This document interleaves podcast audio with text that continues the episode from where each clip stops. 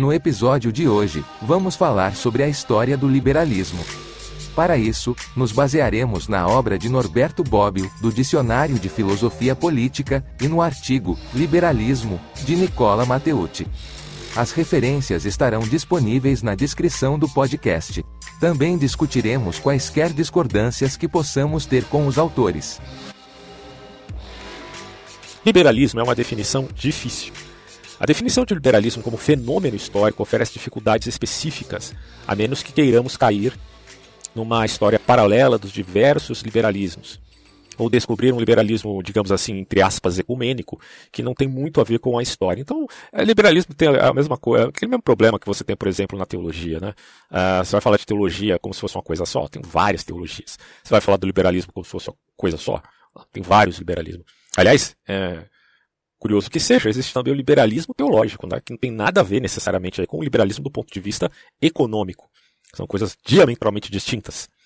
Bom, a razão da inexistência de consenso quanto a uma definição comum, até porque o liberalismo ecumênico não tem muito a ver com história, é, então essa definição comum, quer entre os historiadores, quer entre os estudiosos de política, é devida a uma tríplice ordem de motivos, certo? Aí ele vai explicar. Em primeiro lugar, a história do liberalismo acha-se intimamente ligada à história da democracia. Por isso que se diz a Estado de Direito, democracia, liberal. Evidentemente, você tem uma conexão do liberalismo a democracia. Muitos vão dizer que o liberalismo é filhote do iluminismo. Isso pode ser uma coisa, pode ser tomado de uma forma pejorativa. Mas não é necessariamente o caso, tá? A gente vai ver no decorrer dessa, dessa explanação. Mas fato é que liberalismo e democracia andam junto. E ele dirá: é, pois, difícil chegar a um consenso acerca do que existe de liberal e do que existe de democrático nas atuais democracias liberais, isso pode variar bastante, apesar da conexão. Se factualmente, a questão do fato, uma distinção se torna difícil, visto a democracia ter realizado uma transformação mais quantitativa do que qualitativa do Estado liberal, do ponto de vista lógico, essa distinção permanece necessária, porque o liberalismo é justamente o critério que distingue a democracia liberal das democracias não liberais. Tá? É, e quando se fala de democracia não liberal, você está falando, ele está colocando aqui no sentido até de uma certa democracia direta. Na, na, verdade, assim, democracia não liberal pode ser um monte de coisas, tá? Ele vai colocar aqui, ó, pode ser plebiscitária, populista ou até totalitária, né? Mas que acho que em todas as três posições aqui, ela não necessariamente, mas pode recair numa tirania da maioria, né? o que a gente chamaria de, de democracia direta, mas a democracia direta não necessariamente é uma, um totalitarismo da maioria, entende? Então é nesse ponto que ele está fazendo algumas diferenciações. E aí ele continua. Em segundo lugar, a... deixa eu só colocar aqui na gravação para ver se está certinho. Ok. Em segundo lugar, o liberalismo se manifesta nos diferentes países em tempos históricos bastante diversos, conforme seu grau de desenvolvimento. Daí ser difícil individuar no plano sincrônico então você tem uma certa diacronia ao invés de sincronia aí, o momento liberal capaz de unificar histórias tão diferentes. Então o liberalismo foi a mesma coisa em todas as épocas? Evidentemente que não, como a Bagnano coloca, faz, fazendo diferença entre o liberalismo itocentista e o liberalismo posterior. Ah, com efeito, enquanto na Inglaterra se manifesta abertamente com a Revolução Gloriosa de 1688 e 1689, no casamento de William, se não me engano, é William III, não sei se eu estou com a memória fresca aqui, e Mary II. Né? A Revolução Gloriosa, gloriosa porque não teve derramamento de sangue, vi de sangue de monarcas, né? como foi na Revolução Francesa. Bom, na maior parte dos países da Europa continental é um fenômeno do século XIX. Tanto que podemos identificar a Revolução Russa de 1905 como a última revolução liberal. Por incrível que pareça, né? o Abagnano está colocando aqui é, a possibilidade de ver a Revolução Russa como uma revolução liberal, no sentido de trazer a república, quando consideramos, né?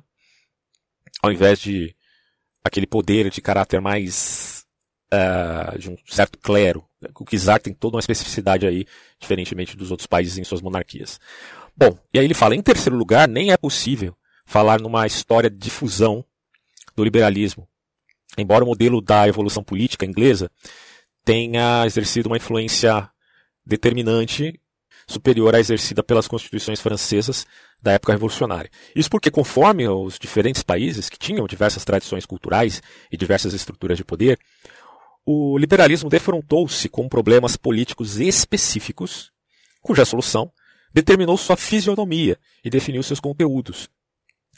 É, é aquilo, cara. O, o, liberalismo, por natureza, ele não é uma coisa engessada. E quem entendeu isso muito bem foi o Edmund Burke, como entre aqueles de língua inglesa, os países anglófonos, uh, o consideram como pai do conservadorismo. Mas era um conservador liberal, entendendo que há necessidade de olhar para a circunstância, não com um olhar engessado, seja ele do tipo conservador, seja do tipo liberal, seja do tipo socialista.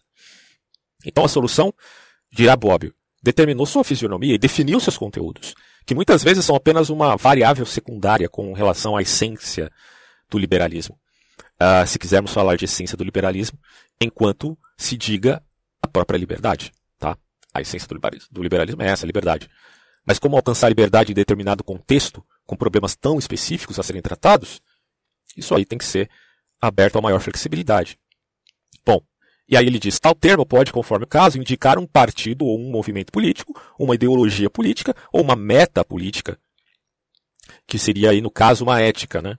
Uma estrutura institucional específica ou a reflexão política por ela estimulada para promover uma ordem política melhor, justamente a ordem liberal. Claro que ele está falando metapolítica aqui não no sentido da nova direita francesa, que é quase como um novo gramichismo para o espectro político distinto que é a direita.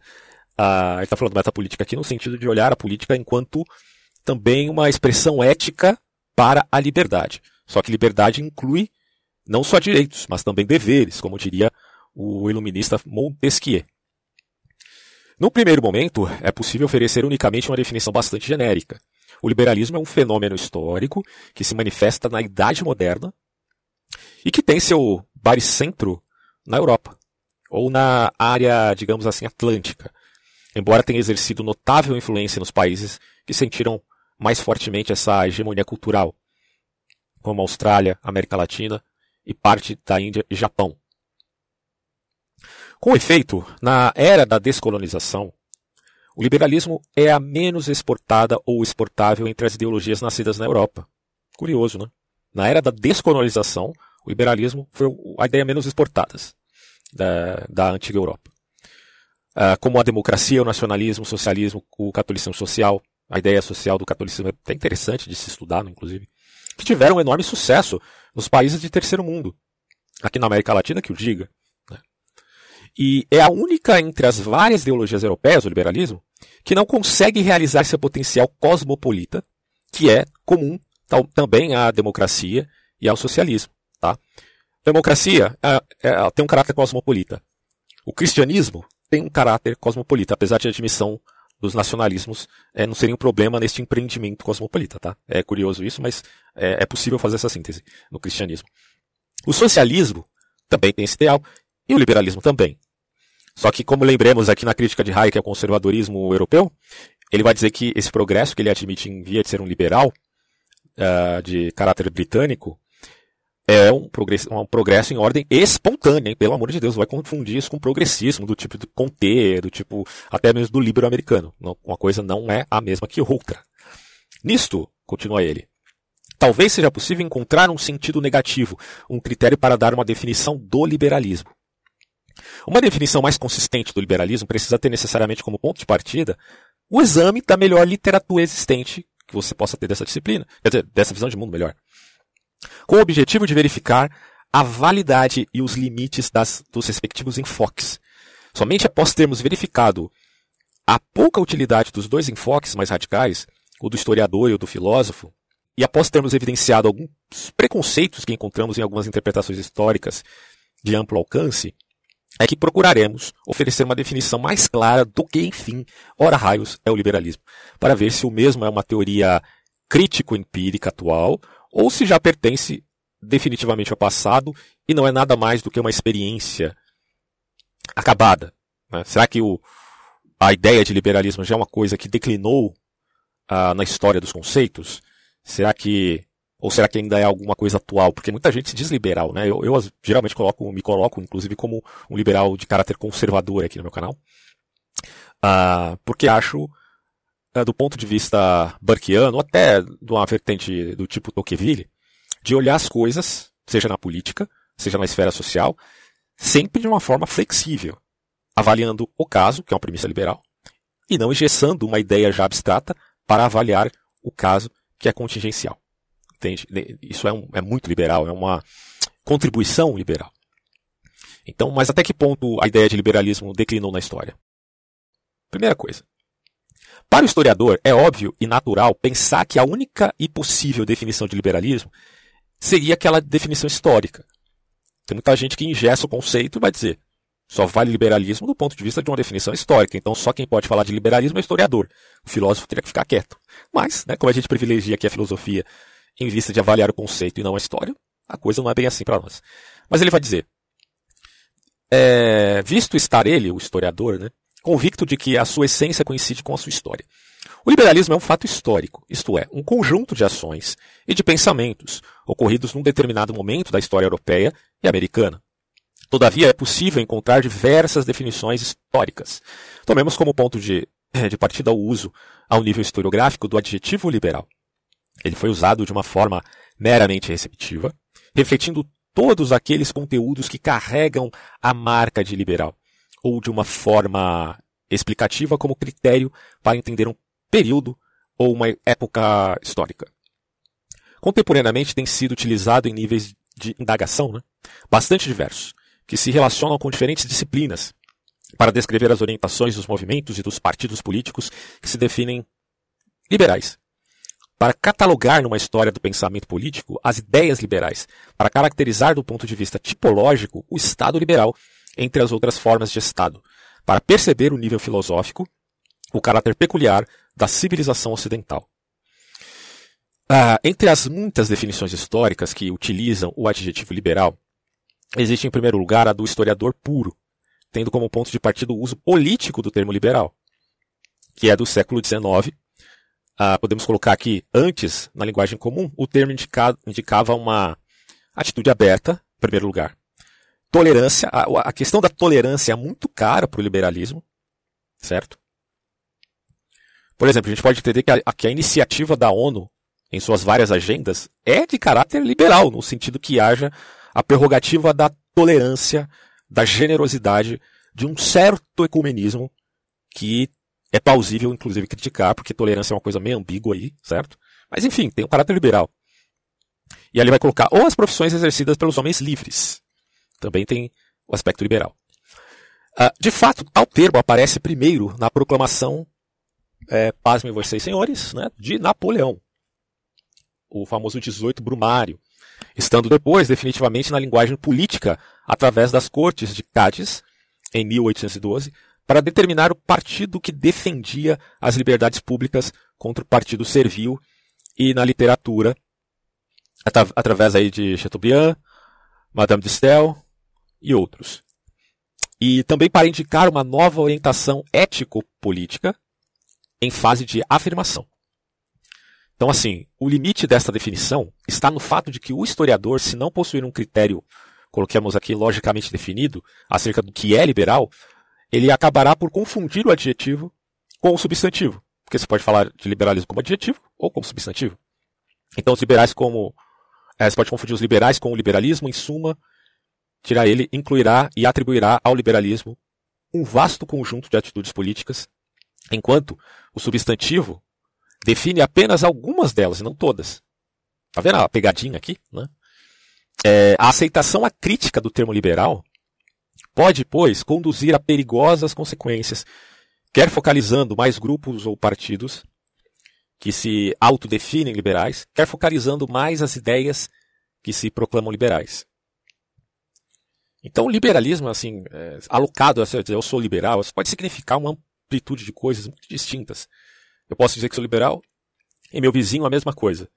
E quando a gente vai conversar, vamos debater ideias e vamos discordar muito. Porque o princípio do liberalismo é você ter a liberdade de expressar, inclusive, as suas ideias. A questão da livre expressão é cara ao liberalismo. Nesse nível de, é, considerando aqui o que o Bob disse anteriormente, da confusão dos termos, nesse nível de ingenuidade, a história do liberalismo europeu se revela uma história extremamente confusa, Porque nós temos inúmeros liberais diferentes entre si, mas não o liberalismo propriamente dito, tá? Trata-se também de uma definição arriscada, inclusive porque nem sempre grupos e partidos que se inspiram nas ideias liberais, os conservadores inspirados nas ideias liberais, até socialistas, o Bob tem um, um verbete aqui que é liberalismo uh, social, né? Uh, que basicamente a gente vê nos Estados Unidos. É, tem um caráter totalmente diferente, que eu, talvez eu até fale sobre isso aqui nesse mesmo áudio, vou ver se, se eu aguento, né? porque são páginas e páginas aqui para ler. Mas enfim. Então é isso, né? é muito arriscado essas definições, porque nem sempre grupos e partidos se inspiram, que se inspiram nas ideias liberais tomaram o nome do liberalismo do mesmo modo. E também nem sempre os partidos liberais desenvolveram uma política coerente com os princípios proclamados, né? Ah, o Partido Liberal é, do Brasil, ou sei lá, do, dos Estados Unidos, ou da, Inglaterra, e você vai ver as coisas completamente diferentes. O mapa dos argumentos de movimentos ou de partidos liberais no século XIX e XX apresenta inúmeros espaços vazios. O que não significa que nestes países inexistiam ideias liberais. Elas existiam. As ideias mais enraizadas mas misturadas a um monte de coisas. Além disso, tanto ontem como hoje, os diferentes partidos com o nome e com as ideias liberais ocuparam nos agrupamentos parlamentares posições bastante diversificadas, como as que eu já citei antes. Ele vai dizer aqui, né? Você tinha liberais conservadores, liberais mais centristas, liberais do tipo da ênfase dos moderados, liberais progressistas. Ou seja, a ênfase muda de um liberal para outro, entende? Mas não é que a ênfase tenha que também ser ela mesma engessada. O liberal por si deveria avaliar o caso. Ele será mais conservador aqui ou mais progressista no sentido espontâneo, lembre, ali ou acolá. Bom, ainda hoje a palavra liberal assume diferentes conotações, conforme os diversos países. Em alguns países, como Inglaterra e Alemanha, Inglaterra principalmente, você tem os Whigs, né, os Whigs como partido liberal, que era justamente o partido do Edmund Burke. E o Edmund Burke, dentro dos, do partido Whig, ele era um velho Whig, diferente dos novos Whigs, que eram um pouquinho mais radicais, estavam mais, os novos Whigs mais voltados ali a apoio à Revolução Francesa, e os velhos Whigs sendo também liberais, mas contra a Revolução Francesa. Olha que curioso. Você tinha também o partido Tory, que você tinha os antigos Tories, que eram mais conservadores, enrijecidos, muitas vezes apoiadores do monarca, e você tinha os novos Tories, que às vezes se identificavam com os Whigs. É uma confusão, né? Bom, mas, de tradição inglesa e alemã, indica um posicionamento de centro. No sentido de centro aqui, não centrão, como se entende no Brasil. Não vai entender centro com centrão, que é aquela política fisiológica, né? Pelo amor de Deus, o centrão no Brasil é todo um contexto de, até de, de corrupção, né? Mas de centro no sentido de moderação, tá? Para não cair nos excessos uh, de certo radicalismo político. Porque o, o liberal sabe que a política tem áreas de religião. Então ele vai falar, então vamos ser moderado em política para não cair na, na religiosidade política, porque isso pode ser um problema. E aí entra esse aspecto aqui do centro no pensamento inglês. Capaz de mediar conservadorismo e progressismo, tá? Aí entra o liberal conservador. Uh, só que nos Estados Unidos você tem uma outra conotação, porque, porque ali é um radicalismo de esquerda, defensor, vamos colocar assim, agressivo até, de velhas e novas liberdades civis. Já na Itália, indica os que, os que procuram manter a livre iniciativa econômica e a propriedade particular, que no Brasil é parecido com isso. Por isso, um, des, um destacado pensador liberal, Friedrich Hayek, que já tenho um, um áudio aqui, dois áudios sobre Hayek no, no, podcast e em vídeo também no YouTube. Uh, e um deles, o Hayek explana por que ele é liberal, uh, e que ele não é liberal no sentido da Revolução Francesa, e que ele é um liberal do tipo Whig eh, inglês, certo? o Hayek propôs renunciar ao uso de uma palavra tão equivocada, porque ela pode ser confundida com um monte de coisas. Apesar disso, os diferentes partidos liberais buscaram, neste século, formas de integração. Muitas vezes, porém, grupos e partidos não usam o adjetivo liberal isoladamente. No século XIX, foram-lhe acrescentados outras, outros termos políticos que às vezes acabavam na negação ou na limitação de seu próprio conteúdo. Temos assim os, monar os monárquico-liberais, que na firme defesa do ideal monarquista admitiam formas limitadas de representação política. Os liberais nacionais, outro, né, que por identificarem a causa nacional com a liberal, perdiam frequentemente o significado liberal de uma organização federativa ou subordinavam a liberdade à unidade nacional Aí ele vai falar que os católicos ou os protestantes liberais, que pode se entender como outro grupo, mas que talvez se uh, consiga se amalgamar a determinado nacionalismo, contra os clericais antiliberais e os anticlericais, às vezes liberais. A Revolução Francesa você tinha liberais que eram anticlero, uh, cortavam a cabeça de padres. Bom, mas alguns que defenderam a separação entre igreja e Estado, a questão do Estado laico, né? Muitos cristãos defendendo o Estado laico, como os anabatistas. Uh, e você tem os liberal-democratas que, contra uma visão limitativa do liberalismo, encarado como mera garantia dos direitos individuais, salientavam o momento da participação democrática na direção política do país. E, por último, os livre-cambistas liberais que defendiam a total não intervenção do governo no mercado interno e em suas relações com ah, o mercado internacional. É o antiprotecionismo radical. Aqui você pode entender libertários nos Estados Unidos. Né? Os, os libertários nos Estados Unidos, enquanto partido, são aqueles que são contra qualquer intervenção do governo na economia. Então, assim, deixa eu até marcar aqui. Por aqui você já vê várias formas de liberalismo. Então, vou até destacar no texto aqui. Monarquis, é, monárquico liberal, é o primeiro que ele citou. Depois aqui o liberal nacional. Católico protestante liberal. Deixa eu marcar aqui. E os católicos eles têm uma crítica profunda ao liberalismo, né? Alguns protestantes também. Só que existem protestantes mais à esquerda que criticam o liberalismo porque eles mesmos são de esquerda. E tem protestantes que criticam o liberalismo por conta mais de um caráter de fundamentalista, de olhar para o liberalismo com maus olhos em vista de liberdades para a vida privada que não agradam a, a, ao seu dogma. E aí você tem aqui os liberais democratas, tá? Vamos fazer outro destaque aqui o liberal, vamos colocar assim, liberal estatalistas e os livre-cambistas liberais que, que, defendiam a total não intervenção do governo, que eram mais de caráter assim um tanto, colocar assim, é, libertário, vai, libertário. Bom, então aí vai continuar. Alguns desses conteúdos, como a fé monárquica, o ideal nacional, o privilegiamento exclusivo do laissez-faire, né, que é uma métrica muito austríaca, né? Deixe ir, deixe agir, deixe fazer, livre iniciativa. É muito, a questão da livre iniciativa é muito cara para o liberalismo nas suas várias formas, né? Bom, ele vai dizer que não servem mais para caracterizar o liberalismo de hoje, tá? É claro que esse laissez-faire é um elemento, mas não necessariamente é o fundamento do que é ser liberal, tá? É porque muitos não aceitam o laissez-faire enquanto uma economia que não tenha nenhuma intervenção do Estado.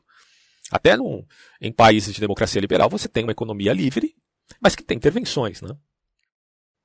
Outros, ao contrário, tomaram mais, maior consistência como a indissolúvel relação entre liberalismo e democracia, ou a redescoberta da função da religião como antídoto contra o materialismo da sociedade opulenta. Então aqui você tem um liberal que evidentemente pode ser religioso, como Hayek mesmo observa de maneira correta, que o liberalismo não tem nada a ver com você negar a religião, não tem nada a ver com, com você negar um poder superior.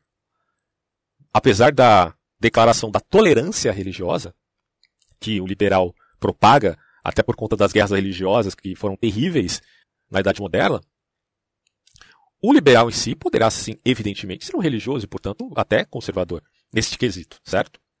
E verá, inclusive, como a gente já viu aqui, o, o liberalismo católico protestante, embora muitos repito, né, tenham sido críticos do liberalismo, vendo a religião como antídoto contra o materialismo da sociedade opulenta. Como já dissemos, continua ele, mesmo ao nível das ideias, o termo liberal se revela ambíguo. Vamos destacar, ambíguo. Fato. Muitas vezes isso se deve ao fato de o termo ser usado em contextos disciplinares bastante diversos em si. Temos assim um liberalismo jurídico, né, que se preocupa principalmente com uma determinada organização do Estado, capaz de garantir os direitos do indivíduo. Então você vê, o liberalismo jurídico é uma coisa.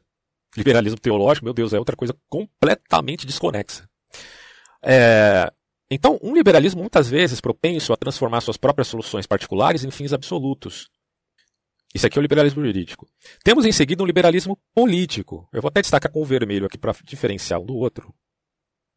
E aí você tem o liberalismo jurídico de um lado, aí o liberalismo político, onde se manifesta o político com mais força o sentido da luta política parlamentar. Os Whigs defendiam o parlamento, certo? Então vamos destacar aqui o parlamento propriamente dito.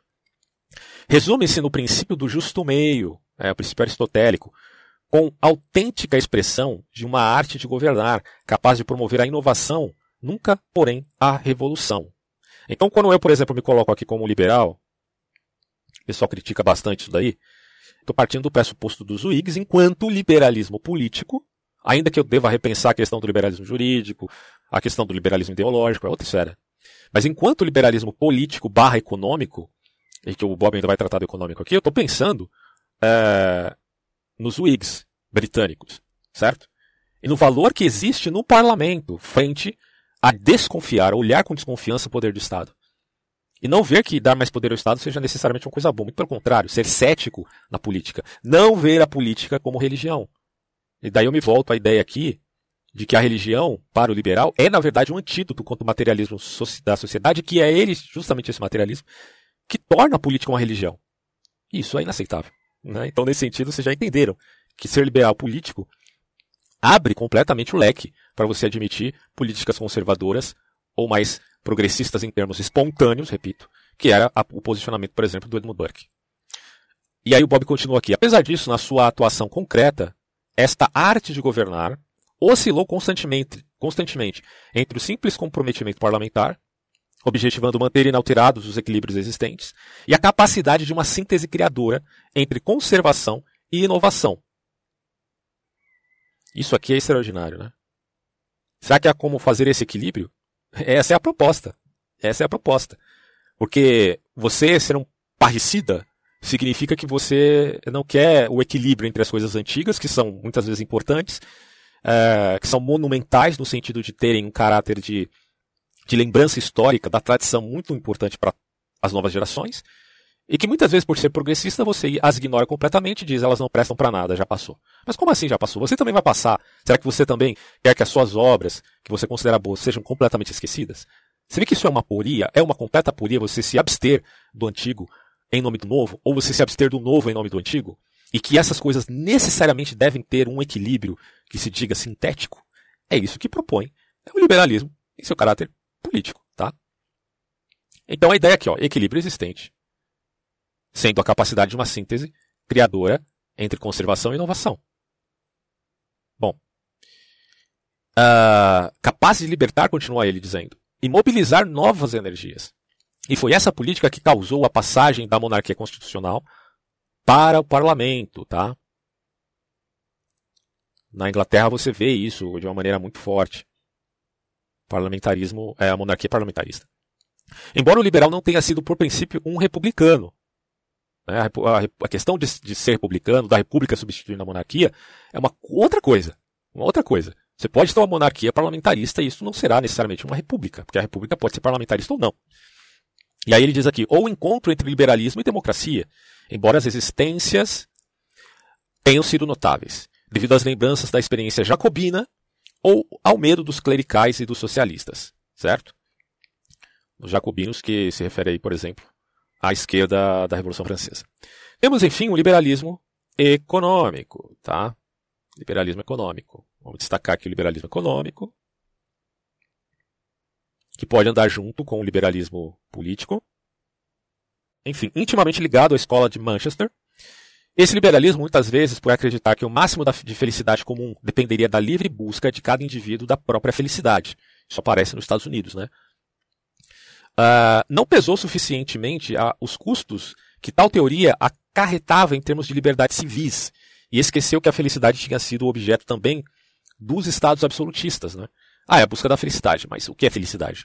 Bom, a felicidade é isso, mas os estados absolutistas também apregoam a felicidade. Bom, mas enquanto liberdade seja o direito de ir e vir, se declarará aqui no liberalismo econômico o laissez-faire. Deixe ir, deixe fazer, deixe que haja livre iniciativa, é, fazendo as vezes de Hayek aqui, uma ordem espontânea. Vai pululando aqui várias, uh, vários insights, é, vestígios de ideias inovadoras que uma hora elas vão se encontrar e se colidir e se sintetizar. Mas fica essa confusão aí, né? Sobre o, a, o aspecto filosófico da liberdade. Outro motivo que torna difícil o uso do termo liberal no campo da história das ideias é a diversidade das estruturas socio-institucionais em que as mesmas se manifestam. De acordo com a acepção do iluminismo francês, assumida integralmente pelo pensamento reacionário ou católico do início do século XIX, e também do militarismo inglês, liberalismo para eles é, significava individualismo. Tá? Eu tenho um podcast também sobre individualismo, que eu trato do meu ponto de vista a esse respeito, que individualismo nada tem a ver com o egoísmo do, ou da, daquela anedota né, do, do Mandeville a respeito das abelhas. Bom, por individualismo, entende-se, dirá o Bob aqui, né? Não apenas a defesa radical do indivíduo, o único real protagonista da vida ética, porque quem age em última instância são os indivíduos. Uh, e também econômica, a vida ética e vida econômica contra o Estado e a sociedade. É aquela coisa do, do atomismo que a socialista critica em vista do liberal mas também a aversão à existência de toda e qualquer sociedade intermediária entre o indivíduo e o Estado. Em consequência, no mercado político, bem como no mercado econômico, o homem deve agir sozinho. Mas essa coisa de dever, eu não vejo a coisa como deve agir sozinho, eu vejo a coisa como uma descritividade, não como uma normatividade. Eu acho que a coisa está muito mais do ponto de vista descritivo, porque, de fato, quem age em última instância é o indivíduo. Não é que ele deve fazer isso sozinho, é que ele faz isso sozinho. Mas pode alguém contestar do ponto de vista que o indivíduo esteja falando em nome do grupo? É uma coisa à parte, mas enfim. Deve agir sozinho, porém, em contextos socio-institucionais diferentes, o liberalismo enfatizou o caráter orgânico do Estado. Tá? Mas aí, aí é que a gente está falando, né? Não é necessário você negar o Estado, senão você vai ser um libertário anarcocapitalista. E a bem da verdade não é isso que o Hayek propõe. Até vendo né, que as ações livres dos homens, dos indivíduos, geram situações de caráter não só contingenciais, mas efeitos colaterais que necessitam se daí por força das circunstâncias, instituições. Dentre elas você tem, por exemplo, o Estado. Muitos vão negar, outros vão admitir. Mas o liberalismo também enfatizou o caráter orgânico do Estado. Por exemplo, o liberalismo pós-oitocentista. E aí ele coloca o último elemento sintético de uma série de associações particulares e naturais fundamentadas no status ou em ocasiões. Reivindicou a necessidade de associações livres, partidos, sindicatos, etc. Fazendo parte ali do, do, do Estado. Né? O Estado, inclusive, tendo uma dialética e não podendo ser de, de modo algum unipartidário como é na China. E, e o Bob diz, quer para estimular a participação política do cidadão, que o individualismo dos proprietários pretendia reduzir a esfera da vida particular, quer como proteção do indivíduo contra o Estado burocrático. Então você tem uma esfera pública uma esfera privada. Em última instância, quem age são os indivíduos. A esfera privada, geral, liberal e política deve ser preservada, deve ser defendida. O ir e vir do sujeito deve ser defendido. Mas, ao mesmo tempo, você tem a esfera pública que tem um caráter também burocrático que deve ser avaliado. Estes contextos socio-institucionais correspondem, portanto, a diferentes formas de evolução política e de modernização. Então você tem liberal mais estatizante, menos estatizante. Sinteticamente, podemos esboçar, mas aí geralmente eu, sintetizo liberal nesses termos como aquele que admite um Estado suficiente. Não é questão de ser mínimo, não é questão de ser é, é, engessado, gordo, grande. É questão de você admitir a intervenção do Estado, primeiramente naquilo que lhe compete, e quando houver uma situação sui generis, uma situação fora né, do, do, contexto da normalidade, como por exemplo uma pandemia, o Estado acabará pesando um pouco mais. Mas isso não é regra, isso é exceção, tá? Daí a ideia de Estado suficiente. Bom, mas enfim, né, esses contextos institucionais correspondem a diferentes formas de evolução política, de modernização. Sinteticamente, podem esboçar três diferentes posições, tendo como ponto de referência a sociedade civil. Uh, o Hegel olhava para essas três instâncias, família de um lado, sociedade civil como atomismo e Estado como organismo. Então você tem família, que é o caráter do amor, da formação. Depois a sociedade civil, que tem um pezinho ali na escola, que há uma ponte entre a família e, o Estado, e a sociedade civil, como diz a Arendt, né? a escola é essa ponte. E você tem o Estado como organismo. Só que o Hegel está olhando isso de um modo quase que totalitário. Né? É, aos bons olhos, né? porque a, a, a síntese dele deu problema. Mas o fato é que você tem a referência à sociedade civil aqui para o liberal, onde, como na Inglaterra, a sociedade veio se libertando desde o século, você joga aí, século XVII, né? se libertando autonomamente da estrutura corporativista, Apesar que a gente pode voltar a essa estrutura corporativista com esse tal desse Great Reset aí da vida, do Klaus Schwab, que é um negócio que você tem que colocar em banho-maria e dizer, isso aqui pode dar, dar merda, enfim. É, o indivíduo se apresenta naturalmente inserido na sociedade, e este espaço de liberdade individual é sempre visto como contraposição ao governo. O espaço do indivíduo em contraposição ao governo.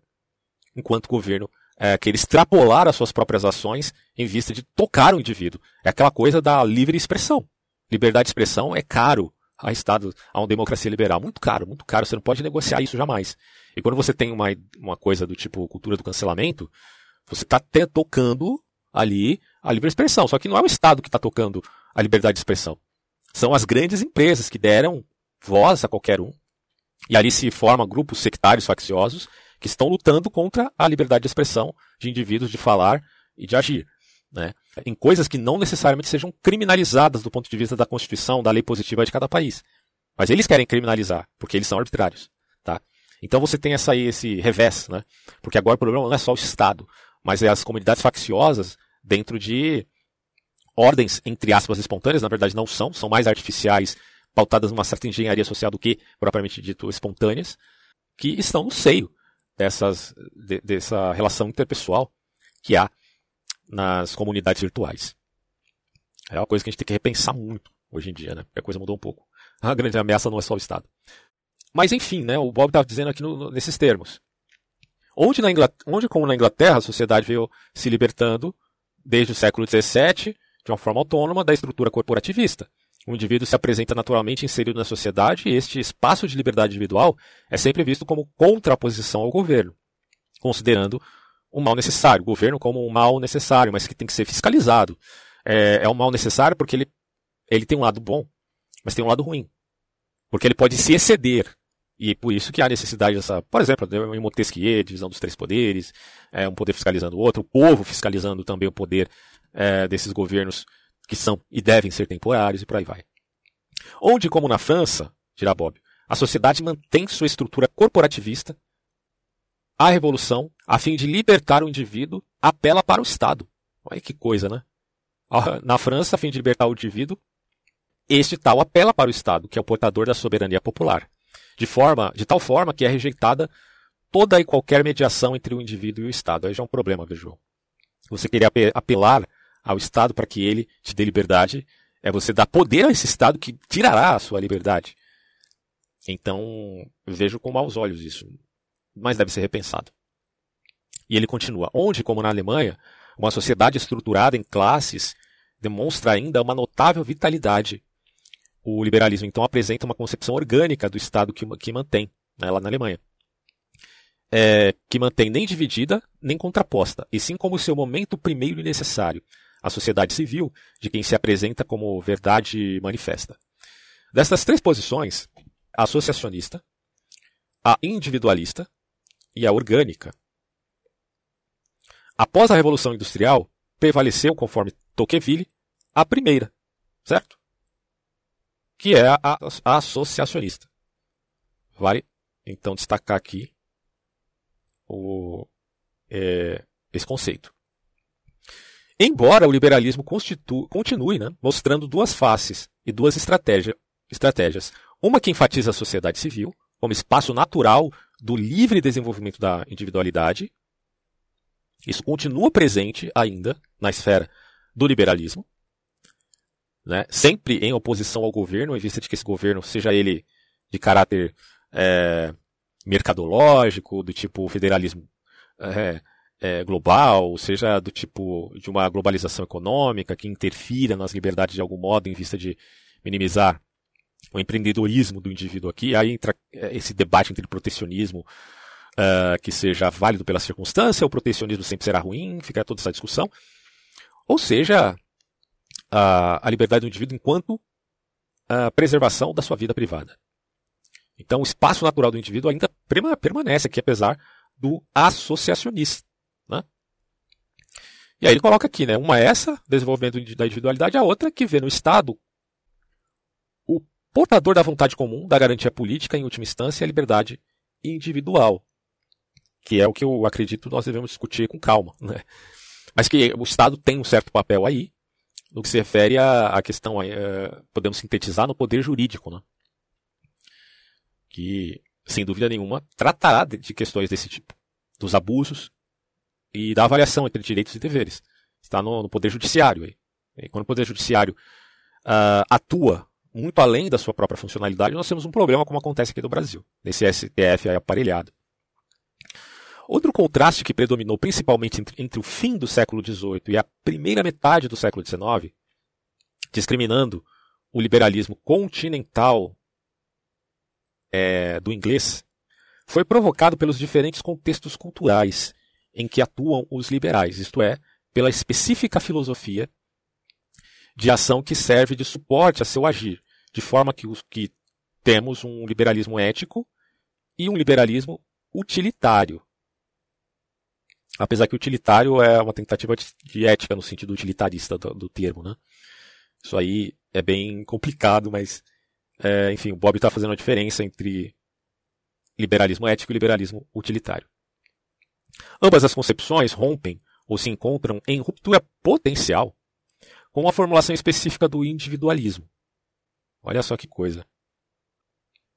Oferecida pela filosofia do direito natural e do contrato, ambas, que é, é mais oitocentista, né, esse liberalismo enquanto individualismo, ambas é, colocam a realização dos direitos do homem como fim absoluto e definem, porém radicalmente, na medida que o liberalismo ético tem sua origem através de Kant e de Constance. É, em Rousseau, enquanto liberalismo utilitarístico, através de do Jeremy Bentham, do Stuart Mill e em Hobbes. É, na verdade, assim, né? Consideremos aqui, eu faço a diferença entre o utilitarismo de Jeremy Bentham, que é mais quantitativo, do utilitarismo de, do John Stuart Mill, que é mais é, qualitativo, tá? São, a meu ver, bem diferentes. Mas aí o Bob explica. Para o, a, o liberalismo utilitarístico, o desejo da própria satisfação é o único móvel do indivíduo. A fé na possibilidade de harmonizar os interesses particulares egoístas ou de fazer coincidir a utilidade particular com a pública foi possível mediante a aplicação, por analogia, à política dos conceitos formulados para a economia liberal de Adam Smith e Davi Ricardo. Só que, veja bem, né? o Adam Smith não está pregoando o egoísmo de Mendeville. Isso tem que ficar claro, cara. Senão a gente vai confundir alhos com bugalhos. Isto é, a admissão do individualismo dos seus próprios interesses não implica egoísmo, seus interesses em detrimento do outro. Até porque a defesa do individualismo não é você defender a si mesmo, você defender o outro enquanto indivíduo. Apesar que essa linha tênue entre egoísmo e individualismo, alguém pode contestar e tal, mas o interesse próprio do padeiro para com a sua família em sustentá-lo, em ganhar dinheiro e tal, não implica necessariamente uh, um egoísmo em detrimento do outro sujeito. É isso que eu estou querendo dizer. Bom, estruturas políticas que maximizassem o mercado político, estendendo o cálculo utilitário ao maior número possível de pessoas e tornassem. Nossa, acabei de morder com um cravo, meu Deus. Eu estava tomando café com, com cravo, canela. Bom, uh, e tornassem os governantes dependentes das leis do mercado através de eleição, eleições frequentes iriam possibilitar a máxima felicidade para o maior número de pessoas. O liberalismo utilitarístico, porém, foi supervalorizado pelo inegável peso que teve no radicalismo inglês, no movimento em favor de reformas jurídicas econômicas eleitorais das primeiras décadas do século.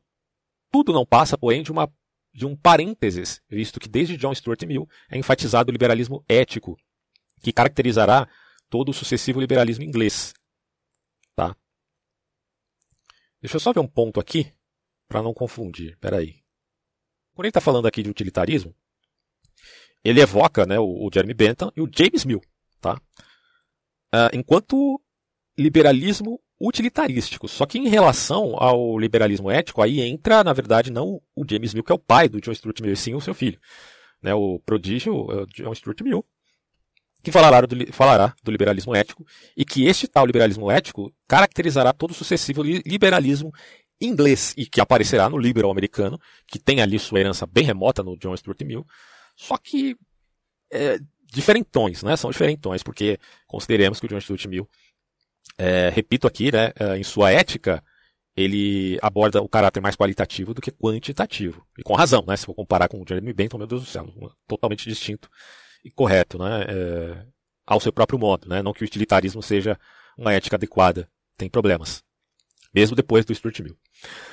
Bom, concluindo este esboço acerca dos grupos ou partidos liberais, bem como acerca das ideias ou filosofias liberais, É apenas possível afirmar que o único denominador comum entre posições tão díspares consiste na ênfase do Estado liberal, que está vinculado, evidentemente, à democracia liberal.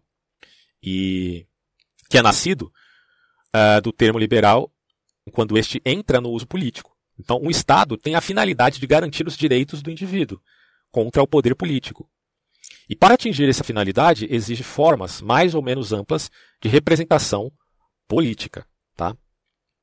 Então, se a finalidade do Estado é garantir direitos e deveres, do que concerne ao poder judiciário, por exemplo, é, mas também, claro, o poder legislativo, em fazer leis que defendam classe A, B ou C, ou grupo A, B ou C, e do poder enquanto executivo, dessa relação dinâmica dos três poderes, há necessidade, evidentemente, de representatividade da esfera pública. Tá? E daí a pluralidade que a Hannah Arendt tanto fala quando em vista da ação humana. Né? Para Hannah Arendt você tem de um lado o aspecto do trabalho enquanto labor, sobrevivência. No meio você tem o trabalho enquanto, coloquemos assim, enquanto cultura e construção humana. E, por fim, você tem o espaço público onde as pessoas adultas, não as crianças nem os adolescentes, ela sempre enfatiza isso, os adultos estão ali para discutir como iguais, como iguais, questões de caráter público, tá? E evidentemente você precisa ter uma representatividade ali. Só que o problema dessa tal representatividade são os lobbies políticos que acabam fermentando grupos sectários que, inclusive, é, manipulam jovens, principalmente adolescentes, para favorecer suas próprias ideias. E aí a gente tem um monte de questões éticas envolvidas que precisam ser discutidas, né? Mas enfim, o espaço público é fundamental, uh, porque Estado não é uma coisa do tipo centralizada, unipartidária, e nem pode ser, se o Estado é aquele que tenta preservar a, a, os direitos dos indivíduos, assim como seus deveres. No âmbito do enfoque histórico, o adjetivo liberal é usado para oferecer uma definição mais globalizante, explicativa e não descritiva. Fala-se numa era liberal que começa com a restauração em 1815 e termina ou com a Revolução Democrática em 1848 ou com a modificação do clima ético-político após 1870, quando começam a predominar a realpolitik, o nacionalismo e o imperialismo na política. Também o hedonismo, o materialismo e a irracionalidade na ética, é, que é um problema. O Croce trabalha isso, né? Ou com a Primeira Guerra Mundial, né? E a crise do contexto liberal que a ela se seguiu, principalmente no âmbito econômico. Fala-se numa era liberal, não apenas porque neste período toma-se a consciência da liberdade como valor supremo da vida individual e social, mas também porque a liberdade é a categoria geradora que explica todo um conjunto de comportamentos políticos e sociais intimamente relacionados entre si. Eu vou até destacar isso aqui, cara, porque eu vejo a liberdade como um fator fundamental na cidade dos homens, se quisermos fazer as vezes de Agostinho e de Lutero aqui, olhando de um lado a esfera da cidade de Deus e de outro lado a esfera da cidade dos homens. Na cidade dos homens, é adequado se pensar no liberalismo enquanto liberdade de ir e vir e na pluralidade dentro do espaço público. Porque senão você tem que admitir a teocracia. Mas como é que você vai fazer isso? E qual critério você vai utilizar para isso? Porque tal coisa só é possível na cidade de Deus, no governo de Cristo, e não na cidade dos homens, tá? Bom, mas continuando o que ele vai falar aqui, ó. mesmo voltando aos grandes princípios da Revolução Francesa, a atmosfera cultural acha-se modificada radicalmente. Ao iluminismo, com sua fé exclusiva na razão, é claro que no próprio iluminismo você já tem uma crítica da razão para com a própria razão, já aparece isso no iluminismo, mas mesmo assim, com essa crítica ainda ocorreu abusos. Bom, justamente por causa de seu sentido no, do concreto e do real, o historicismo liberal, considerando ser possível fazer uma nova história, unicamente sem romper totalmente com o passado, se coloca a favor das reformas e não da revolução. Essa é a questão que está sendo defendida aqui. Beleza. Mesmo chegando a aceitar esta última numa situação de necessidade, que é a revolução, às vezes chega a um ponto que só a revolução pode ser feita. Bom, mas ainda assim o liberalismo rejeita o mito da revolução-libertação, próprio dos democratas e próprio dos socialistas. Democratas do tipo russolianos, tá? Democratas no sentido da democracia direta, e que é próprio também dos socialistas é, de fazer a mudança do mundo por meio dos escombros. E também a direita, a direita europeia extremista, que é a mesma coisa, é, são revolucionários e querem fazer revolução por meio dos escombros, mas tendo um foco no passado, enquanto os socialistas têm um foco no futuro. Ambos com foco no futuro, mas para esses é, revolucionários de direita extremista europeia, é a coisa chamada arqueofuturismo do Guilherme Fay. Enquanto que para o socialista, não, é pautada no, no, no vislumbre marxista marxiano. A individualidade, quer do indivíduo particular, quer da nação, tem o direito à livre manifestação, com vista a uma maior elevação moral do homem e dos povos. Eu tenho um problema com essa coisa da elevação moral do homem e dos povos, cara, porque muitas vezes essa elevação moral é artificializada, ela não é de caráter espontâneo. É, e acaba caindo em uma política de melindres, como acontece na cultura do cancelamento. A cultura do cancelamento não é, repito aqui, a manifestação de uma moral mais elevada. É, pelo contrário, o juízo de incautos sobre pessoas que seguem né, um determinado hábito ou uma lei consuetudinária, né, nas palavras aí do, é, do conservador britânico Roger Scruton. Até o próprio conservador britânico tem essa questão de falar do preconceito enquanto uma manifestação que não seja evidentemente racista ou criminosa, mas o preconceito natural do homem. Né? O Edmund Burke trabalha essa ideia do preconceito natural como sendo a escala do menor esforço, porque o homem não pode gastar energias com coisas que já estão dadas pelo nivelamento temporal, digamos assim, pela, pela relação tácita na, na sociedade. Ele não vai gastar energia com isso. Daí ele tem um certo preconceito, uh, que, não, que não se diga ou se confunda isso com aquele preconceito criminoso já estipulado por lei, tá? No Brasil, por exemplo.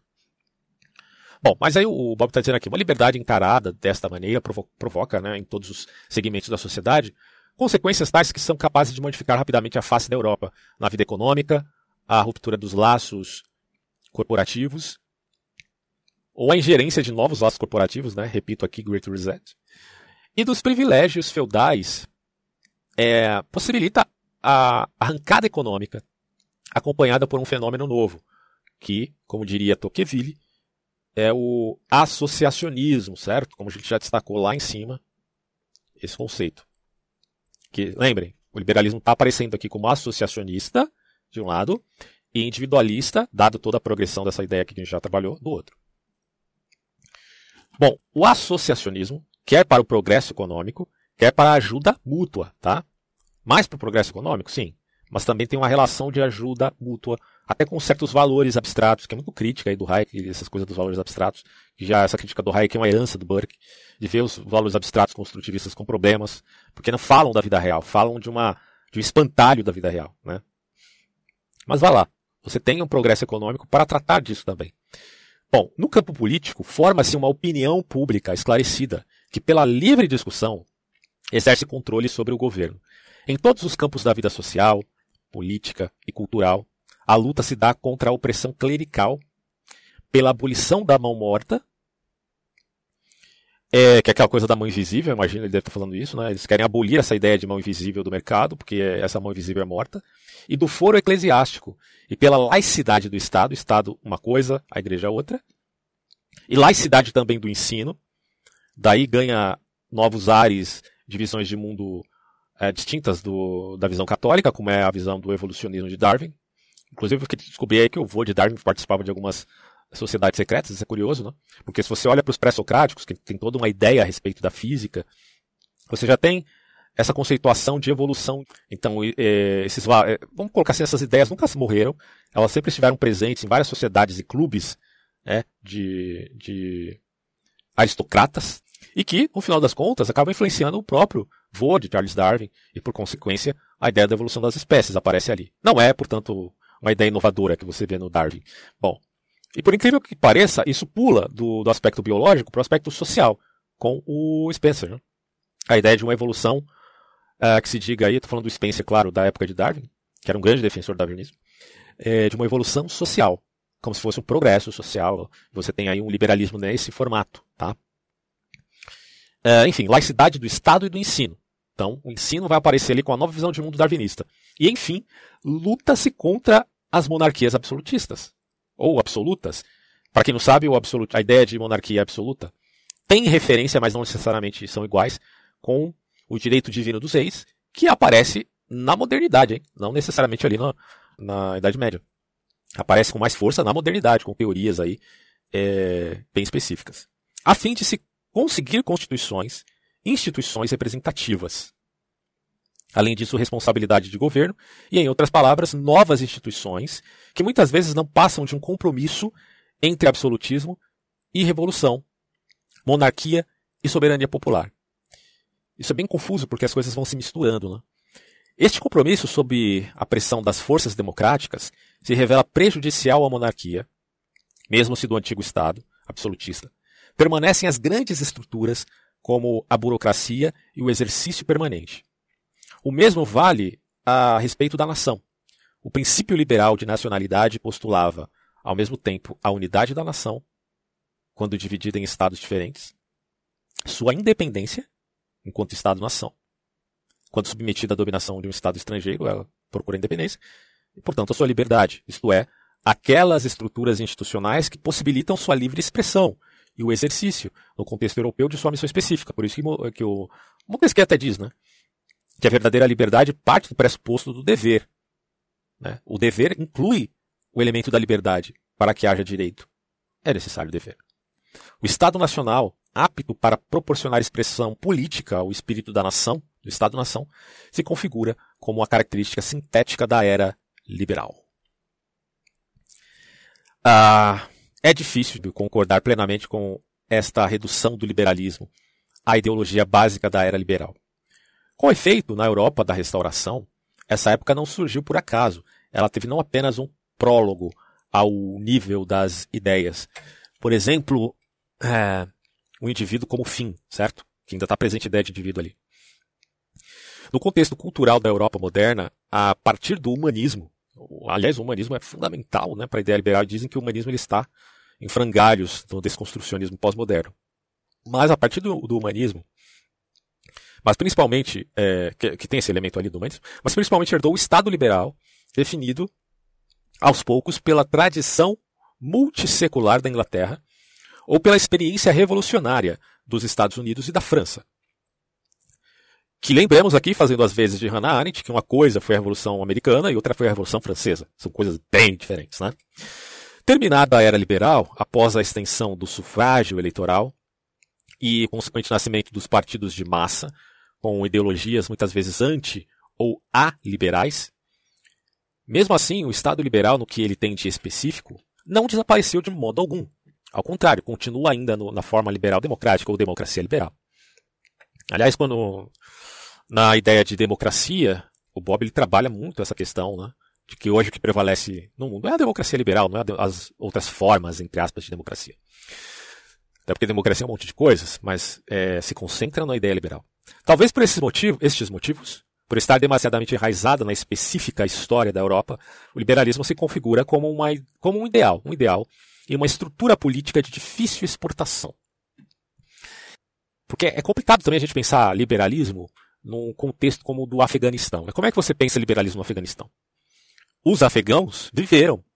É uma espécie de assim prelúdio do que pode ser uma democracia liberal. Só que a democracia liberal também é, tem o fenômeno da corrupção, né? E eles é, experimentaram isso de um governo respaldado pelo poderio é, militar norte-americano. Uh, surge um governo afegão que não é mais pautado no, no grupo terrorista do Talibã. E esse governo, ele é liberal. Pelo menos pré-liberal, podemos dizer assim. Só que com muitos defeitos e com muita corrupção envolvida, que já é uma praxe das democracias liberais que precisa ser combatido sempre. No Brasil a gente tem esse fenômeno constantemente, né? É, mas que não durou muito, não durou muito, porque foi esfacelado na medida que os Estados Unidos vai saindo ali, as suas tropas vão, vão voltando para os Estados Unidos e o Talibã vai conquistando territórios até chegar ao centro de dominar tudo, né? E aí o combate fica entre grupos terroristas, de um lado o Estado Islâmico, do outro lado o Talibã, e acabou. Acabou o governo pré-liberal de uma democracia ou uma pré-democracia ali no Afeganistão. Então é difícil você exportar essas ideias aí para países do Oriente Médio, por exemplo. Bom, e o Bob vai dizer aqui, é necessário, portanto, utilizar outra ótica que focalize não apenas os grupos ou as ideias ou a era liberal, e sim o Estado liberal, passando das partes para o todo. Essa é, é a forma como que o Bob vai fazer a sua avaliação. Se os liberais tiveram perto de si reacionários e revolucionários, isso é um fato. É, e não só isso, também autoritários, democratas, clericais e socialistas, todos eles dizendo, ah, eu sou liberal, mas sou socialista, eu sou liberal, mas sou clerical, eu sou liberal, mas sou democrata, eu sou liberal, mas sou revolucionário, eu sou liberal, mas sou reacionário. Bom, o Estado liberal demonstrou, diferentemente, uma continuidade, veja, surpreendente, e uma capacidade de acomodação às situações históricas. Quer dizer, ele foi nivelando com o tempo. É, situações históricas novas e de sobrevivência diante do totalitarismo. Ele conseguiu, sistematicamente, talvez, resistir a empreendimentos totalitários.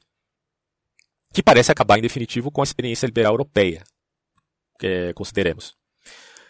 Uh, em outras palavras, não podemos olhar para o liberalismo como sendo uma simples ideologia política é, de um partido, mas como uma ideia encarnada, ele enfatiza aqui, uma ideia encarnada em instituições políticas. E quando o conservador fala da defesa das instituições, está falando de ideias encarnadas em instituições políticas de caráter, instituições essas de caráter liberal, é evidente. E em estruturas sociais, que também tem esse elemento liberal fundido ali. Todas as grandes ideologias do século XIX, a democrática, a nacionalista, a católica nos seus aspectos mais reacionários ou sociais. Apesar que existe uma mistura de católico nacionalista, de católico democrata, de católico na sua própria estrutura do catecismo né, social, ou de católico socialista, que é muito forte aqui no Brasil. Né? É, principalmente no PT. Né, você tem ali a, a teologia da libertação presente. Bom, na medida em que se afastaram principalmente do liberalismo, buscaram a edificação de uma outra forma de Estado, que, conforme a matriz ideológica, poderia ser um Estado autoritário ou uma democracia populista ou totalitária. Então, assim, se você está fugindo da democracia liberal, você pode ter, porque aqui a ideia é, o Bob está vendo o Estado liberal como uma ideia encarnada em instituições políticas, não é meramente uma ideologia. Ah, sou liberal do ponto de vista ideológico. Não, não, não, não, não. Você é liberal por natureza, se, se pode ser que você revogue isso, mas você é, é liberal no sentido de uma ideia encarnada em instituições políticas. Porque você vive numa democracia liberal, no Ocidente, na maioria dos países do Ocidente. Tá? É... Mas à medida que se queira se afastar daí, você vai admitir um Estado autoritário, um Estado de uma democracia populista, ou até um totalitarismo, que aí já vai para caminhos bem tortuosos, né? o Estado totalitário que aparece na China. Na China, ah, socialista, mas capitalista. Né? Até porque a China percebeu que o capitalismo não necessariamente faria frente a um partido socialista. Eles são socialistas enquanto partidos, mas em economia capitalistas de ordem fascista, né? no sentido de que se há uma mistura ali, que se diga economia mista. Tá? É quase um neoliberalismo no, no, no que se entenda neoliberalismo na sua primeira abordagem e não na posterior que recai sobre Hayek e Milton Friedman, que já é uma outra coisa. Né? Liberal, o, neoliberal, o conceito de neoliberalismo foi mudando com o tempo, para quem não sabe. Bom, se tratamos, portanto, do adjetivo liberal e percebendo que agora o liberal está encarnado nas instituições hoje, tá? e portanto não é errado se dizer liberal enquanto instituição, é, no seu aspecto político mais conservador, no que se refere a uma versão burkeana dos Whigs, do partido de Edmund Burke, podemos considerar então que essas coisas se coadunam. Mas se tratamos aqui do ponto de vista do adjetivo, vamos falar do substantivo liberdade. Se a reconstrução do mapa dos diferentes partidos ou movimentos liberais do século XIX não nos possibilita chegar a uma satisfatória definição de liberalismo, também seja útil tentar o caminho contrário, buscando identificar aquele valor de que os liberais, pelo seu próprio nome, se proclamam arautos, isto é, o de liberdade, porque o liberalismo geralmente é conhecido com esse é, com esse símbolo, né? Vamos, se, se quisermos colocar dessa forma, a liberdade. Que tem um caráter dialético bem profundo, né? A ideia de liberdade. Enquanto conceito, mas enquanto símbolo, sim. Né? Enquanto conceito, você pode ter uma visão mais conotativa aqui e outra mais denotativa. De uma visão, de uma definição histórico-empírica, passamos assim para uma definição essencialmente teórica do adjetivo para o substantivo. Né? Nesse campo, não interessa o antigo problema do livre-arbítrio, que ainda é um problema para muitos. Também desperta um interesse apenas marginal aí, devido à sua simplificação, às suas simplificações políticas, é, o fato de o homem, pela sua própria natureza, estar sujeito à lei de causalidade e ser, consequentemente, objeto de estudo por parte da biologia, da antropologia, da psicologia. Mas lembremos, esqueceu de dizer aqui, que a biologia, antropologia e psicologia são disciplinas criadas pelo próprio homem e que o homem é que estuda a si mesmo Tá? Então, sempre que se fala de liberdade, eu, eu, eu remeto a vocês o conceito de metacognição, certo? Porque o homem é reflexibilidade, é reflexibilidade. O homem está a olhar para o seu cérebro e, quiçá, até para a sua mente. Mas é a mente que pensa propriamente. É, isso é metacognição. Né? Então aí se pode falar de livre agência tranquilamente, sem problema nenhum. Até porque o mecanicismo é uma aporia. É engraçado, eu vejo. É, pretendo ainda fazer um áudio para tratar da derrocada do mecanicismo. Uh, porque o mecanicismo é muito caro para o positivismo lógico, que é completamente reducionista. E o mecanicismo aparece na neurociência, uh, aparece na, na prescrição puramente biológica do ser enquanto uma manifestação fenomênica físico-química, que é uma interpretação e que por aí decorre de erros né, e de acertos, e que precisa ser é, avaliado. Mas que o problema da causalidade hoje não é uma causalidade forte necessitarista do tipo morreu o livre-arbítrio. Pelo contrário, hoje se aceita a causalidade no sentido fraco do, do conceito até é, de uma certa, não vou dizer aleatoriedade, né, para não cair num indeterminismo deflagrado, mas eu prefiro pensar em autodeterminação, no sentido mesmo do Ortega y Gasset, como já expus em vários outros áudios aqui no canal e no podcast. Mas continuando aqui, ó. Nada disso interessa quando se fala de liberdade do ponto de vista aqui do liberal, enquanto substantivo. Uma vez que do ponto de vista científico ou experimental, é, a liberdade não pode ser demonstrada, por isso que Kant coloca a liberdade como numênico, né, como metafísico. Assim como não pode ser demonstrado o seu contrário, de que não há liberdade. Mas eu acho que o Kant exagera um pouquinho aí, né? Mas tudo bem. Não tem como demonstrar isso do, do método científico, né? Mas não é o método científico que é o único que fala aqui, né? Como arauto da verdade, não é. Mas, beleza. Do ponto de vista do método científico, que tem lá seus problemas, você não pode provar liberdade no laboratório, digamos assim. Você pode fazer locubrações a partir de experimentos, mas você não vai chegar a um denominador comum entre os próprios cientistas, tá? Ocupar-nos-emos, pois, da liberdade unicamente em relação ao agir humano, ou seja, a ação humana, de Ludwig von Mises, que escreve um livro excepcional a respeito da ação humana. E, portanto, também no que se refere à política. E não da liberdade interior como fundamento nas três principais definições dadas pelo pensamento político filosófico moderno, acerca do agir livre, que é a liberdade natural, a racional e a libertadora e tal. Antes de tudo, é útil considerar a concepção naturalística da liberdade. O homem é verdadeiramente livre quando pode fazer tudo aquilo que o satisfaz. Mas a satisfação pode ser pode redundar em vício. Daí você cria aquele problema da escola de Epicuro, que pensa o prazer tendo em vista a disciplina, né? E não o contrário disto, que é o hedonismo. Então, o Epicuro não é hedonista como é hedonista no sentido da, da modernidade, né? São coisas completamente diferentes. Trata-se de uma concepção, de Bob, naturalística, na medida em que, ele está falando aqui ainda do conceito, tá? Eu que meti o Epicuro nessa história, não está falando disso. É, na medida em que o agir humano segue ou obedece aos próprios instintos ou apetites ocasionais, porém, para conseguir satisfazer os próprios desejos. E, portanto, para ser livre, o homem precisa não encontrar obstáculos. E quando eventualmente os encontra, ou encontrar, precisa possuir também a força ou o poder para coagir e subordinar os outros homens. É, temos aqui uma liberdade que implica, pois, a desigualdade. É aí que está o problema. Entra o individualismo aqui, entra o conceito de liberdade e entra o coletivo. Como é que você sintetiza essa equação? Não é? Se quiser falar de equação em termos quantitativos, já é um problema, porque a coisa é qualitativa, não é quantitativa. Bom, enfim, né? temos aqui uma liberdade que implica, pois, a desigualdade, refutando a ideia de um igualitarismo ingênuo. Se a liberdade coincide com o poder, que tem maior quantidade de poder, quem tiver né, maior quantidade de poder será mais livre, considere. Paradoxalmente, o homem verdadeiramente livre seria, por assim dizer, o déspota, ou se possa dizer o aristocrata. Né? Esse tipo de liberdade foi descrito por Thomas Hobbes. Eu tenho muito problema com esse cara aqui, esse Hobbes é meu Deus. Mas enfim, né, ele escreveu assim, quando definiu a condição do homem no estado natural, que é o lobo é o homem é o lobo do homem. Ah, o Freud também, quando colocou o princípio do prazer, o, o instinto constitutivo da natureza humana.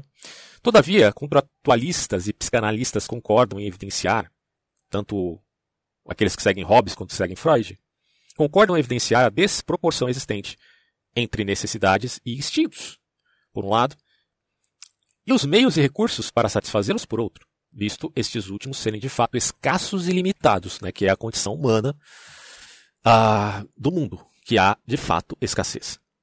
Por isso que a, a, economia é uma ciência humana necessária. Se não houvesse escassez, não precisaria ter, existir economia. Mas como há escassez, é necessário que haja uma economia racional, que é pautada, por exemplo, nas relações do capital e do livre mercado, que é basicamente o capitalismo. Então não existe outra economia senão capitalista, né? se a gente for pensar assim.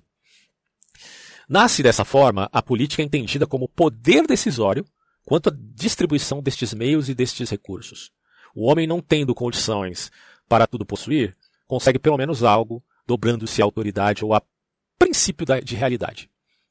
Em outras palavras, em todos os grupos sociais que tenham um mínimo de organização, a liberdade dos indivíduos para fazerem o que, lhes, o que mais lhes apetece é mais ou menos limitada, conforme a opinião das classes dominantes acerca da novidade social desta ou daquela liberdade natural. Precisamos, a partir daqui, passar para outra definição da liberdade, radicalmente contrária, inclusive, a que tem seu ponto de partida naquela liberdade natural. E chega a identificar a liberdade com a força. Por incrível que pareça, veja só. Esta contrapõe a verdadeira liberdade ao arbítrio do indivíduo, que não é livre no imediatismo e espontaneidade de agir, mas pode tornar-se livre na medida em que busca adequar-se a uma ordem necessária e objetiva onde se encontra a essência da verdadeira liberdade. Porque é aquela coisa, se há direitos, deve haver deveres. Em lugar de posso, né, a questão do livre, porque quero e porque tenho o poder para agir, afirma-se o posso porque devo e devo na medida em que, aí está a pontuação, enquanto homem participo de uma ordem racional e não meramente animalesca. Porque os animais são livres no sentido irracional. Mas se sou livre e tenho razão, sou livre no sentido racional. Ora bolas. O instrumento de liberdade é, portanto, o conhecimento. O conhecimento. Isto é algo radicalmente contrário ao instinto. Assim como o homem no estado natural é o oposto do homem racional que vive em sociedade. Já que se diga estado natural em via de, um, de uma animalidade. Essa coisa do bom selvagem de Rousseau é conversa para boi dormir. Porque se uma tribo indígena ela tem um certo status pautado no mito, ora, o mito mesmo que existe em todas as tribos indígenas, que se conheça, uh, com menos complexidade ou com maior complexidade, o mito já é a razão. Já é esclarecimento. O próprio Teodoro Adorno falava isso, né, que o mito ele é um tipo de esclarecimento já. Na sua dialética do esclarecimento ele põe assim. Claro que ele está querendo criticar isso.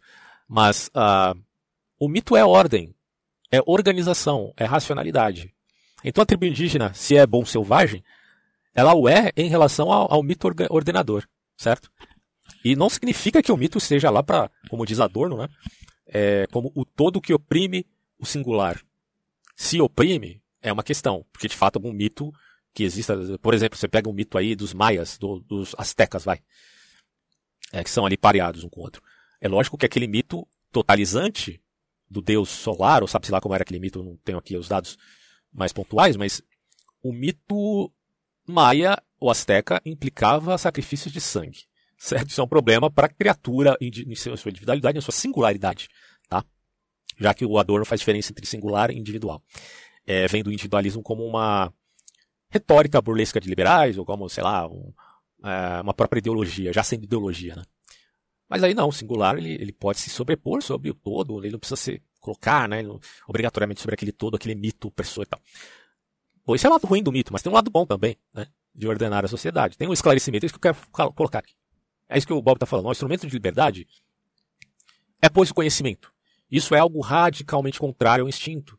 Assim como o homem no estado natural é o oposto do homem racional que vive em sociedade. A verdadeira liberdade se manifesta como consciência da necessidade racional o mito, a religião, a poesia, tudo isto é a firme convicção de que o ser humano não é apenas instinto.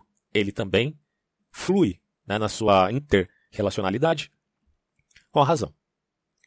É os sentimentos e a razão, podemos colocar assim. O sentimento como síntese entre emoções instintivas e a razão.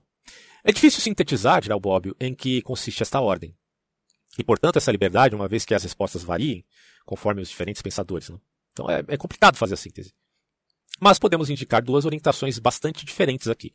Uma que enfatiza o homem, principalmente na sua dimensão. Ele vai colocar antropológica, mas eu preferiria colocar ontológica, sabe?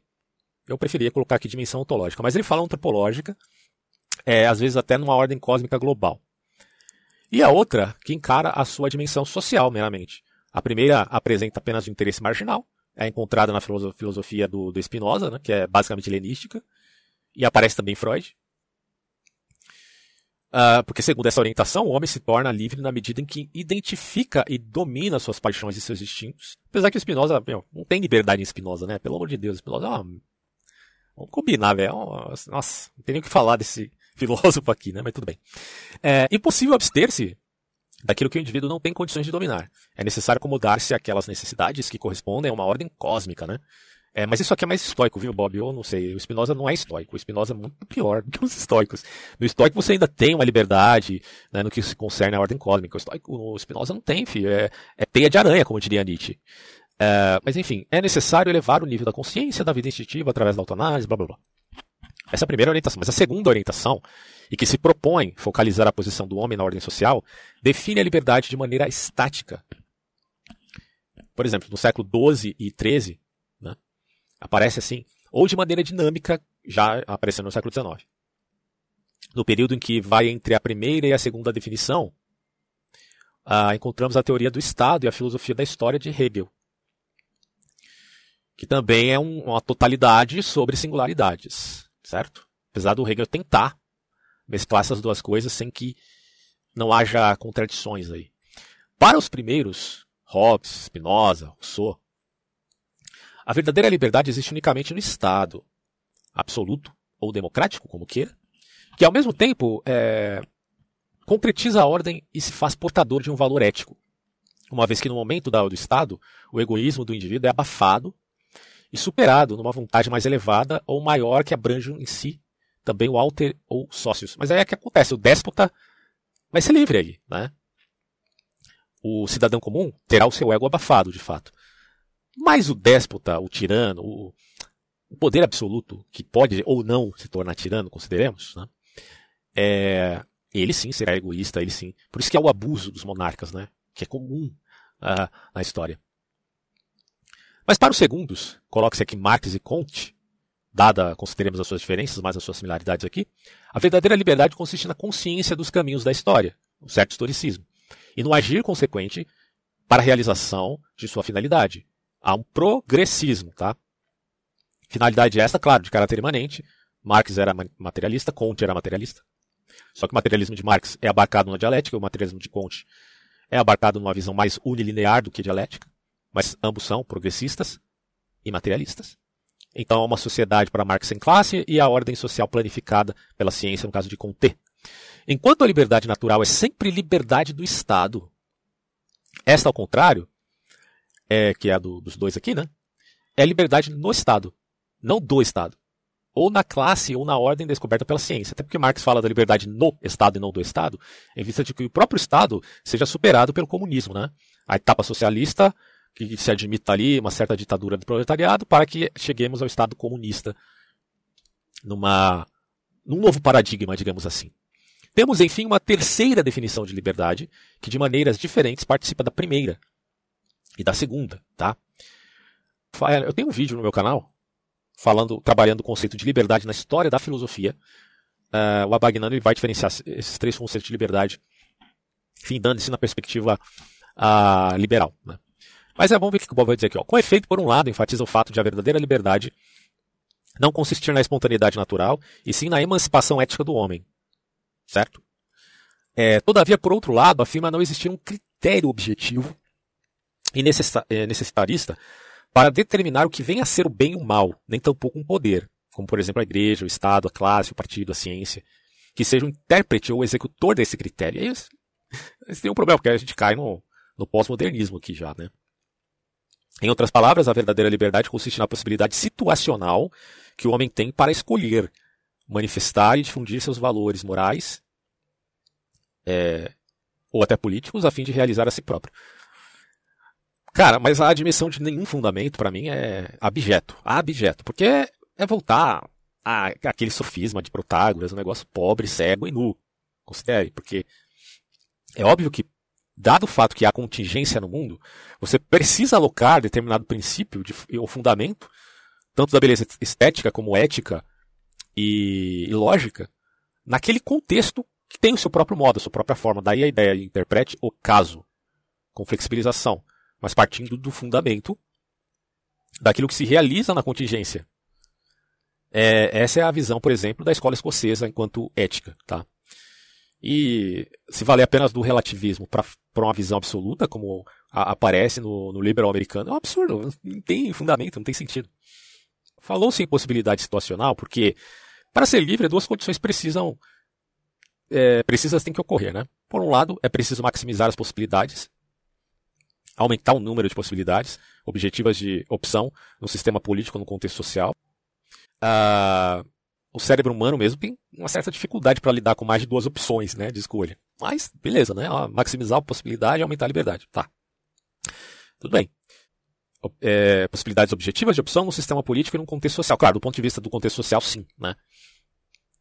É, é melhor viver numa democracia liberal do que viver num Estado muito é, freado né? e contido por uma dinâmica, por exemplo, feudal, ou, ou pior, né, uma dinâmica que não te possibilite crescer ou, ou ter uma ascensão social. Então é um problema aí. Então, claro que aí você maximiza a possibilidade vai aumentar a liberdade. Nesse sentido, sim. Bom, mas aí ele vai dizer aqui, ó, no contexto social que assegura um, um real pluralismo para voca as vocações e as profissões. Não é de fato livre quem se acha forçado a escolher entre aceitar ou rejeitar, entre a presença ou o silêncio, é, se aí se admite apenas uh, um dualismo vicioso, né? Ou um falso dilema de você ter que aceitar uma coisa ou outra coisa. Aí você maximizando a possibilidade, nesse sentido, aí eu admito que é bom. Ok. Além disso, uma sociedade é tanto mais livre quanto menor é a distância entre as vocações e as profissões. Se você, por exemplo, tem liberdade para seguir sua vocação, você é mais livre. Por outro lado, é preciso também minimizar os condicionamentos. É, eu costumo pensar no exemplo do Pelé. Né? O Pelé nasceu no século XX e foi um jogador de futebol. Se tivesse nascido no século XIX, ele não seria jogador de futebol, porque o futebol surge mais precisamente ali, se não me engano, no final do século XIX, não lembro a data mais ou menos, mas ele só conseguiu ser jogador futebolista no, no auge desse esporte. E a, a oportunidade deu ocasião à vocação do jogador, certo? Por isso ele foi um grande atleta. E nesse sentido, maximizar a possibilidade foi bom, evidentemente. É o Bob dizer, por outro lado, é preciso também minimizar os condicionamentos internos ou externos que podem atuar sobre os motivos imóveis da ação. Retomando alguma, alguns temas focalizados superficialmente neste parágrafo, é preciso lembrar que não apenas os processos normais da socialização, a partir da educação, até a ideia do mass média, né, que é uma ideia é, frankfurtiana, da cultura do espetáculo, mas também, aliás, os frankfurtianos né, não são progressistas nesse sentido, hein? não são de modo algum. Se querer falar de progressismo com, com esses caras, caiu aqui o negócio, deixa eu só colocar no lugar aqui. Você querer falar de progressismo com um frankfurtiano é um troço que você vai ter que tentar justificar o que foi o século XX, o século do, é, do progresso de Comte. Né? Não dá para fazer, é, dados os totalitarismos. Bom, mas também a psicologia, a biologia, utilizados instrumentalmente pelo poder político, podem condicionar as opções individuais. É aquilo que a gente chama de engenharia social, né? Seja ela centralizada, seja ela fragmentada, como a admissão de alguns popperianos por aí. Você pode usar da psicologia é, em vista da indústria cultural, seja para vender produtos, seja para, por ocasião disto, é, fazer propaganda política. Aliás, é, teve um rapaz que comentou num vídeo meu sobre Adorno, da diferença de, de propaganda e publicidade. Eu nunca me atentei muito bem a essa diferença, mas achei interessante, né? A propaganda tem um caráter mais ideológico, e a publicidade, no que concerne aí, a um determinado produto que se ofereça uh, e que se considere aí uma relação ética, o que não seria necessariamente na propaganda em vista de ideologias uh, que não se provam na realidade, mas que são propagandeadas de maneira arbitrária. E daí não caberia dizer que o cristianismo fez propaganda, né? É, em vista de que seja mera ideologia, porque o cristianismo, evidentemente, é, o cristão não aceitará como sendo mera ideologia, de modo algum. Mas aí ele continua aqui. Além disso, uh, os indivíduos, mesmo sem esses condicionamentos, que enfim aparecem sim no século XX do behaviorismo, eu, tô, eu que estou falando aqui behaviorismo, para serem livres, é, precisam, mediante o conhecimento, dominar os próprios instintos e as próprias paixões, certo? Ah, porque o vício é uma prisão. O vício, certo? Tu tá achando que o vício vai, vai ser liberdade? Né? Você está confundindo liberdade com libertinagem, no sentido do vício em qualquer instância. É, podemos sintetizar isso com um vício dopaminérgico, né? o excesso de dopamina. E nessa terceira definição, passamos necessariamente de uma liberdade de autoemancipação, ou de realização de si próprio, para uma liberdade dos condicionamentos externos e internos. Porque aí quando se fala de emancipação, geralmente, tá, do ponto de vista da, da ciência política, está falando de direitos civis. Ponto. Né? Emancipar é, de, é ter direitos civis. Só que a palavra ganhou outros contornos que vai além dos direitos civis, vai também dos, do privilégio a certas minorias. E aí já é problemático e criticável, tá? Porque na medida que uma minoria foi explorada uh, e denegrida no passado, ela agora, ela não quer só o direito civil que ela já tem. Ela quer mais, ela quer privilégios. Aí a gente tem um debate extenso, tá? E isso já extrapolou muito a ideia de emancipação. Bom, a liberdade de fazer supõe, assim, a liberdade de poder fazer, o, livre iniciativa do liberalismo. Sublinhamos a palavra poder justamente porque ela permanece de alguma maneira relacionada com a liberdade, visto que a liberdade de querer supõe, ao nível da ação, algumas garantias, isto é, ausência de impedimentos e condicionamentos externos, internos e, portanto, uma possibilidade de poder. Em outras palavras, exige a existência de um espaço público, vídeo Hannah Arendt, que possibilite e garanta, ao mesmo tempo, a livre manifestação das faculdades humanas, bem como a dos processos políticos e sociais. E lembramos que a Arendt é, é liberal, né, nesse sentido. Esta passagem necessária não implica, porém, que a liberdade venha a ser um status político e socialmente garantido. Ela nada mais é do que uma condição, um pré-requisito para a possível manifestação da liberdade, para a emancipação ou a realização do homem, sempre na dependência de uma opção, ou melhor ainda, de uma, é, de uma ação. Nesse sentido, uma ação, claro, que seja dentro do, da, das relações interpessoais, de direitos e deveres, claro, debaixo de uma Constituição, de uma lei positiva. Nesse sentido, entende-se por ação livre aquela que tem condições para chamar à existência o que não existia. Criar coisas, criar coisas, como o Steve Jobs, que criou o iPhone, por exemplo. Né? Não ele sozinho, mas um grupo dele.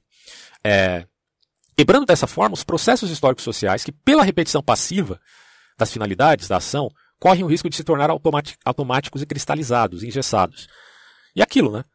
É a diferença que se faça de uma criação que tem que causa a, uma revolução entre aspas, mas espontânea, que não tem nada de artificial, né, mas que ganhou contornos aí poderosos na sociedade. É progresso no sentido espontâneo. É o que o Hayek diz. Precisamos ainda definir se o espaço onde essa liberdade se manifesta, no caso aqui do Steve Jobs é o espaço da, do, da economia, do capitalismo, é um espaço essencialmente particular que possibilita ao homem testemunhar seus valores morais, ou se é espaço político para contribuir na definição de opções visando qualidade de vida. Tem essa diferença também.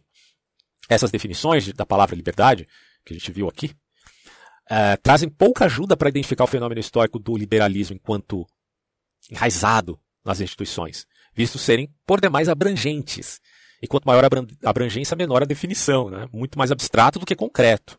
Que é tão importante para o liberalismo Whig do Edmund Burke, você olhar para a concreção e não pelas abstrações construídas no seu gabinete. Podemos de fato resumir nessas três definições toda a história da moderna filosofia política, bem como poderíamos resumir nelas todas aquelas formas de organização do poder que nada tem de liberal da absolutista para a democrática pura, né? Que a democracia pura é aquela do que Platão critica. É, ou até a socialista soviética, que, pelo amor de Deus, né? É totalitarismo. A análise feita até este ponto pode, todavia, ter utilidade se nos perguntarmos qual é a resposta dos pensadores normalmente considerados liberais ao problema dessas três liberdades aí que foram colocadas agora. A liberdade natural, a liberdade da ordem racional e a liberdade da autoemancipação vale até um destaque para repensar isso posteriormente. Porque aqui eu estou fazendo uma leitura é um pouco crítica, né? Mas é só para você ter aí esse áudio como um parâmetro para pensar liberalismo partindo do pressuposto da sua própria complexidade, tá? E o Bob continua dizendo aqui, ó, nenhum pensador liberal, tra trabalhando com essa ideia de liberdade natural, liberdade da ordem racional, liberdade da autoemancipação, nenhum liberal se opõe a que o Estado limite a liberdade natural ou espaço de arbítrio de cada indivíduo. Tá vendo, Tico Santa Cruz? Aprende essa, meu filho. Nenhum pensador liberal se opõe a que o Estado limite a liberdade natural ou o espaço de arbítrio de cada indivíduo. Só que tem uma coisa, né? Porém, com duas condições bem definidas, tá?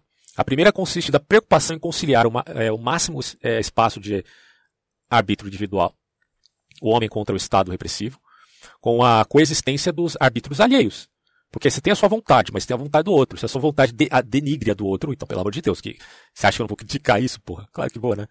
É... Então, assim, né? Princípio de igualdade jurídica, meu amigo. Igualdade jurídica. Vou até destacar esse termo aqui que é bem esclarecedor. Uh, e a segunda impõe que, para limitar a liberdade natural, deve ser utilizado como instrumento o direito. Certo? Por isso que há a importância da lei positiva. A norma jurídica geral válida, é válida para todos. Um direito que, que seja expressão de um querer comum, vidicante. Né? É, e aí, resumindo, a decisão acerca da nocividade ou não desta ou daquela liberdade natural, bem como consequente, o consequente controle social levado a efeito pelo direito, deve ser uma resposta à opinião pública e às formas institucionais mediante as quais a mesma se organiza. Tá? Então você veja aqui que o. Pensa no Lázaro, né? O, o Lázaro, o, uh, o loucão lá que invadia casas, é, chácaras, né? E, matava, e matou um monte de pessoas aí. Ele é livre para fazer isso. Liberdade natural, livre-arbítrio. Mas, porra, contra a lei, meu amigo. Vamos lá, né? Direitos e deveres. Historicamente, os pensadores liberais defenderam contra o Estado duas liberdades naturais. Na época do capitalismo recente, lutaram a favor da liberdade econômica. Vamos destacar aqui, ó. Liberdade econômica. O Estado não deveria se intrometer no livre jogo do mercado, que sob determinados aspectos era visto como um estado natural, ou que é a mão invisível, né? ou melhor, como uma sociedade civil fundamentada em contratos entre particulares. Quer dizer, se eu quero fazer um negócio com fulano, o Estado não tem que se meter nisso. Né? Basicamente, era, essa era a premissa. Uh, mas isso deveria valer para livre comércio também, né? não só para o comércio de uma determinada região. Porque é um contrato entre particulares. Aceitava-se o Estado somente na figura de guardião, deixando total liberdade, é a coisa do laissez-faire, na composição dos conflitos entre empregados e empregadores. É, ao poder contratual das partes, nos conflitos entre as diferentes empresas, no âmbito nacional, assim como na, no supranacional, ao poder da, de superação da, da concorrência, que sempre recompensa o melhor. Só que no período pós-industrial, e aí que está o ponto-chave, né? A gente tem um problema aqui no período pós-industrial e também tecnológico. Foi reivindicada pela esquerda a liberdade sexual, bem como a do uso de drogas, contra as inibições de uma moral julgada, ao mesmo tempo cristã e burguesa. Sacramentada, melhor dizendo, e ligada ao sistema produtivo para alcançar a ressurreição terrena da carne. É, então, essas questões de ideologia contra a religião é um problema, né? Mas quando se fala do aspecto industrial, entra também o elemento da lei trabalhista, que eu acho que é um ponto aí que acaba tendo intervenção do Estado. Né? De forma diferente, é, mas aí hoje, quando se fala de liberalismo, não é acabar com a lei trabalhista, mas minimizar os excessos de lei trabalhistas. De forma diferente, ambas são liberdades naturais, que privilegiam o mais poderoso, quer no mercado, quer na busca do prazer. Consequentemente, essas liberdades acabam por gerar conflitos e violência, bem como uma diminuição de tutela jurídica, tarefa natural em função da qual se formou o Estado moderno e muitos pensadores liberais, porém, é, sempre aceitaram uma dose mais cavalar aí, ou até menos elevada de conflito, depende da circunstância, né?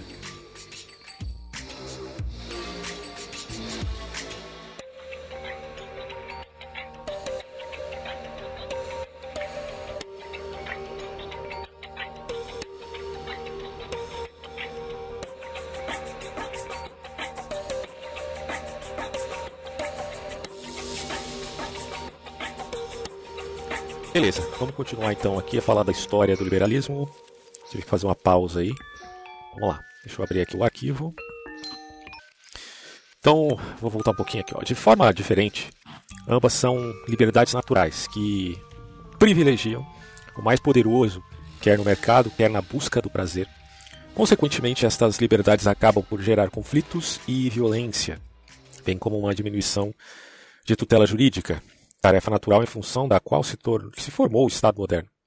Então, assim, muitos pensadores liberais sempre aceitaram aquilo que a gente pode chamar de uma dose mais ou menos elevada de conflitos e de violência no âmbito do Estado, tá? Então, de novo, é, isso vai variar de acordo com a circunstância a ser enfrentada e admitindo-se aí uma justificativa ou não, uma justificativa ou não para que um liberal é, veja aquilo como algo adequado, digo aqui, em relação à ação do Estado. Justamente a fim de ampliar o espaço do arbítrio ou da liberdade natural do homem, nunca, porém, renunciaram à intervenção em última instância. E digo aqui intervenção do governo como poder de julgamento entre as partes em luta, mediação nas questões, por exemplo, trabalhista, protecionista, leis contra os monopólios. Então está vendo? Mesmo liberal aqui, em algumas circunstâncias, ou em última instância, não abriu mão de que, é, em alguns casos, haverá intervenção do Estado. Então, o liberal não é aquele que é totalmente libertário, no sentido que o Estado nunca possa intervir. Tá? Na verdade, o Estado tem uh, esse papel se havendo uma determinada contingência. Daí, por exemplo, no caso da pandemia, né, uh, que fere aí o que chamamos de mão invisível do mercado. Evidentemente que o Estado há de intervir aí, e isso não é o contrário de liberalismo, como muita gente está dizendo por aí, inclusive escritores best-sellers, né? Dizem que ah, o liberalismo morreu porque o Estado teve que intervir na pandemia. Mas peraí, uma coisa não tem nada a ver com a outra. O liberal já sabe que em dadas circunstâncias há necessidade de maior ou menor a intervenção, vide a concepção já admitida de Estado suficiente, certo? Bom, e aí vai colocar aqui, né? A, ou como órgão defensor das posições mais fracas, dos direitos civis, direito da família, é, com particular atenção à situação dos mais fracos, luta contra drogas pesadas, é, situação das mulheres, etc. Bom, e aí ele vai dizer, pelo contrário, os liberais foram abertamente contra o princípio de liberdade no Estado, no caso deste princípio não ser entendido unicamente como de liberdade política, isto é, como participação na definição das orientações políticas do governo, enquanto reivindicam plena liberdade social, de palavra, de reunião, de associação, de imprensa, de empresa. Então, liberal, é, pautado na democracia liberal, admite a liberdade social, certo? Evidentemente, né? senão seria liberal de jeito nenhum. É, e essa liberdade é em relação ao Estado. O Estado não pode impor com quem você vai se associar ou fazer negócios. Os liberais, com exceção dos que se inspiraram na filosofia de Rousseau ou de Hegel, que já é uma outra história, né? Rousseau e Hegel é outra pegada, nunca acreditaram que a vontade geral manifestada pelo Estado fosse qualitativamente diferente do somatório, ou melhor, da agregação, fruto de compromissos das vontades particulares de indivíduos e grupos. Ah, o que ele está dizendo aqui é: não há uma efetiva diferença. Tá? É, além disso, sempre combateram a afirmação de que o Estado, como concreta universalidade, é o portador e o concretizador do valor ético, a que deve se reduzir substancialmente a vida do indivíduo, por ser o Estado visto, por um lado, como governo, isto é, como uma parte em relação ao todo, que é a sociedade, e por outro lado, como simples organização política e jurídica da força, que para o liberal precisa buscar um consenso na é, a própria legitimidade. Então, é, esse consenso abarca a sociedade civil, ele não abarca apenas aquilo que nós chamamos de um poder centralizado que decide tudo por todos. Com situações adversas e que são diferenciadas em termos de tocar a sociedade inteira, como no caso de guerras, doenças, pestes, etc., haverá necessidade de haver um consenso em determinada ação. E aí se diz, o pensador liberal, porém, embora seus ideais se oponham a quem pense, a quem pensa existir uma ordem necessária e objetiva da qual alguém seja o intérprete o fiador, sente-se forçado a aceitar a ideia de um bem absoluto, que é justamente o Estado liberal. Aqui é, é complicado. É, porque o liberal, evidentemente, como já vimos anteriormente com outros autores, a gente vai ver que o liberal ele é totalmente uh, aberto a crer ou não, por exemplo, no poder superior, no caso da religião. Então é admissível você pensar, o próprio Bob diz, né, você pensar no liberalismo de caráter protestante ou até mesmo católico. Ainda que os católicos mais sarracenos não aceitem isso de modo algum, né? Não existe liberal conservador, esses caras é, veem isso com muito maus olhos.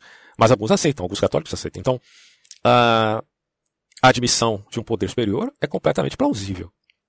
Só que aqui, o Bob está tentando generalizar a coisa para dizer que o bem absoluto é justamente o Estado no sentido liberal, pelo amor de Deus, sempre no sentido liberal, no que se refere à completa ojeriza a um Estado totalitário. E continua sendo um bem absoluto nesse sentido, embora retirado do campo da ética e submetido ao campo do direito. Tá? É, o Estado não pode falar de liberdade interior, mas sim de liberdade exterior. O Estado fala daquilo que compete ao direito e ao aspecto jurídico. E aí enfatiza-se, embora o Estado liberal tenha que ser moralmente neutro e só possa permitir uma organização da sociedade em que cada indivíduo e cada grupo social tenha condições para perseguir livremente seu próprio objetivo e escolher seu próprio destino, ou, a, ou sua própria maneira de ser no mundo, sem que ninguém, nem homens, nem grupos, possam impedi-los, enfim, mesmo em se tratando de um Estado reduzido a um mero procedimento político e jurídico. Há de se ter aqui sempre o valor do indivíduo enquanto agente decisório de sua própria condição, uma vez que esteja debaixo, debaixo da lei. Tá? A lei que se refere à sociedade em questão. É um bem absoluto justamente porque, no caso do Estado liberal, pressupõe como valor o indivíduo visto como fim e não como meio. Certo? Aí está a diferença do socialismo, que geralmente, não sempre, tá? Mas geralmente o socialismo é em detrimento do indivíduo. E para uma visão liberal mais radical, é um indivíduo em detrimento da sociedade. Mas não é necessariamente uma coisa nem outra. No entanto, o indivíduo sempre é visto no Estado liberal como fim e não como meio. Porque isso seria um utilitarismo voraz. Né? E aí se apregou o princípio do diálogo e a superioridade da persuasão sobre a imposição. No caso de troca de ideias, não de engenharia social. Né? É, no caso de você discutir assuntos questioná-los, uh, demonstrar observações, fatos e plausibilidade. Né? Porque aí a gente não, cons não, consegue alcançar toda a verdade, evidentemente, o ser humano não tem esta proeza, mas temos uh, aquilo que chamamos de plausibilidade. E de pessoas notáveis que podem até suplantar a plausibilidade em via de uma descoberta uh, que se mostre mais poderosa do que aquela tal plausibilidade. Tá? Então tem toda essa dinâmica no Estado de direito. É, e aí se diz também o respeito pelos outros e, através deste valor, a significação positiva das diferenças e da diversidade. Em síntese, o liberalismo absolutiza um método, não os fins. Tá? O Estado liberal, como bem absoluto, neste quesito, não passa de um ideal limite. Não é, de modo algum, uma religião política aqui. Não é. É apenas uma maneira de permitir que haja flexibilização e pluralidade no espaço público. Então, não passa de um ideal limite ou orientador da experiência política, uma vez que conflitos ou tensões próprias de uma estrutura pluralista, que é no caso esta, né, Estado liberal, nem sempre são resolvidas pelo diálogo né, ou pela persuasão. Ao contrário, muitas vezes a força atua, claro que isso também existe, né, às vezes a força atua como fator decisivo. E trata-se, porém, de uma força que aceita uma regra jurídica e é melhor conferir do que quebrar a cabeça. Ele faz essa observação aqui, né?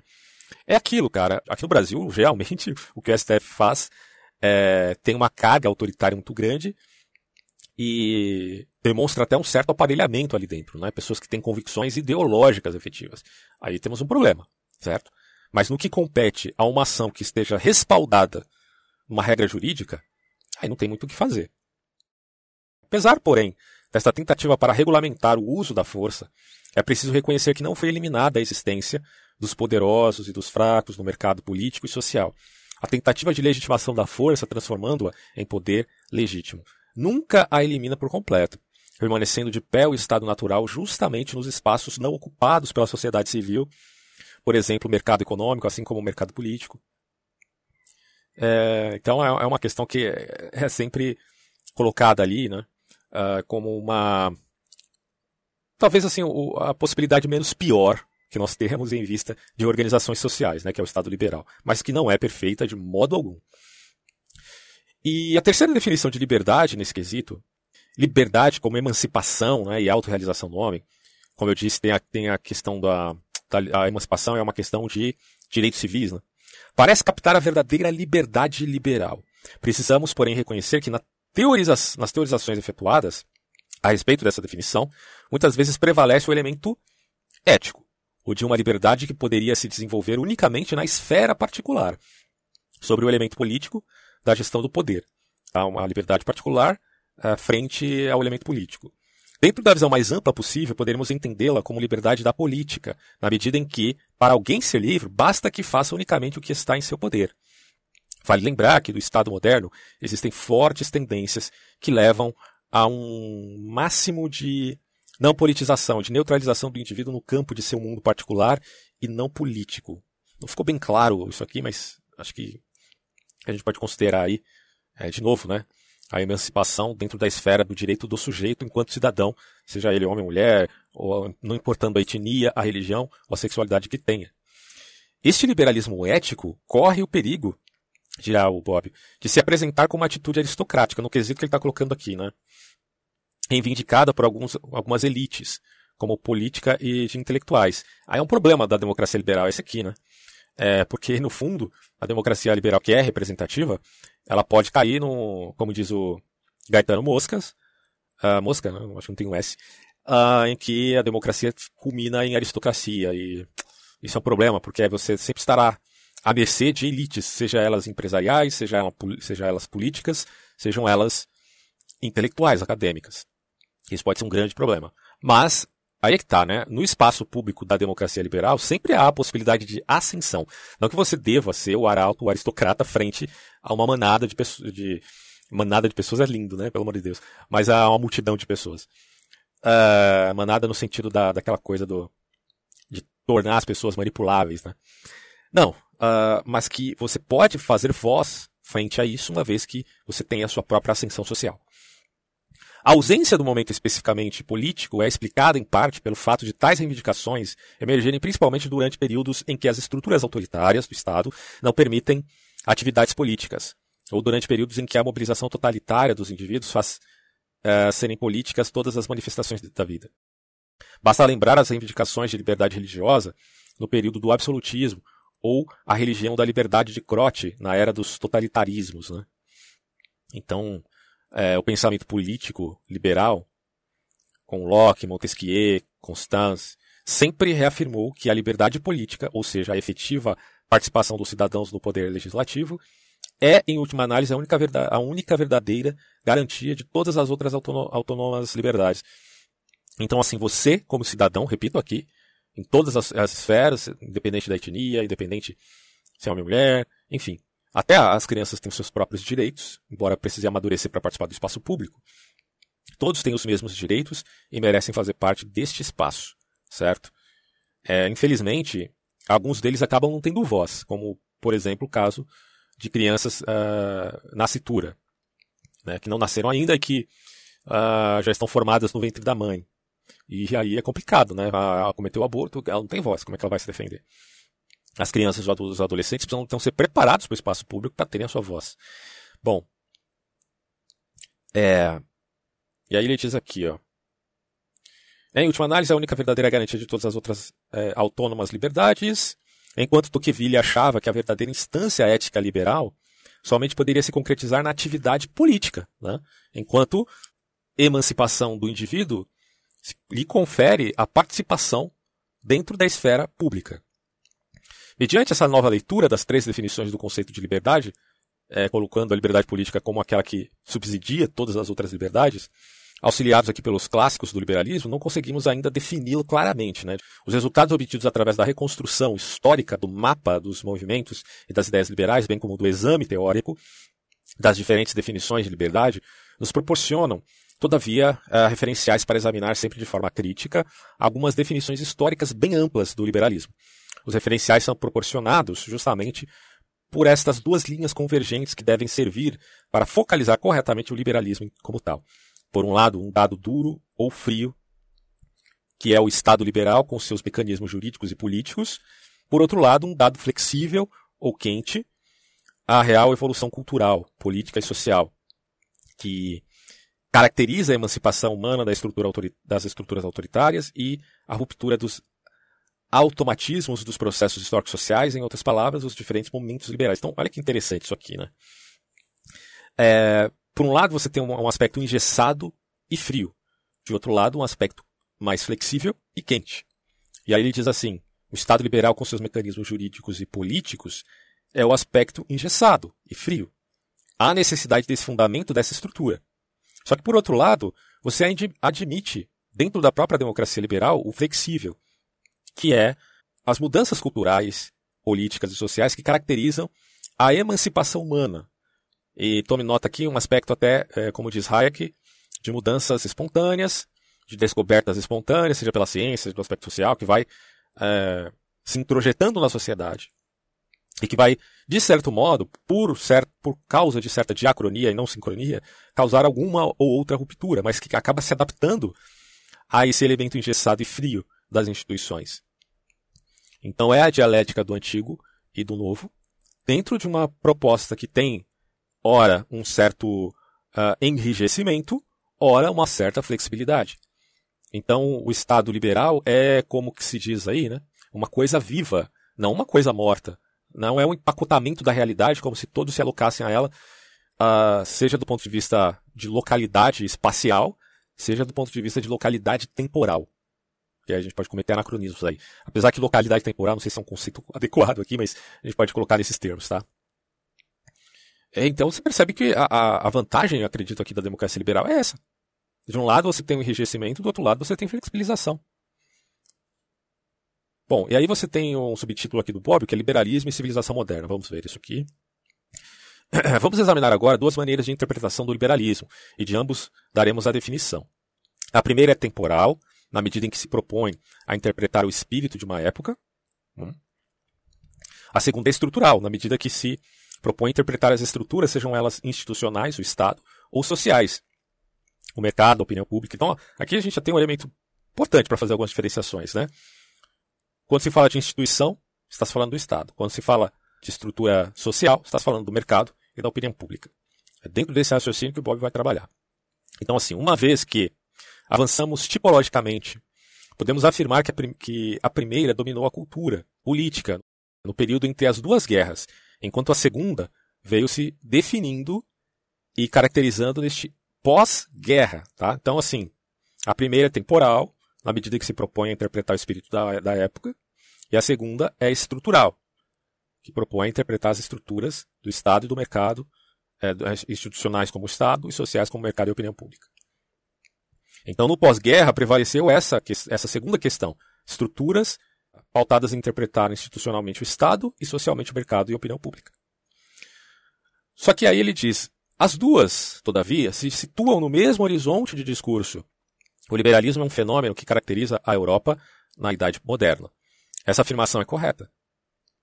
Quando o uso da, do adjetivo moderno é apenas neutro e descritivo, após o, a, o século XVI, né, que é começa a modernidade, muitas vezes, porém, este uso é altamente valorativo.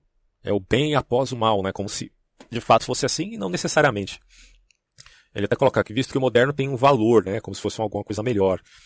Bom, esse enfoque é bastante perigoso e acarreta graves riscos de não se compreender bem o liberalismo no plano histórico, riscos que procuraremos mostrar falando em três preconceitos: o filosófico, o jurídico e o histórico.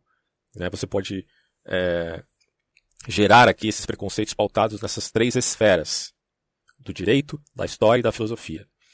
Antes de tudo, precisamos observar que se tudo aquilo que acontece no moderno se acha positivamente relacionado com o liberalismo, acabamos por transformar a proximidade de processos históricos diferentes numa coincidência dele. Chegamos assim muitas vezes a ter é, essa visão providencialista e triunfalista do liberalismo. Né? É uma visão que esquece a dureza de suas lutas, suas frequentes derrotas e a diversidade de suas estratégias conforme as diferentes circunstâncias históricas que ele enfrentou e tentou se adequar. Então esquecer esse dado assim fundamental, cara, é, é, você não consegue falar do, de liberalismo sem considerar a adaptabilidade ou contextos históricos tão distintos, tão diferentes. É, e aí o Bob diz, enfim, perde-se de vista os momentos liberais concretos para se ter um liberalismo, pelo menos até a segunda metade ali do século XIX, sempre no ápice da história. Né? O liberalismo, na sua história mais autêntica, não coincidiu sempre com o governo, visto ter se encontrado muitas vezes em posições de oposição radical, quando não até de heresia perante um dado governo. É por isso que eu digo aqui, é, tem uma prescrição, tem uma prescrição muito burkiana, né, no sentido em que Burke atesta que a política é feita como uh, pautada em determinado acontecimento concreto, concreto, né? E Michael Oakeshott dirá, isso é como a onda do mar. Então, é complicado os rótulos, sou liberal, mas o que é ser liberal, né? E se você define uma coisa assim, sou liberal e pronto, acabou, uh, colocando liberal como isso, aquilo, aquilo, outro, sem considerar a concreção da realidade, você já está fazendo uma abstração. Isso já é o oposto daquilo que se chama propriamente liberal enquanto de um lado, um determinado fundamento de liberdade, do outro lado, a flexibilização necessária para se verificar a sua liberdade perante a dos outros. E aí o vai dizer, além disso, esta interpretação unitária do liberalismo da Idade Moderna leva à descrição de seu nascimento, de seu apogeu e de seu ocaso. Nas interpretações temporais mais otimistas, o liberalismo encontrará sua superação no socialismo, este também filho da modernidade. Nas interpretações estruturais mais pessimistas, o fim do liberalismo será um fenômeno de autodestruição e coincide com a crise da Europa. Aí ele vai citar aqui o Habermas e o um outro autor aqui. Aí ele vai dizer: a verdadeira face do liberalismo será evidenciada pelo seu rápido modificar-se em fascismo. Cara, mas eu, eu acho assim o, o exato oposto. Eu acho que o fascismo, na verdade, é o modificado do socialismo e não do liberalismo. Eu não sei de onde o cara tirou isso daqui, bicho, porque se a gente olhar pro. Bom, ele vai citar o Horkheimer e o Marcuse, né? se a gente olhar pela interpretação da escola de Frankfurt, você pode ver isso, mas é, eu acho um erro gravíssimo isso aqui. O fascismo ele é um tipo de economia mista que, na verdade, tem um caráter é, mimético até do socialismo, vídeo de, é, ditadura do proletariado, né? Só que em vez de ser proletariado, são sindicalistas ali, são enfim, são grupos pautados numa ideia de feixe, de unidade. Mas aí ele diz aqui, ó, como consequência da transformação do mercado, seriam em suma duas formas de domínio burguês. Uh, com efeito, num primeiro momento, os capitalistas individualmente operam no mercado, mediante a posse efetiva das propriedades particulares garantida por um Estado neutro. Em seguida, porém, mediante o capitalismo monopolístico ou o capitalismo de Estado, é eliminado todo e qualquer espaço de liberdade e se envereda pelo caminho da sociedade global, da pura dominação, sociedade regida por uma razão que conta unicamente a grandeza e as coisas, enquanto marginaliza a liberdade e as fantasias dos homens. Bom, mas vamos lá, né? É, isso aí você vê exatamente como expressão máxima da admissão de grupos que se dizem até socialistas, em via de uma emancipação de caráter socialista. Onde que o socialismo foi aqui, vamos, vamos dizer assim, retirado do jogo? Muito pelo contrário. O socialismo, enquanto tal, revigorou a ideia de uma unidade orgânica, ao invés de emancipar os homens como era o mote da, da superação do próprio socialismo como comunismo. As interpretações temporais do liberalismo, procurando definir seu espírito, buscam todos, todas as, uh, o, o, prólogo do céu, das formas históricas do liberalismo. Esse espírito consiste na, no, na nova concepção do homem, que foi se afirmando na Europa em ruptura com a Idade Média, e que teve como suas etapas essenciais a Renascença. Né? Isso aí é, todo mundo já sabe, né? A Renascença, volta ali aos valores helenísticos, a reforma, a volta ao, a, aos valores da igreja primitiva, e o racionalismo, pelo menos uma tentativa, né? e o racionalismo de René Descartes, uh, que culmina ali no iluminismo. Apesar que o iluminismo tem ali uma, uma presença empírica muito mais racionalista, né, do que muito mais empírica do, do, que racionalista, mas também é uma mistura dessas duas coisas é, no homem transcendental kantiano. Mas enfim, a Renascença, pela sua concepção antropocêntrica, em contraste com o dualismo medieval, pela sua percepção orgulhosa e otimista de um mundo a ser inteiramente conquistado, representa a primeira ruptura radical com a Idade Média, onde não havia espaço cultural para a consciência do valor universal e criador da liberdade. Quer dizer, segundo o que se diz aqui na Idade Média, você não tinha esse espaço para é, conceber a liberdade em todas as instâncias que aparecem na, no Estado liberal, certo? E de fato, né, é, a liberdade na Idade Média é completamente distinta, uma vez dada a regência da Igreja Católica Romana como atuante em todas as a, a esfera da vida do indivíduo, mas não como algo totalitário, tá? A Igreja Católica não é totalitária de modo algum. Mas a presença dela estava ali todas as instâncias, né, seja moral, seja até metafísica do sujeito. Isso não acontece num Estado liberal que permite ou liberdades outras neste quesito. Mais tarde, a reforma protestante, principalmente o calvinismo, traz a doutrina do livre exame das escrituras né, e derruba o princípio da necessidade de uma hierarquia eclesiástica como órgão de mediação entre o homem e Deus. É, porque, de fato, a Bíblia, se você lê ela com honestidade intelectual, você vai ver que a mediação entre Deus e os homens é o próprio Jesus Cristo, não é a igreja. A igreja não é a mediadora. Então, isso é um problema para a igreja católica, né? Porque ela admite a mediação enquanto tradição. E não que a tradição seja ruim, né? Aí talvez seja o erro, uh, vamos considerar aqui da reforma protestante, de ignorar alguns elementos da tradição que eram sim importantes e que foram colocados de lado, mas que ah, os protestantes acertaram em dizer que a mediação é dada por Cristo e não pela igreja? Evidentemente sim, porque é está na Bíblia. Um, então, uh, ele vai falar aqui, ó, emancipando a consciência do indivíduo, enquanto cristão, ministro de Deus, do Deus verdadeiro, que pela ascese no mundo, e não fora dele, pode disciplinar racionalmente toda a própria vida. Então, Lutero, por exemplo, que era um pouco mais moderado do que Calvino, é, admitia a, a cultura é, a amálgama com a cultura, é, considerava o que existia um mundo, né? É, uma cultura deste mundo, que ela não precisava ser demonizada de modo algum, né? Ou estipada da comunidade cristã. É, até algumas músicas, né, Lutero uh, considerava que poderiam ser, alguns ritmos musicais poderiam ser colocados uh, na esfera do louvor e tal. Por analogia com Descartes, uh, há uma rejeição da tradição. Isso aí é muito comum no iluminismo, né? A razão encontra em si mesma seu ponto de partida, eliminando pela dúvida metódica e pelo espírito crítico todo dogma e toda crença, confiante apenas nos novos métodos empírico-analíticos da ciência. Né? Consideremos aqui que Descartes era racionalista e que no próprio René Descartes não tinha esse exagero iluminista que se viu posteriormente, tá? Porque o Descartes admitia a fé católica e tudo mais. Uh, só que essa revolução racionalista barra empirista, na verdade empírico-analítica, acabou tocando também a religião ao ponto da admissão do deísmo frente ao teísmo, né? Deísmo com D, frente ao teísmo com T. O teísmo geralmente vinculado mais às escrituras e o deísmo um espaço aberto para se pensar até um deus matematizante da realidade vide a renascença, né? Que era uh, uma grande fonte de influência para o iluminismo. É, e, do, e, o deísmo foi o que de fato provocou o posterior movimento ateísta, né, que se viu aí e, na modernidade, porque o movimento, é, o ateísmo é um, um, uma perspectiva muito nova assim na humanidade, né? Não é uma coisa que não se via lá na antiguidade com clareza, mas que aparece na modernidade por conta dessas, dessas cisões, né? dessas rupturas, desses recortes da realidade, que são muito problemáticos. É, então, assim, a razão encontra em si mesmo seu ponto de partida, eliminando pela dúvida metódica do René Descartes a dúvida hiperbólica, né?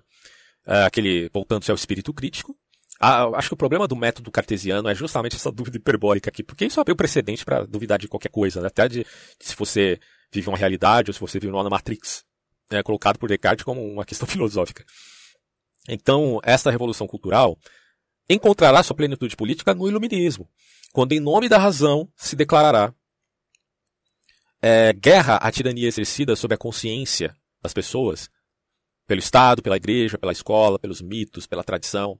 E aí vai olhar a tradição como uma coisa sempre ruim, né? que é um absurdo completo, mas é, um, é, é, um, é uma investida iluminista, é uma investida muito perigosa, muito perigosa.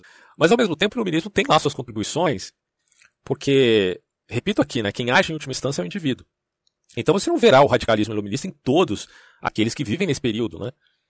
É, você pode ter muitas contribuições em Montesquieu, no próprio Descartes, algumas contribuições você pode encontrar ali, apesar de haver também esse ranço né, de olhar para a tradição sempre como aos olhos de outros autores mais radicais. Quando enfim será dado o ponto de partida para a aplicação do espírito científico ao domínio da natureza e à reconstrução da sociedade. Né? É, você tem então a revolução científica, você tem o Deus que matematiza, que eu repito aqui, isso cai na ideia de deísmo, é, e por aí vai, né? Você tem uma visão, de, uma mudança de paradigma, podemos compreender assim. E aí isso gera a reestruturação da sociedade gera as tais rupturas, né, consideremos. Tem sido este o longo processo histórico que levou o indivíduo a ser a se sentir livre, né? Mas não sei se isso é liberdade não. Uh, muitas críticas a se fazer esse processo. Por exemplo, dizer que a Idade Média é a Idade das Trevas, cara, isso é, é um erro gravíssimo, assim, um erro epistemológico gravíssimo. Porque uh, se diz que a Idade Média é a Idade das Trevas justamente por conta do Iluminismo. Que o Iluminismo seria a Idade da Luz. Logo, se o Iluminismo é a Idade da Luz, o que veio antes é Trevas. Mas isso não faz sentido algum, dada é, toda a compreensão que nós temos nesse período é, da Idade Média, depois da Renascença, certo? Bom, enfim, aí o Bob vai falar que as origens do liberalismo coincidem assim com a própria formação da civilização moderna, europeia, que se constitui na vitória da, do imanentismo sobre o transcendentalismo, a liberdade sobre a revelação, da razão sobre a autoridade e da ciência sobre o mito. Então você percebe que o liberalismo ele tem então essa característica, tá? Que evidentemente está presente ali no próprio iluminismo. Isso aqui é uma questão assim que, que é importantíssima para a gente repensar. Aqui eu vejo alguns problemas tá, com essa afirmação, porque, a bem da verdade, uh, o movimento protestante que o próprio Bob coloca né, como a liberdade da consciência frente a uma instituição mais engessada, ela abre espaço, na verdade, não para o imanentismo propriamente dito. Né? Então, eu não sei, não sei até que ponto a gente pode concordar com essa sentença aqui uh, de dizer que você tem uma prevalência do imanentismo sobre o transcendentalismo ou a liberdade sobre a revelação, né? É porque o movimento protestante parece que é, que é um elemento que está presente ali na época do, do, Renascimento e do Iluminismo como, o, como uma espécie de caminho oposto ao que se está apregoando, ao que se está afirmando. E que, enfim, traz é, valores completamente distintos do que está sendo é, denominado aqui como puro imanentismo. Né? E saibamos bem que o liberalismo se encaixa a, a uma prerrogativa de caráter protestante porque ele aparece nos Estados Unidos e, de certo modo, na Inglaterra também. Né? Na Inglaterra, eu já citei aqui em outras ocasiões sobre os, o partido Whig e o partido Tory, que representavam elementos que não tinham necessariamente um vínculo com a imanentização. Né? Até considerando que o liberalismo não é imanentização, por exemplo, do escatom. Pode até colocar-se assim, do ponto de vista de uma pretensão humana. Mas me parece que o liberalismo, nesse quesito, ele se diferencia profundamente, porque ele é apenas uma. Uh, é a cidade dos homens, frente, não em oposição, tá? Mas como uma necessidade imanente frente à cidade de Deus. Não é uma oposição. Mas é só uma manutenção das relações humanas. Eu estou vendo o liberalismo dessa forma, manutenção das relações humanas. Né? Tem, evidentemente, o caráter imanente aqui. A relação imanente da cidade dos homens não nega a transcendentalidade ou a relação transcendente. Logo, é, porque se, se, negasse o liberal não poderia ser, por exemplo, religioso, que é mentira, é evidente que ele pode ser. Mas vamos continuar e ver, ver as conclusões que a gente chega aqui. O limite desta reconstrução temporal do liberalismo está principalmente num, num preconceito filosófico, pelo menos essa visão, né? Um preconceito filosófico que leva a resultados não mais defensáveis ao nível da crítica histórica. Um fenômeno estritamente político, como o liberalismo, ele repete aqui, é o liberalismo estritamente político é interpretado de acordo com o enfoque a partir da tradicional divisão em períodos da história da filosofia moderna. É porque ele está falando dos preconceitos né, que se vê na filosofia, na história e no direito. Ah, em períodos da história da filosofia moderna, entendida como vitória do subjetivismo sobre a transcendência ou como redescoberta do absoluto no próprio homem e de tal forma que o mesmo é universalizado.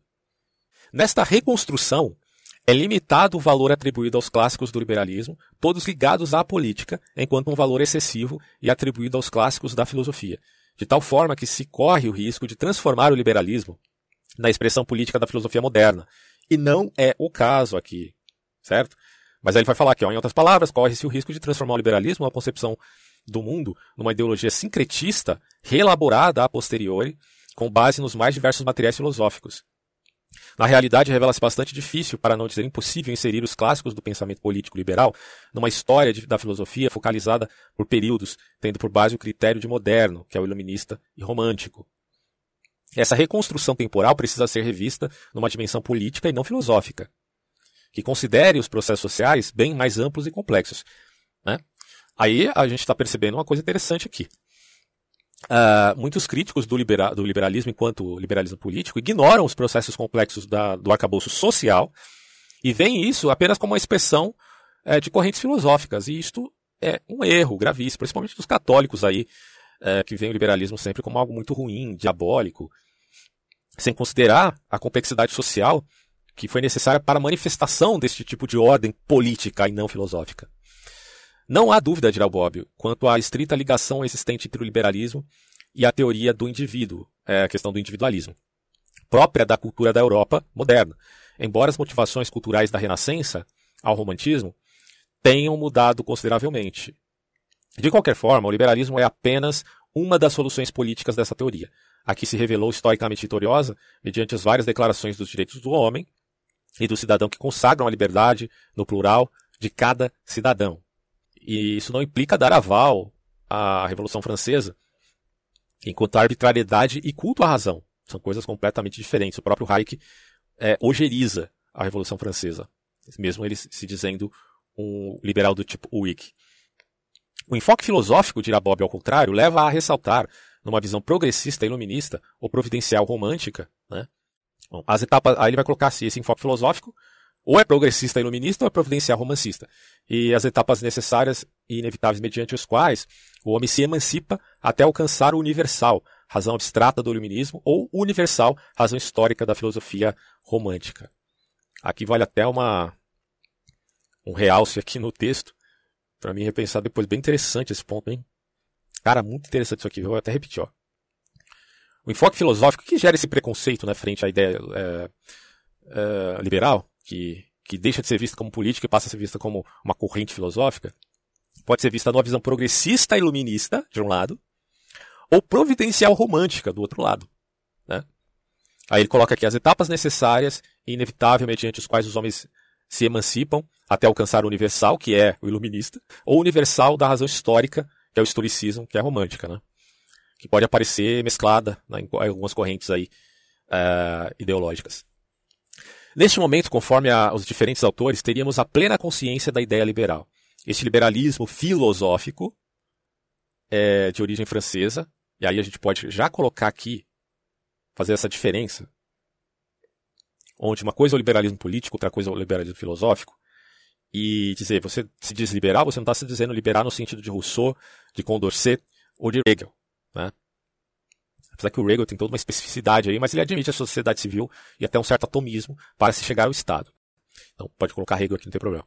Só que é o liberalismo filosófico. Essas coisas são completamente distintas daquilo que a gente está falando de liberalismo enquanto admissão do conservadorismo, que seja liberal conservador, e que se conclua daí que o liberalismo nesse quesito é político, é o espaço público, para que as pessoas sejam livres para ter é, aquilo que a gente chama de expressão, livre expressão, certo? Bom, mas aqui esse liberalismo filosófico de origem francesa, com Rousseau e Condorcet, e de origem alemã com Hegel, visa unicamente a liberdade individual e por isso mesmo absoluta. Considere aqui outro realce. Que o indivíduo alcança na medida em que consegue atingir o universal a vontade geral ou a vontade do Estado. As únicas que são expressão de autêntica liberdade, dirá, é, por exemplo, Hegel, né? a liberdade está dentro do Estado. Essa síntese, o enfoque filosófico reduz a liberdade individual à vontade geral, ou ao Estado, enquanto o enfoque político pretende garantir as liberdades empíricas do indivíduo. Então, assim, não tem como você admitir, por exemplo, conservadorismo com o liberalismo desse, desse calibre. Claro que não. Só que não é esse liberalismo que a gente diz quando se refere ao aspecto político das relações complexas da sociedade, não esse filosófico. Né? Bom, é, uma segunda diferença entre o liberalismo na sua interpretação filosófica e o liberalismo na sua interpretação política consiste no seguinte: essa diferença, né? O primeiro exalta a unidade da vontade política soberana, que é o filosófico. O segundo defende as diferenças entre os diversos grupos sociais, que é o político. Encontramos na história da Europa moderna uma série de fenômenos culturais e sociais que quebram a ordem que sustentava o mundo medieval e desarticulam a sociedade. Temos a reforma protestante, é, o surgimento de uma pluralidade de igrejas e temos também a afirmação de um mercado aberto, é a questão do, do capitalismo, né? Aí você tem lá o, o cristão católico libertário, né? Que vai dizer que é um absurdo a reforma protestante, mas está admitindo o mercado livre, o mercado aberto, vamos colocar assim. Onde novos, dirá o Bob aqui, novos grupos sociais começam a emergir a tomar consciência de si e a entrar em confrontos. O nascimento do liberalismo se dá, justamente, no momento em que se percebe que essa diversidade não é um mal, e sim um bem. Olha aí. Você está olhando a diversidade como algo ruim. Por exemplo, o protestantismo e a igrejas diferentes, o católico virá como uma coisa perniciosa. Mas será que é perniciosa? Porque que se admita aí é que o corpo de Cristo é um só, né, como, como diz a Bíblia, só que os ministérios são variados, são diversos já que uma coisa é a mão, outra coisa são os pés, as pernas, o corpo de Cristo em sua variedade. Percebe-se ainda a necessidade, pelo menos é o que a Bíblia diz, né?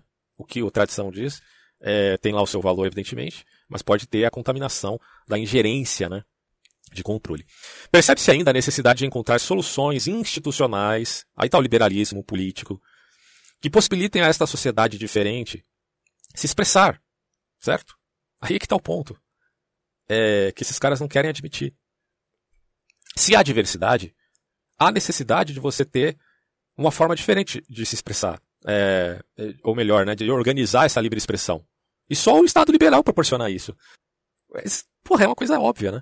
As duas grandes etapas que caracterizam a maturação do liberalismo são o debate acerca da liberdade religiosa, com a necessária separação entre político e religioso, é aquela coisa do, é, do Estado laico, que não estava presente ainda na reforma, mas que depois é adaptado, e a defesa dos partidos políticos como canais para a expressão dos diferentes grupos sociais. Isso aí aparece em Burke e em David Hume. Aparece nos dois.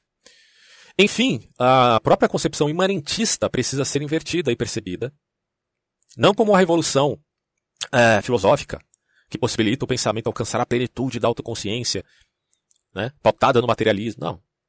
Mas sim como um simples fato ou como um processo histórico-social, característico da moderna história da Europa, chamado hoje de secularização. Uh, o Nietzsche vai colocar como morte de Deus, mas, porra, isso aí, cara, uh, você está voltando de novo para o liberalismo filosófico. Não. Vamos colocar em destaque aqui. Não há necessidade de você admitir o liberalismo filosófico nesse sentido. E é nesse contexto que precisamos focalizar a história do liberalismo. É necessário não esquecer o processo de laicização da cultura política, cada vez mais forte após o século XVI, tá? Porque ele é a expressão da possibilidade, sendo redundante aqui, da própria livre expressão.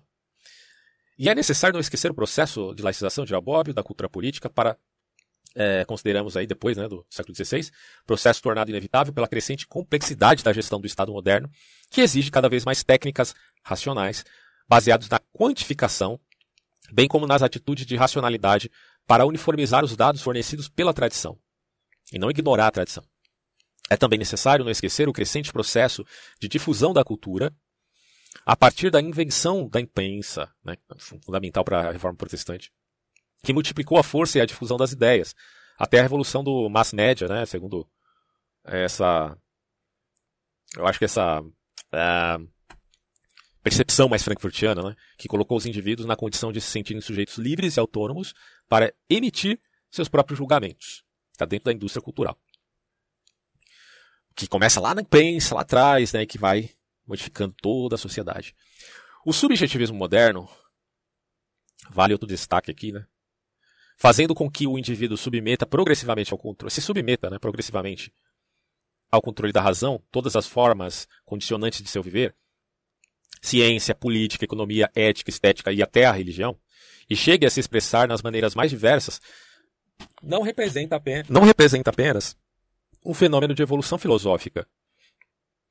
Não há necessidade de você admitir essa visão de mundo filosófica que, que tenta conectar todas as partes e que tenta te dá uma visão de mundo geral e que traz implicações do tipo você não pode mais acreditar nisso, não pode mais é, olhar para Deus, não pode mais ter esperança. Besteira, né?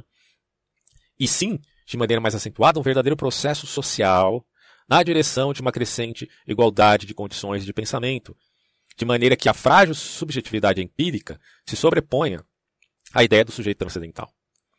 É, neste novo contexto social, que é complexo, aquele absoluto que a filosofia identificou como imanente ao indivíduo revelou-se totalmente ao contrário, como sendo apenas uma atitude de conformismo próprio da sociedade de massa, onde todos se consideram livres e autônomos em seus pensamentos. A emancipação, repito aqui, não é uma emancipação filosófica, do tipo de um único pensamento filosófico sobre todos.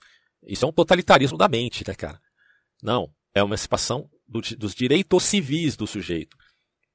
Certo? É, consideram livres e autônomos em seus pensamentos após a eliminação de toda a autoridade institucionalizada e de todo o valor transcendental. Na realidade, nesse tipo de sociedade, aumenta a pressão da opinião comum, que com a mudança dos costumes, possibilita grande espaço para a livre manifestação de uma subjetividade totalmente isenta de qualquer direcionamento, tá? Mas não é a proibição de, um, de qualquer direcionamento em vista de ter um único direcionamento que é o oposto do que era na Idade Média pautado na fé transcendental é, entenda-se transcendental aqui, né, no sentido é, bíblico e não no sentido kantiano, que tem a ver com a, com a ingerência da, do homem olhando para o mundo.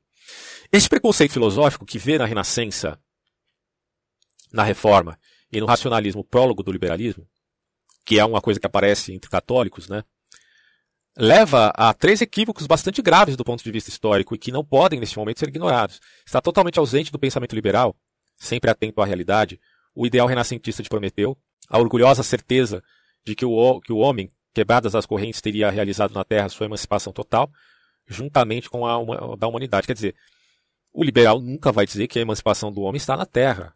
O liberal não é, obrigatoriamente, um transhumanista, tá? Eu vou até destacar esse ponto aqui para mais tarde refletir melhor.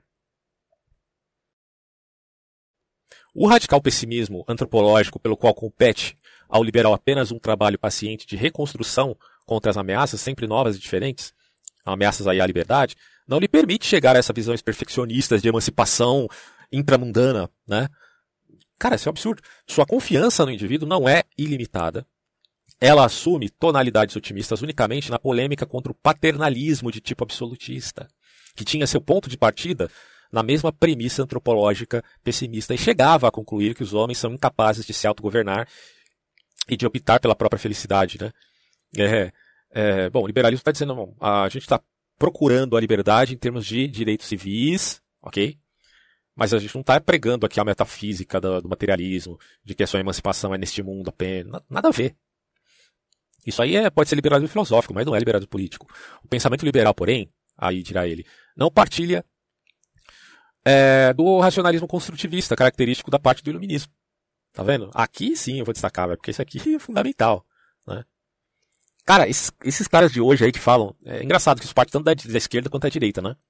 A direita lá vai dizer que é impossível o liberal ser conservador. Ah, a esquerda do estilo Tico Santa Cruz, é, Ciro Gomes, sei lá, vai se colocar também contra isso, dizendo que é uma aporia se dizer liberal conservador. E é uma confusão completa né, de conceitos aqui. Porque o, que o pensamento liberal não partilha do racionalismo construtivista característico de uma parte do iluminismo. Engole essa aí, meu amigo. Você que diz que é impossível ser liberal político uh, e ao mesmo tempo admitir né, uh, o conservadorismo naquilo que lhe é próprio, que é um ceticismo para com a regência política, a regência governamental. Porque o liberalismo em si já está indo contra, no, no quesito político, em via das necessidades contingenciais da realidade, da concreção, aquele construtivismo iluminista que tenta abstrair a resoluções para um mundo que ele mesmo não conhece. Ou seja, daquela total confiança na razão, sustentada pela vontade da maioria ou na ciência, como tendo condições para construir a verdadeira ordem política. Não, a ciência não vai construir ordem política. Nem planejamento de vida social, porque o, liberal, quando olha para a história, já está admitindo que o positivismo é um problema seríssimo de caráter social. Não vai. Que o progressismo é uma aporia no sentido de que ele é unilinear. É falso. Falso. Em outras palavras, o liberalismo não acredita na sociedade como uma máquina. Tem, um mecanicista já confunde organismo com máquina, né, que já é um, um erro crasso, mas vá lá. É, o liberal está dizendo a sociedade não é uma máquina. Não é uma máquina que possa ser artificialmente construída, como querem os engenheiros sociais, de acordo com o modelo doutrinário.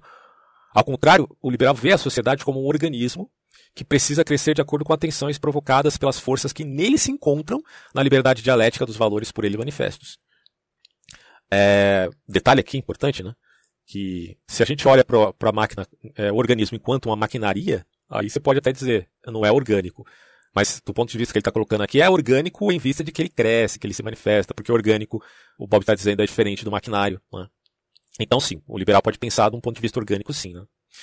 É, e aí ele vai falar, o marxismo parece ser herdeiro mais lógico do, do racionalismo construtivista do iluminismo.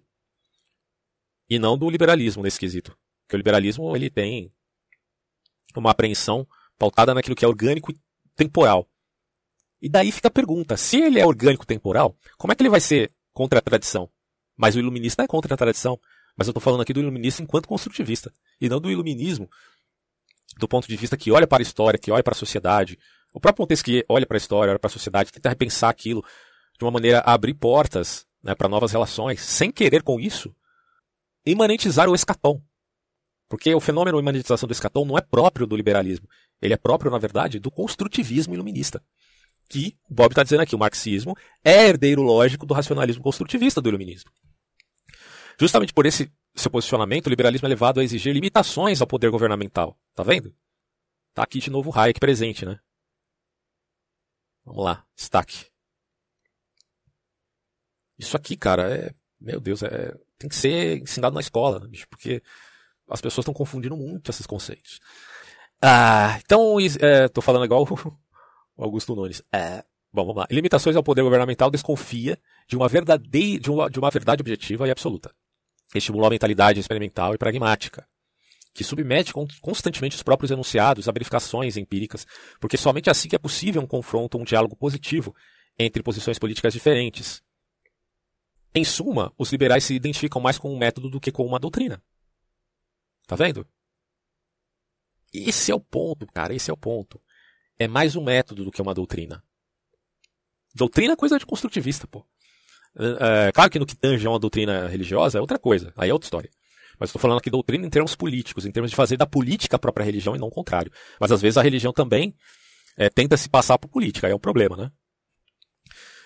E vai continuar dizendo: o pior engano consiste em ver no liberalismo a consequência da reforma puritana.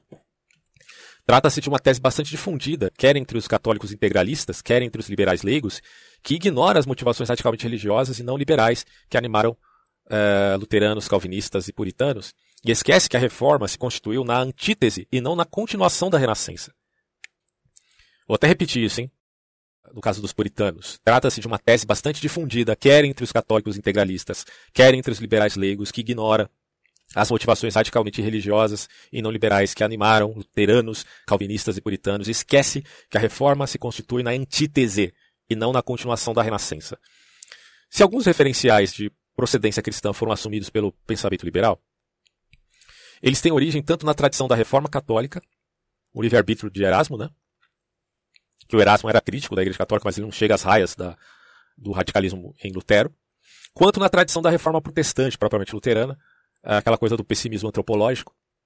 Todavia, estes uh, referenciais são assumidos num contexto de síntese, que é político, secular e não religioso visto buscar não a salvação ultraterrena, e sim uma ordem política terrena, mas uma ordem que não tem um fim em si mesmo, pelo amor de Deus, é só um método, fundamentada nas liberdades civis, que é a questão da emancipação como direito civil, e no controle do poder político, que, des, que desta forma perde toda a fun fundamentação sagrada.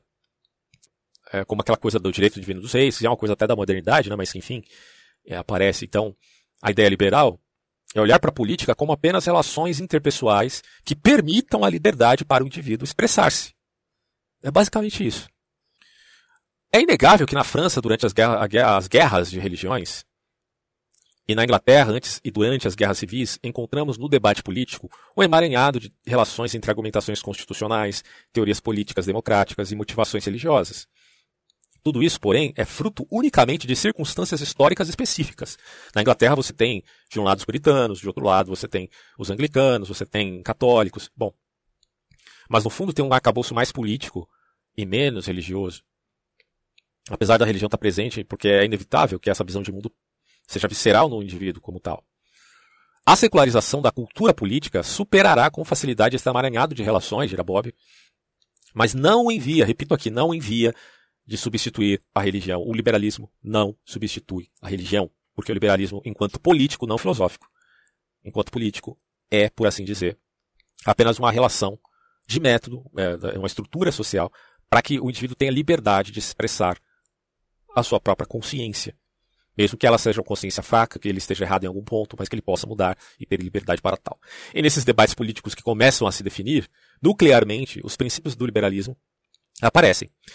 Porém, a verdadeira e autônoma face do liberalismo se manifesta somente na resposta por ele dado ao problema da ruptura, da unidade religiosa, resposta que num primeiro momento se chama tolerância. Né? Vamos destacar aqui. E num segundo momento, liberdade religiosa.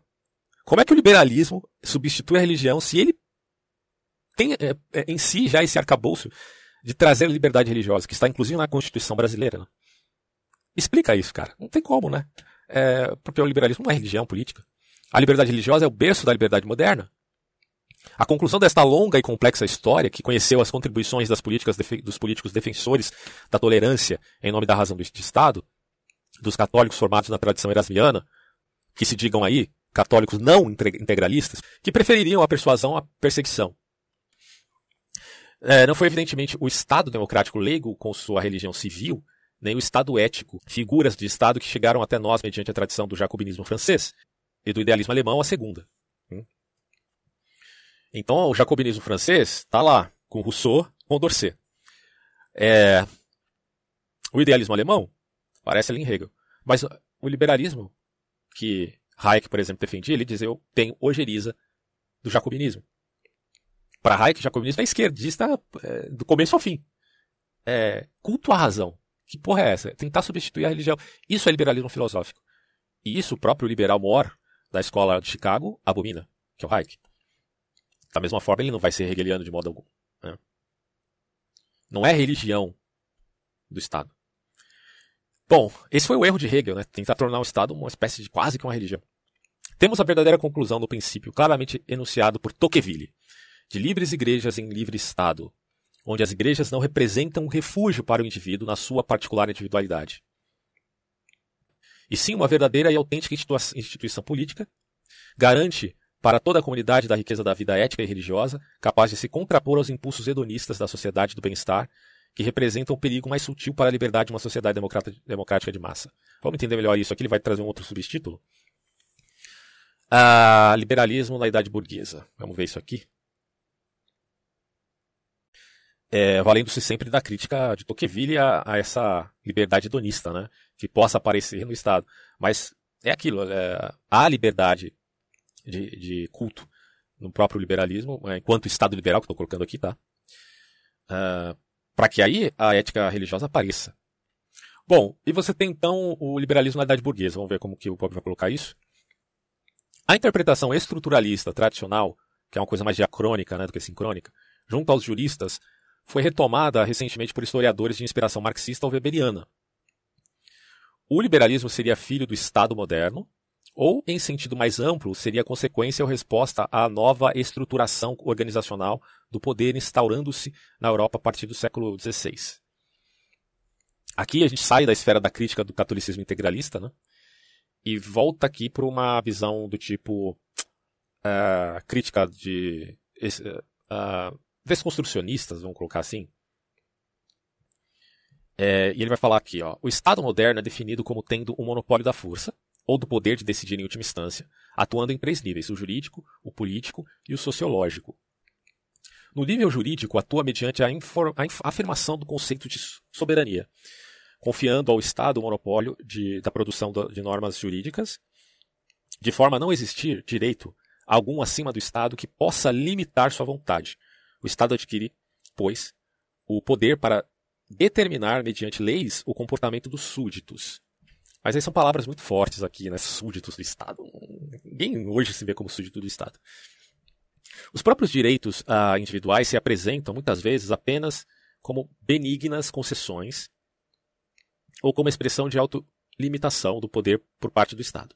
Além disso, a soberania é definida, em muitos casos, em termos de poder e não de direito. É soberano quem possui a força necessária para ser obedecido, e não quem recebe esse poder de uma lei superior. Uhum. No nível político, o Estado moderno representa a destruição do pluralismo orgânico próprio da sociedade corporativista. Pela sua atuação constante, desaparecem todos os centros de autoridade reivindicadoras de funções políticas autônomas, tais como as cidades, os estados, as corporações, de tal forma que venha a desaparecer toda a mediação política entre príncipe portador de uma vontade superior e os indivíduos reduzidos a uma vida inteiramente particular e toma, tornados todos iguais enquanto súditos. No nível sociológico, o Estado moderno se apresenta como Estado administrativo, na medida em que existe à disposição do príncipe um novo instrumento operacional. A moderna burocracia, uma máquina que atua de maneira racional e eficiente com vista a um determinado fim. Aí está olhando de novo o Estado como uma máquina burocrática, né? Acho que aqui a gente está com sérios problemas. Vamos lá. Desta forma, a história do liberalismo passaria pela história do Estado absolutista. Uma vez que a afirmação do momento da autoridade seria a premissa necessária para uma liberdade autêntica que não fosse apenas um privilégio de determinada classe ou grupo. O liberalismo, ou entenda-se aí a democracia, representaria desta forma a reconquista pelas bases desse tipo de Estado, que já alcançou sua plenitude, o liberalismo levaria à auto, autolimitação do Estado para garantir os direitos públicos e subjetivos dos cidadãos. É, ao mesmo tempo, a democracia serviria para legitimar este Estado mediante o sufrágio universal, certo? É o direito ao voto para todos os indivíduos em sua maioridade, em sua maturação racional. É, essa tese é a expressão do preconceito jurídico, que a gente já viu o preconceito aí filosófico. Estamos a, em termos aqui do preconceito jurídico que leva a não compreender de forma correta a história do liberalismo e a não conhecer satisfatoriamente a contribuição oferecida unicamente por ele na elaboração de procedimentos jurídicos e estruturas institucionais garantidas. Do ponto de vista jurídico, o liberalismo, por estar intimamente ligado ao constitucionalismo, né, a Constituição, sempre se manteve fiel ao princípio medieval da limitação do poder político mediante o direito. Vamos lá, vamos destacar isso. Por isso que não dá para dizer que Idade Média é a Idade das Trevas. É um negócio desse. De tal forma que somente as leis são soberanas, justamente aquelas leis limitadas do poder do governo. É uma coisa que aparece, né? É, na, na, ciência política, né? Que a lei ela está acima também do príncipe, entre aspas. Do ponto de vista político, o liberalismo sempre se apresentou como defensor das autonomias e das liberdades da sociedade civil. Ou seja, daquelas camadas intermediárias mediadoras entre as reais exigências da sociedade e as instâncias mais especificamente políticas. Sempre colocou a variedade, a diversidade e a pluralidade. Vou até destacar isso aqui. Se eu me perder no texto de novo, eu já vou ter marcado aqui no, no com realce. É, variedade, diversidade e pluralidade do jeito que se encontram na sociedade civil, em contraposição com o valor positivo, em contraposição como, como valor positivo, ao poder central, que opera de maneira minuciosa, uniforme e sistemática. Do ponto de vista sociológico, nunca foi próprio do liberalismo a ideia do Estado administrativo, que, com o objetivo de, da ordem ou do bem-estar ou da justiça social, confina o indivíduo na sua vida particular, coisa de um Estado burocrático fechado à participação do indivíduo na esfera pública. Quanto o Estado burocrático proporciona um máximo de despolitização da sociedade e de neutralização do conflito, os pensadores liberais afirmam que, ju que justamente a política precisa ser revitalizada, aceitando o custo que tal fato acarreta em termos de conflitos, visto serem eles, é, quando mantidos no contexto constitucional, expressão de vitalidade e não de desordem. Ele até fala aqui, ó, mesmo nas mãos de categorias ou classes mais ou menos limitadas. É, você não pode admitir um Estado burocrático que tire ou que neutralize uh, a politização da sociedade. E que aí você faz uma política de despolitização do cidadão. Então ele não é cidadão se ele está sendo despolitizado, certo? Isso aí é a marca do preconceito jurídico frente a tentar explicar o que é liberalismo na história. Em síntese, é, esse preconceito jurídico não deixa perceber que o liberalismo, dando continuidade ao pensamento medieval, se caracteriza justamente como uma luta contra a afirmação do Estado absoluto. É o oposto, né?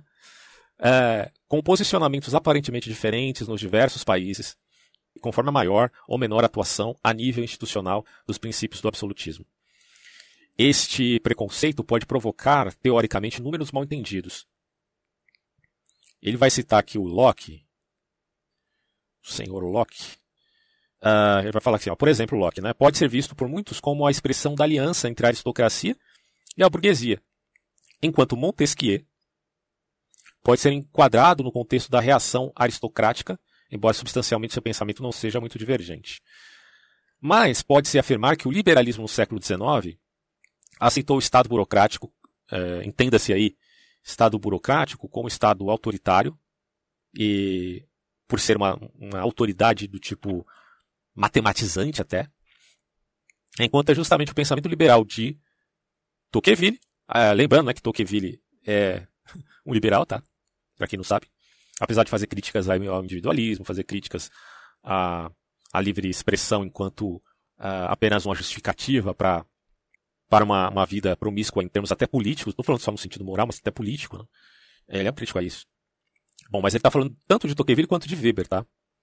Que vê o Estado administrativo como a maior ameaça à política. E, consequentemente, à liberdade. Isso aqui é importantíssimo. Tanto Tocqueville quanto Weber veem o Estado administrativo como uma ameaça política e à liberdade. Enquanto um Estado burocrático e enviadíssimo sendo autoritário. Em suma, há o perigo de não se compreender a natureza liberal e não democrática, e as origens medievais e não modernas de uma instituição base para os atuais sistemas constitucional pluralistas, a do controle de constitucionalidade das leis, cujo objetivo é justamente o de garantir os direitos dos cidadãos, em particular, contra a vontade da maioria, e cuja existência é indispensável para que toda declaração dos direitos do homem não se torne apenas expressão de um ato de boa vontade. Essa interpretação jurídica foi reformulada recentemente pela historiografia alemã. Inclui-se aí o Habermas e na inglesa o Macpherson. Podendo, vou até destacar esses dois aqui, porque eu já tinha citado eles em outros estudos uh, na filosofia política do Bob. Podendo se constituir numa reformulação mais hábil de uma tese marxista tradicional. É, que diz ser o liberalismo a ideologia política da burguesia na sua fase ascendente, quando o mercado possibilita margens de lucro, enquanto na época dos monopólios e da planificação econômica a burguesia optou pelo Estado autoritário, seja o fascista, seja o capitalista. Aqui é aquele preconceito uh, que agora está se manifestando não no catolicismo integralista, mas uh, na escola de Frankfurt. Né? Marcuse, Horkheimer, tá aí. De acordo com essa interpretação, a própria lógica do Estado absoluto cria as premissas para sua destruição. Tal Estado, na prática, instaura uma rígida separação entre política e moral.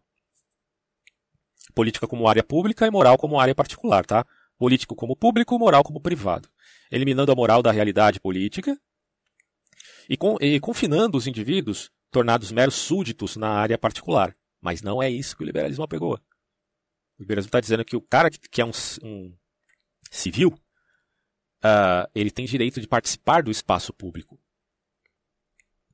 Porém, no interior de todo Estado absoluto, cria-se um espaço particular interno que a burguesia, uma vez tomada consciência da própria moralidade, ocupa progressivamente até torná-lo público, embora não politicamente imediata, não político imediatamente. As ações políticas começam a ser julgadas pelo Tribunal da Moral. E este Tribunal da Sociedade, clubes, salões, bolsa, cafés, academias, jornais, chama-se opinião pública. Vamos lá. Eu sempre achei que a opinião pública tivesse mais vinculado a a mídia, né? Mas aí ele está colocando jornais aqui, a gente pode considerar mídia. Mas aí também admita-se as academias, do ponto de vista das faculdades e tal. Enfim, a opinião pública e age em nome da razão e da crítica. Da razão e da crítica. É... Enquanto na Inglaterra se dá uma verdadeira coordenação entre moral, opinião pública, e política governo, e aí se entende agora moral não só o aspecto privado, mas a opinião pública como a junção desses vários grupos, e política que é o governo, é, na França, com o iluminismo, o contraste é radicalizado, preparando desta forma a crise revolucionária. A burguesia liberal iria se firmando, pois no século XVIII, mediante o monopólio do poder moral e do poder econômico, em relação ao qual o Estado absoluto, enquanto Estado exclusivamente político, tinha ficado neutro. Sua transformação e sua destruição tiveram origem na opinião pública e no mercado. Porém, com o estreitamento do espaço ocupado pelo elemento crítico, que é a opinião pública e a liberdade de mercado, com o desaparecimento espaços, desses espaços autônomos da sociedade civil, desaparecem também os pressupostos estruturais da ação liberal da burguesia.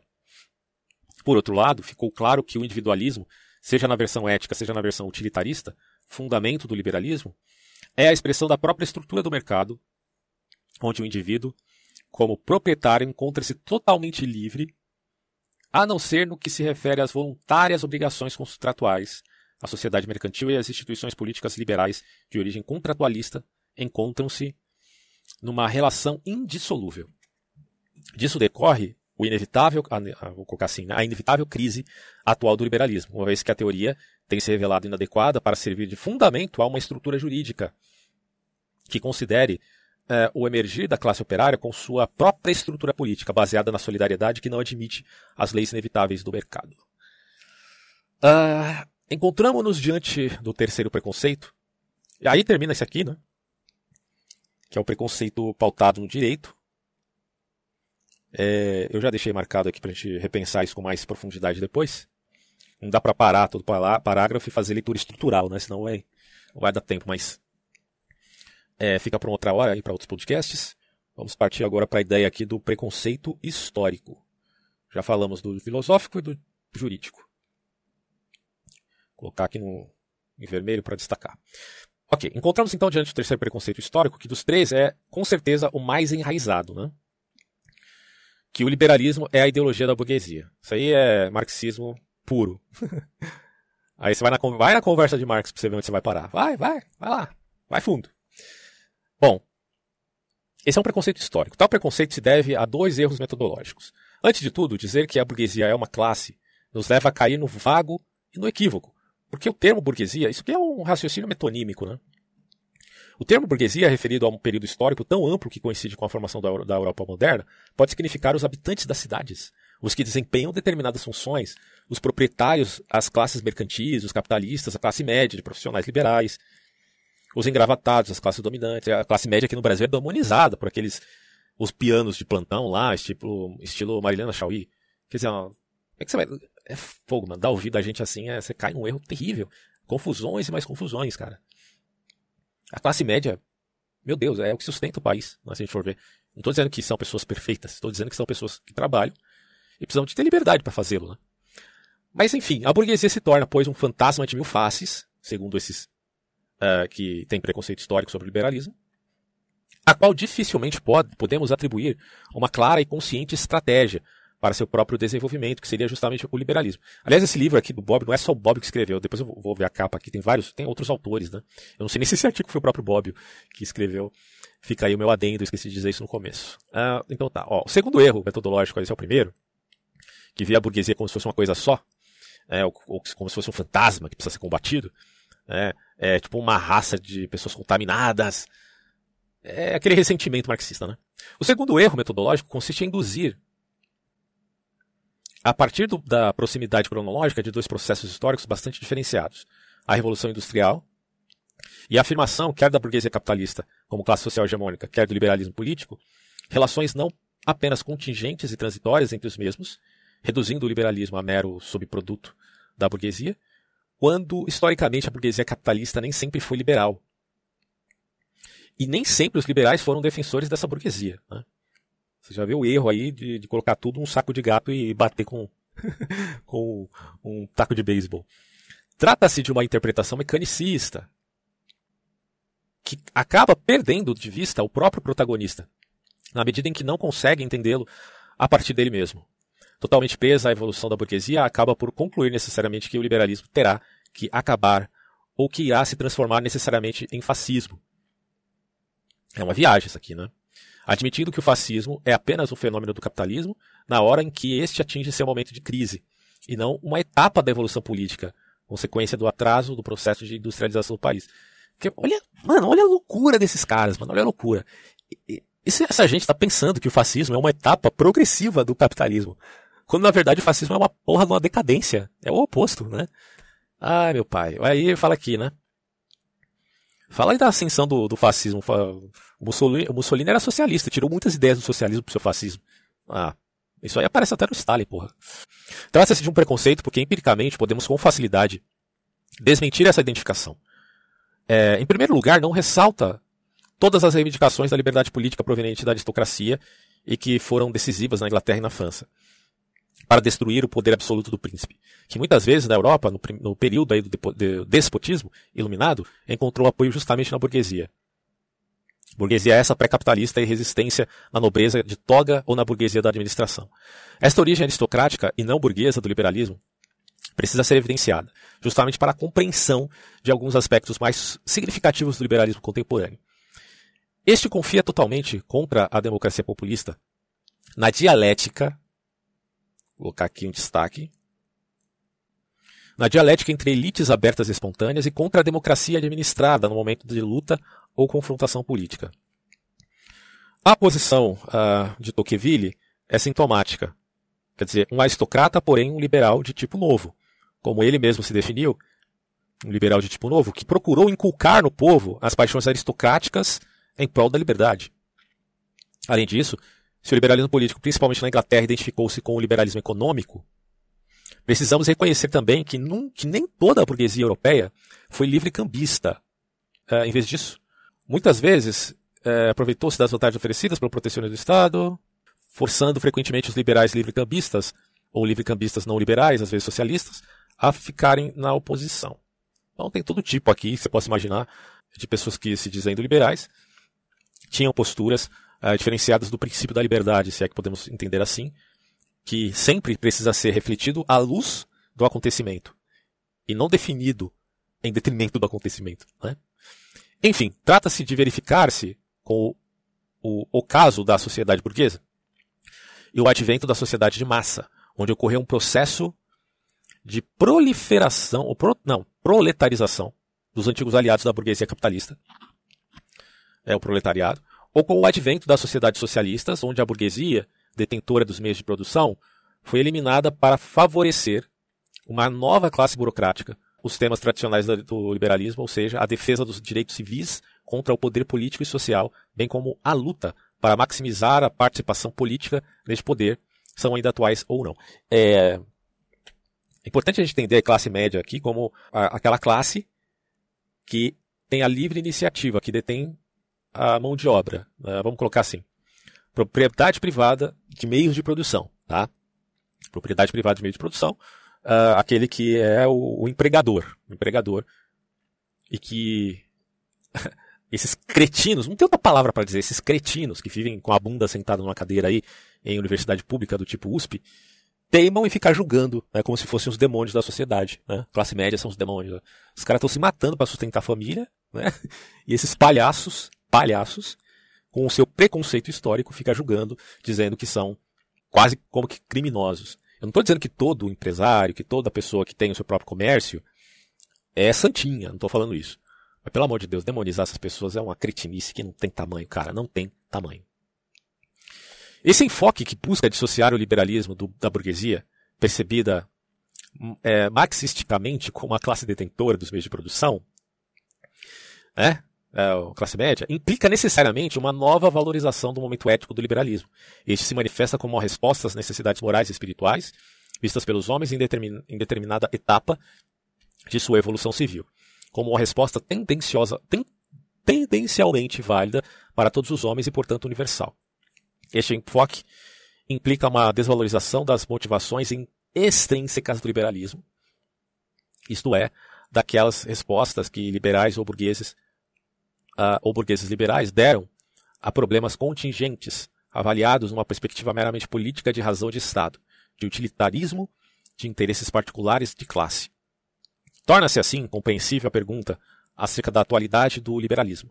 O Estado contemporâneo identificou com efeito como o capitalismo de Estado, gerenciado pela velha burguesia ou pela nova classe das burocracias é, socialistas, o progressivo desaparecimento quer da opinião pública racional e crítica pela manipulação do, do, dos mass média, quer do mercado, entendido como espaço autônomo onde pode se dar o confronto entre as diversas estratégias e onde os consumidores podem livremente manifestar seu voto. A pergunta é a seguinte: este Estado contemporâneo permite ainda uma possível manifestação pública e não apenas privada das necessidades morais e espirituais do homem?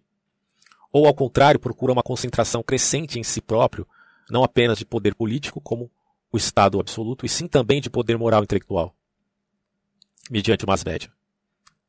Né? Será que esse Estado não está fazendo, em vista desse poder moral, tentando controlar isso na engenharia social? Aí ele coloca aqui, eu, eu falei sobre engenharia social, mas ele coloca aqui bem como de poder econômico, mediante a planificação, tornando-se desta forma nada mais do que o aperfeiçoamento ou a lógica conclusão do antigo absolutismo? Cabe aí essa questão, essa pergunta, para se avaliar os frutos de uma sociedade que se diga de Estado liberal. Porque pode não ser liberal de fato. Unicamente após levar adiante uma tentativa de reconstrução histórica do liberalismo como fenômeno ético-político, inserido na evolução das instituições políticas representativas dos Estados europeus, será possível, então, caracterizar a função do pensamento liberal na dúplice tendência do Estado contemporâneo em direção a uma solução social ou em direção a uma solução assistencial.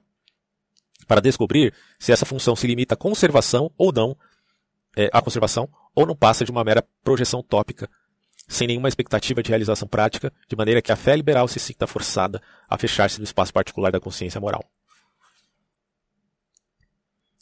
Bom, e aí o subtítulo agora é As etapas do Estado liberal. Vamos lá. Saímos dos preconceitos filosóficos, jurídicos históricos e partamos aqui para o sexto capítulo, né, que é o Estado, é, as etapas do Estado liberal. Bom, esses quatro diferentes enfoques, histórico, filosófico, temporal e estrutural, possibilitaram uma melhor focalização de muitos aspectos do liberalismo. Porém, evidenciaram também a possibilidade de se oferecer uma definição satisfatória do mesmo é, justamente por ser impossível delinear uma história do liberalismo euro-americano como se este fosse um fenômeno unitário e homogêneo, porque ele não é. Que se origina na passagem do constitucionalismo medieval para o moderno no período de guerras de religião, e do naturalismo jurídico, que atinge seu apogeu no período da Revolução Democrática. E entra em crise com os adventos dos regimes totalitários e dos estados assistenciais. Todos esses fatos não impedem a existência de épocas liberais, tá? Nesse, mesmo nesses períodos, onde é possível identificar duas constantes, uma a nível institucional, outra a nível dos conteúdos ético-políticos. Contra todas as possíveis formas de Estado absoluto, o liberalismo, ao nível da organização social e constitucional da convivência, sempre estimulou como instrumento de inovação e transformação social as instituições representativas. Isso é basicamente, isso é basicamente o conservadorismo, né? A defesa das instituições. É, é impressionante. Deixa eu fazer um destaque aqui. O, o autor faz até um adendo aqui, ó, isto é, a liberdade política, mediante a participação indireta dos cidadãos na vida política e a responsabilidade do governo di, diante das assembleias e dos eleitores. Isso precisa ser entendido, cara, na nossa sociedade aqui no Brasil. Estado liberal é liberdade política do cidadão, do cidadão, mediante a participação indireta dos cidadãos na vida política, porque eles não são, uh, eles não estão como os representantes lá no, no parlamento, tá, certo? Mas é, tem ação, tem participação direta. E a responsabilidade do governo diante das assembleias. O governo precisa ser cobrado. Caio na real, cara. Você precisa cobrar o governo federal, cobrar o, o poder executivo, cobrar os vereadores, cobrar os deputados, seja ele estadual ou federal, cobrar, é, inclusive, mais esclarecimento, mais é, clareza é, de poderes outros, como o poder judiciário. Isso tudo precisa ser colocado em baila aqui na sociedade. Né? E aí o, o, é colocado a autonomia da sociedade civil como autogoverno local e associativo ou como espaço econômico, mercado livre, tá? E cultural, opinião pública, no interior do Estado, não diretamente governado por ele. E aí, pronto, você já tem aqui a definição, vou até destacar, do que é o Estado liberal. Está definido aqui claramente. Dentro de, a única forma de você ser conservador, se, se é esse o mote que você defende, a única forma de você ser conservador é dentro disso aqui. Fora disso aqui, o que você tem? Totalitarismo? Você vai querer comandar a mente das pessoas? Caramba.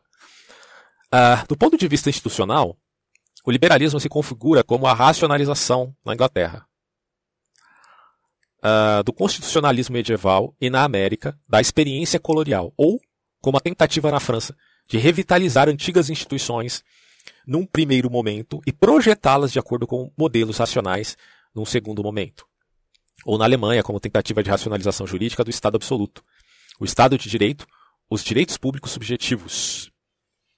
Ou como a reinterpretação da antiga estrutura social por categorias no contexto de um Estado orgânico e não maquinário. Entendendo-se orgânico aqui como algo pautado temporalmente. Embora na Europa o momento racionalista prevaleça sobre o tradicionalista, tem essa coisa, né? O modelo anglo-saxônico, nas duas formas, de regime parlamentarista e regime presidencialista encontra-se em toda a organização constitucional.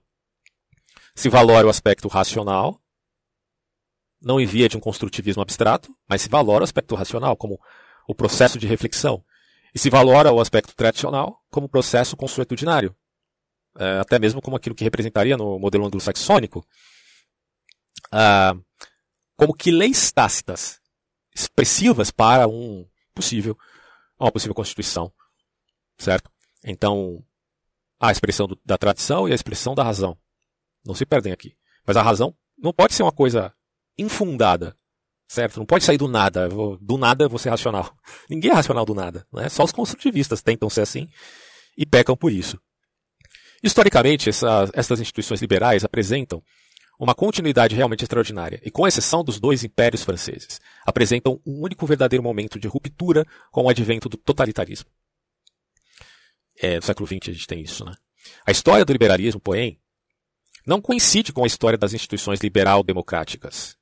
É verdade que elas apresentam considerável continuidade e resistência a mudanças repentinas.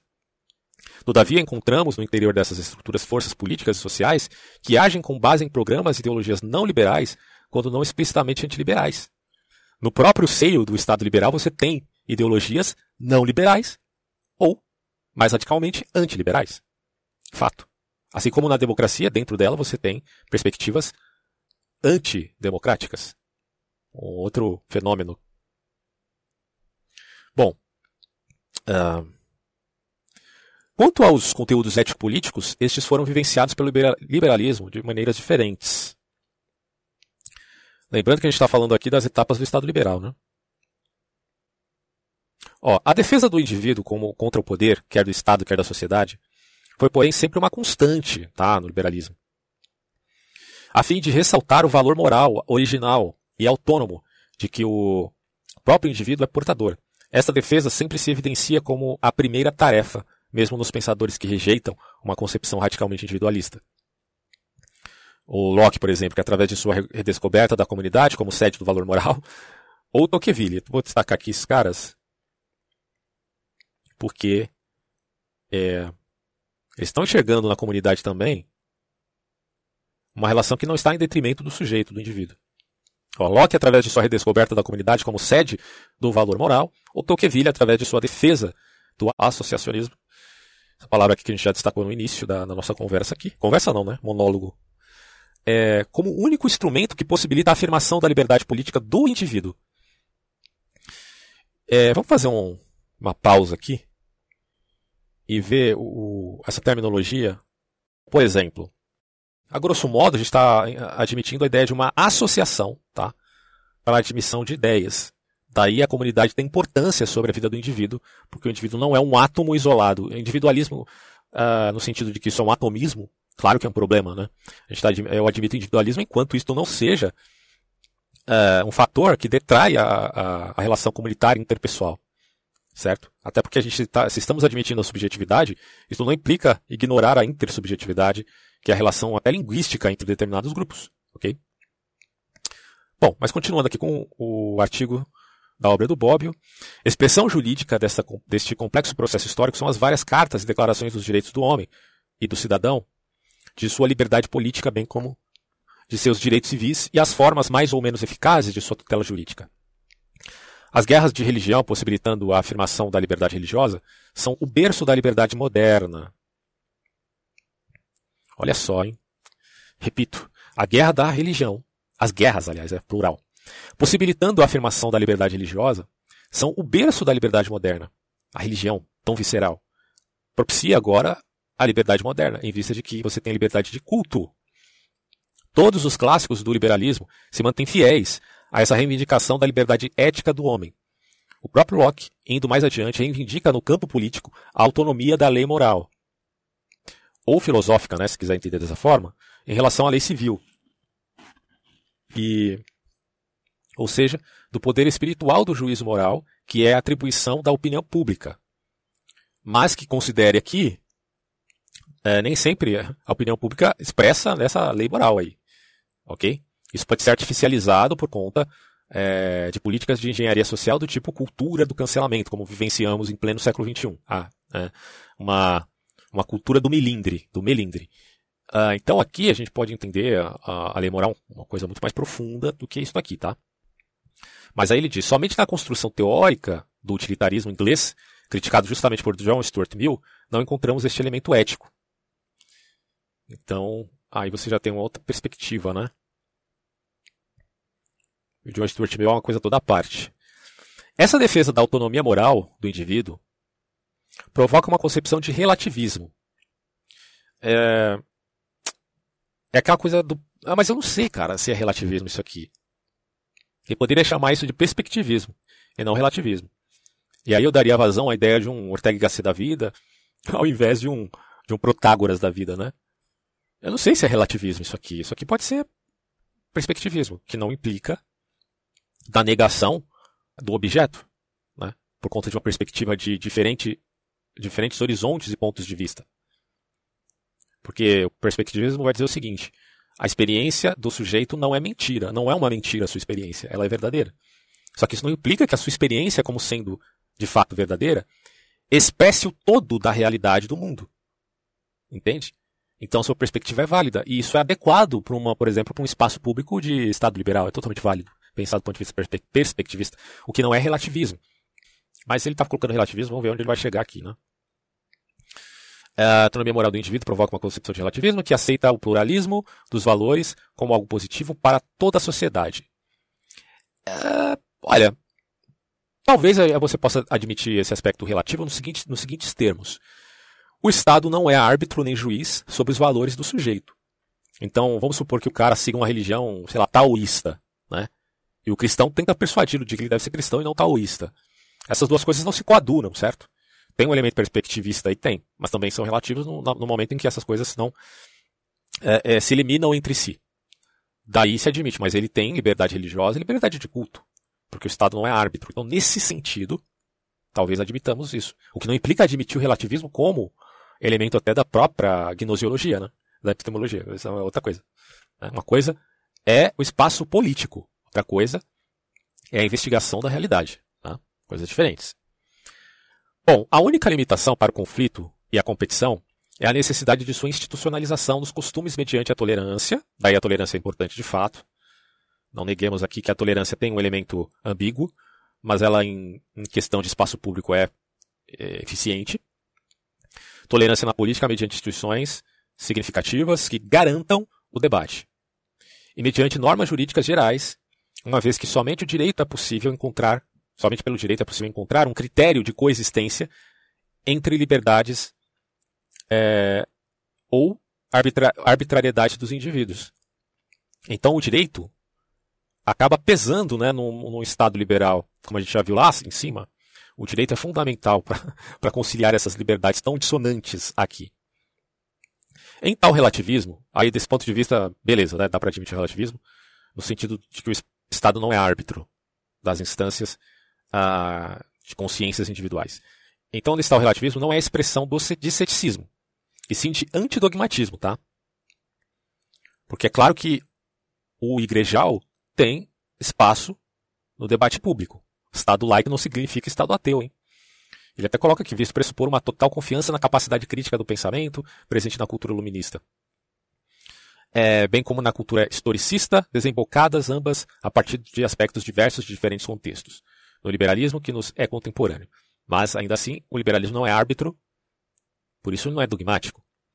Por um lado, no campo da política, econômica e social, é sublinhado o fato de que a razão, para ser crítica, precisa submeter seus projetos e suas soluções a contínuas verificações experimentais, não no sentido laboratorial evidente, né? Mas ela precisa sempre estar sendo reavaliada, é constante reavaliação. Se não quiser cair, por exemplo, na ideologia. Por isso que não pode, o liberalismo não pode cair na, na ideologia.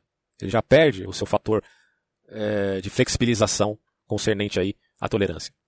Por outro lado, partindo da consciência do seu histórico ou da história, da historicidade das ideias, confia-se na capacidade que o pensamento tem de convencer criticamente sobre a adequação de determinados valores aos tempos. Com isto, pode-se afirmar que a concepção liberal é essencialmente competitiva, certo? Isso aí começa no mercado e finaliza-se até nas visões de mundo. É competitivo, não tem jeito, visto estar orientada a colocar os indivíduos na condição máxima de autorrealização, de onde adviria um bem para toda a sociedade. Acredita na competição e no conflito, visto somente estes poderem selecionar aristocracias naturais e espontâneas, elites abertas capazes de impedir a mediocridade do conformismo de massa, que é a massificação e a, a, o nivelamento né, de igualdade no sentido de mediocridade, todos no, no nível médio, é um problema para a sociedade. Ela não pode se manter sempre no, no nível médio. Nesse nivelamento assim até obrigatório. Né? Ah, Tocqueville trabalha isso, o, o, meu, o Weber, o Croce, todos eles. E vale lembrar que, para o pensamento liberal, a teoria das elites corresponde a um fato, tá? enquanto justamente os que a negam podem cair em formas perigosas de mistificação ideológica. Ressaltado o fato, essa coisa aqui da, das elites, né, que aparecem, o liberal se sente empenhado justamente na maximização da participação mediante estruturas que possibilitem a movimentação e a competição de uma pluralidade de elites. Tá? Vai sempre aparecer alguém que, é, que se coloca acima dos outros por mérito, por algum mérito. mérito. Você não pode extinguir a ideia de mérito como se isso fosse sempre injusto. É falso. É, é, essa é uma igualdade ingênua. O mérito existe. Por exemplo, se, se um cara estuda 10 horas por dia para fazer um concurso público e eu estudo uma hora por dia, na hora da prova, ele, por certo, é, ainda que se verifique a não eficácia de um exagero de estudos de 10 horas por dia, mas sei lá, considerando essa quantidade de horas, ele, por certo, será melhor do que eu. Talvez existem outras variáveis que possam me fazer até se sair melhor da prova. Mas é claro que haverá um mérito aí, um esforço, por conta da alocação de recursos para aquele determinado estudo. Tá? Então você não pode dizer que o mérito é alguma coisa falsa, não é? Mas também a gente não pode cair no exagero de que o mérito, que o mérito é sempre aquilo que é fator preponderante sobre o mercado, por exemplo, o mercado de trabalho. Não é verdade também. Posto isso, faz-se necessário articular alguns destaques do liberalismo, que nos seus momentos mais válidos se constitui sempre uma resposta original aos desafios, sempre renovados, potencialmente absolutistas lançados pela evolução política e pela mudança social. Resposta mediante a qual o liberalismo sempre se apresentou mais como força dinâmica do que como força orientada para a manutenção dos equilíbrios existentes. Diga-se aqui dogmática. Ela tenta evitar o dogmatismo. Forças dinâmicas orientadas para a valorização em termos positivos de todas as diferenciações que foram acontecendo na evolução cultural, política e social da Europa, ajeitando dessa forma todo o ideal político de uniformidade próprio do absolutismo. No início, foi proposto o ideal de liberdade religiosa. Em seguida, foi descoberta a função parlamentar dos partidos, com o próprio David Hume e Edmund Burke. Como expressão de grandes ideais políticos, enfim, foi detectado a função das associações como mais uma maneira de articular a sociedade civil. Então, olha só que interessante isso, cara. No início, você tem aqui, eu vou destacar, liberdade religiosa do pensamento liberal. Cara tem que ter liberdade de consciência e seguir da maneira que ele está entendendo o mundo. A consciência dele pode ser fraca, pode ser nebulosa, pode ser mais trabalhada. Isso aí não entra em questão. Mas ele tem que ter liberdade para chegar no status maior.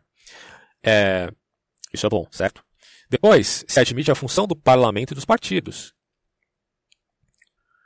Isso aí está em quem? Está em David Hume.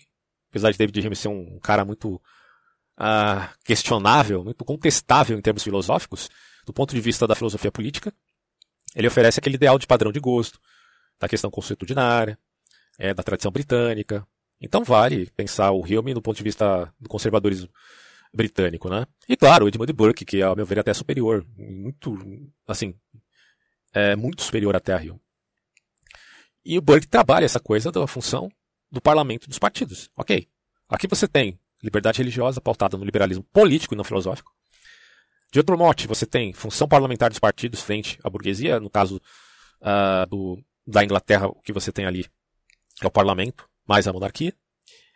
Uh, e depois em Tocqueville, em Tocqueville, você tem uh, uma outra função importante para o liberalismo, que é a função das associações, que a gente acabou de falar aqui, o associacionismo. Vale, portanto, um destaque. Essas, esses três elementos constituem a ideia do que possamos pensar a respeito de liberalismo. Daí o primeiro desafio é caracterizado pela transformação da monarquia constitucional medieval em monarquia absoluta e burocrática.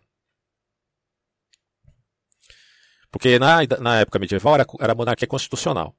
Depois ela virou monarquia absoluta e burocrática. E aí a luta do liberalismo contra o absolutismo tem seu ponto de partida na reivindicação dos direitos naturais do indivíduo e na afirmação do princípio da separação dos poderes. Tá? O liberalismo tem esse elemento fundamental. Então, aqui é bem interessante, né? Porque às vezes você pensa na Idade Média, a gente, eu, eu até já confundi isso, é um erro, né? Categorial, porque, conceitual, aliás. Porque a monarquia constitucional da Idade Média não é a mesma. Monarquia absolutista, que recai sobre os ombros do direito divino dos reis. Então, eu preciso fazer essa diferença. Há quem admita até a monarquia constitucional medieval contra o que a gente pode chamar aí de monarquia parlamentarista. Aqui no Brasil tem os monarquistas aí que admitem assim, eles não estão defendendo monarquia absoluta. De modo algum, estão defendendo monarquia constitucional, né? mas não parlamentar. Que não é também um quesito aí de caráter liberal. Né? Porque o liberalismo está indo contra o absolutismo e tem seu ponto de partida na reivindicação dos direitos naturais do indivíduo. Não só do direito divino dos reis. Ah, está falando de direitos divinos dos reis os direitos naturais do indivíduo. Mais do que isso, na afirmação do princípio da separação de poderes, tá? Que aparece Montesquieu. Então, assim, ó, esse princípio visa assegurar a independência do poder judiciário, mero aplicador do direito, quer seja uma lei, quer seja um costume, e ao mesmo tempo deixar com o monarca a titularidade do poder executivo, enquanto os representantes do povo recebem a tarefa de definir mediante a lei a vontade comum da nação. Aí você tem uh, Montesquieu, Kant, Locke, todos pensando mais ou menos nesses termos aí, certo?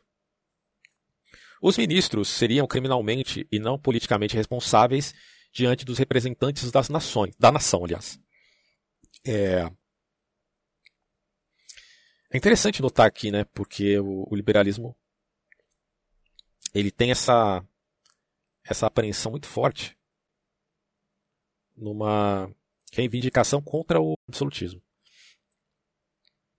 E aí isso aparece em Kant, só que Kant tem muitos problemas, tá? De novo, uh, o liberalismo, enquanto político, não, não tem nenhuma, uh, como é que eu posso colocar assim, obrigatoriedade de ser aí refém da filosofia kantiana, de modo algum. Tá? O Kant simplesmente está seguindo também um mote que houve em Locke e Montesquieu. E o Kant ele é, ele é meio contra a democracia, tem todo uma, um pensamento específico ali.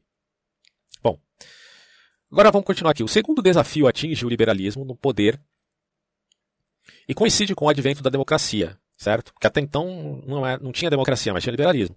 Só que aí ele está coincidindo com o advento da democracia. Respondeu-se a esse desafio, antes de tudo, com a ampliação dos que tinham direitos eleitorais e com a marginalização da Câmara hereditária, que mais tarde iria se tornar também eletiva. Essa coisa da Câmara hereditária, bom, já o próprio nome já diz, tem a ver com a ideia sanguínea. Mas depois a gente pode fazer um estudo mais aprofundado sobre isso porque é preciso também lidar com os conceitos aqui, né?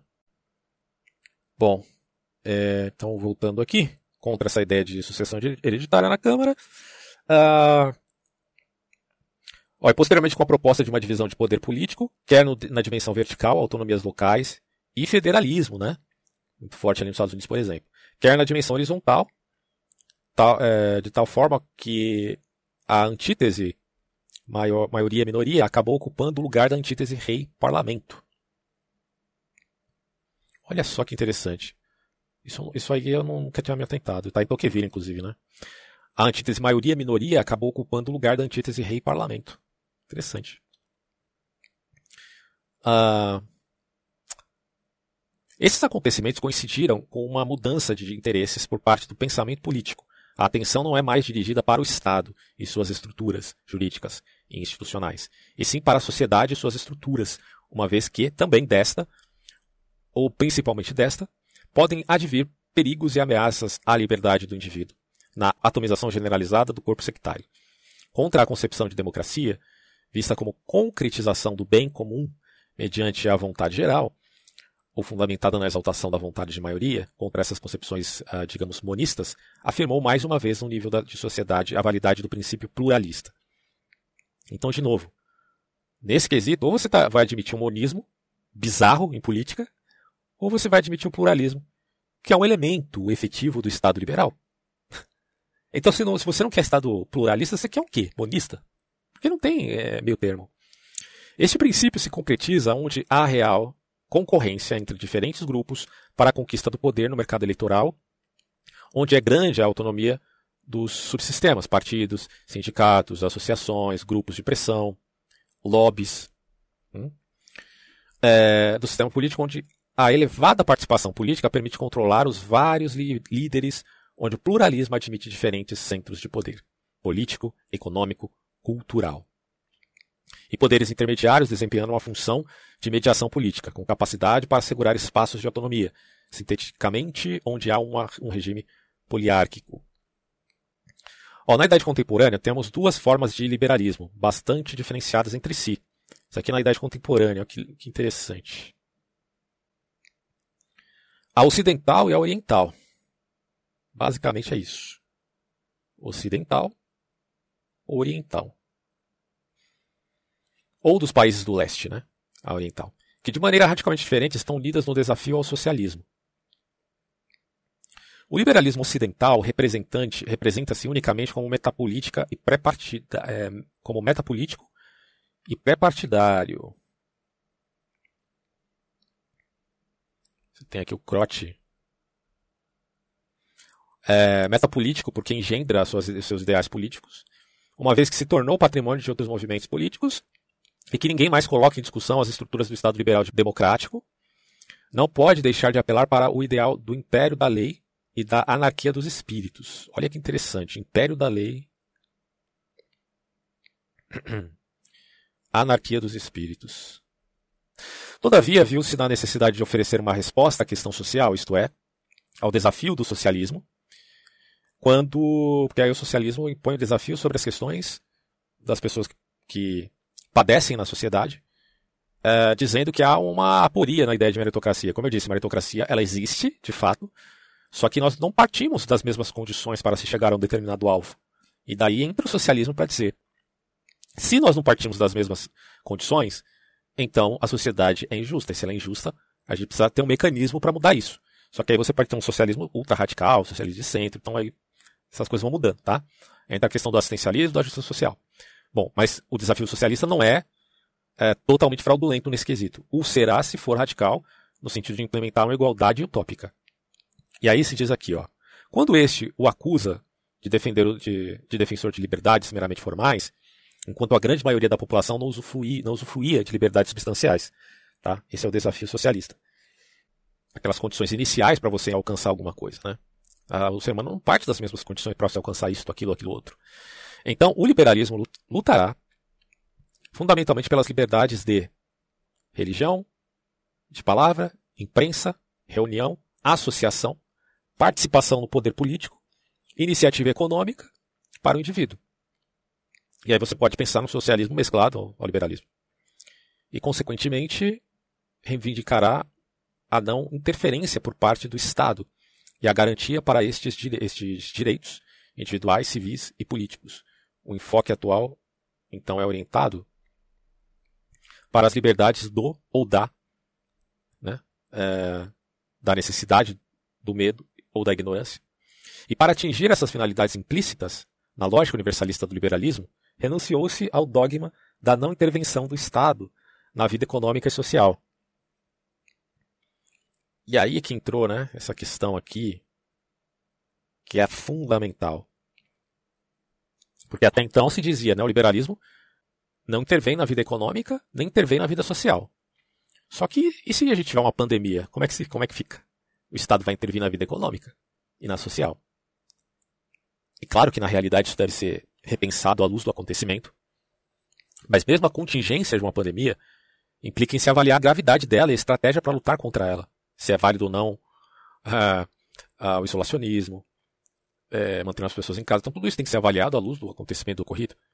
O que está sendo dito aqui é que o liberalismo abriu mão desse dogma de não intervenção do Estado na economia e na sociedade, mas não que o Estado seja obrigatoriamente interventor ou deva ser obrigatoriamente interventor, mas que ele irá intervir pontualmente como um cirurgião, entenda aqui, e não necessariamente como um, um carrasco. Né? Ele não vai pegar um machado para cortar a cabeça do empresário e para forçar né, a igualdade social, como acontece nos países de Cuba, por exemplo, onde a igualdade é a igualdade na pobreza, impedindo as pessoas de, de terem iniciativa própria.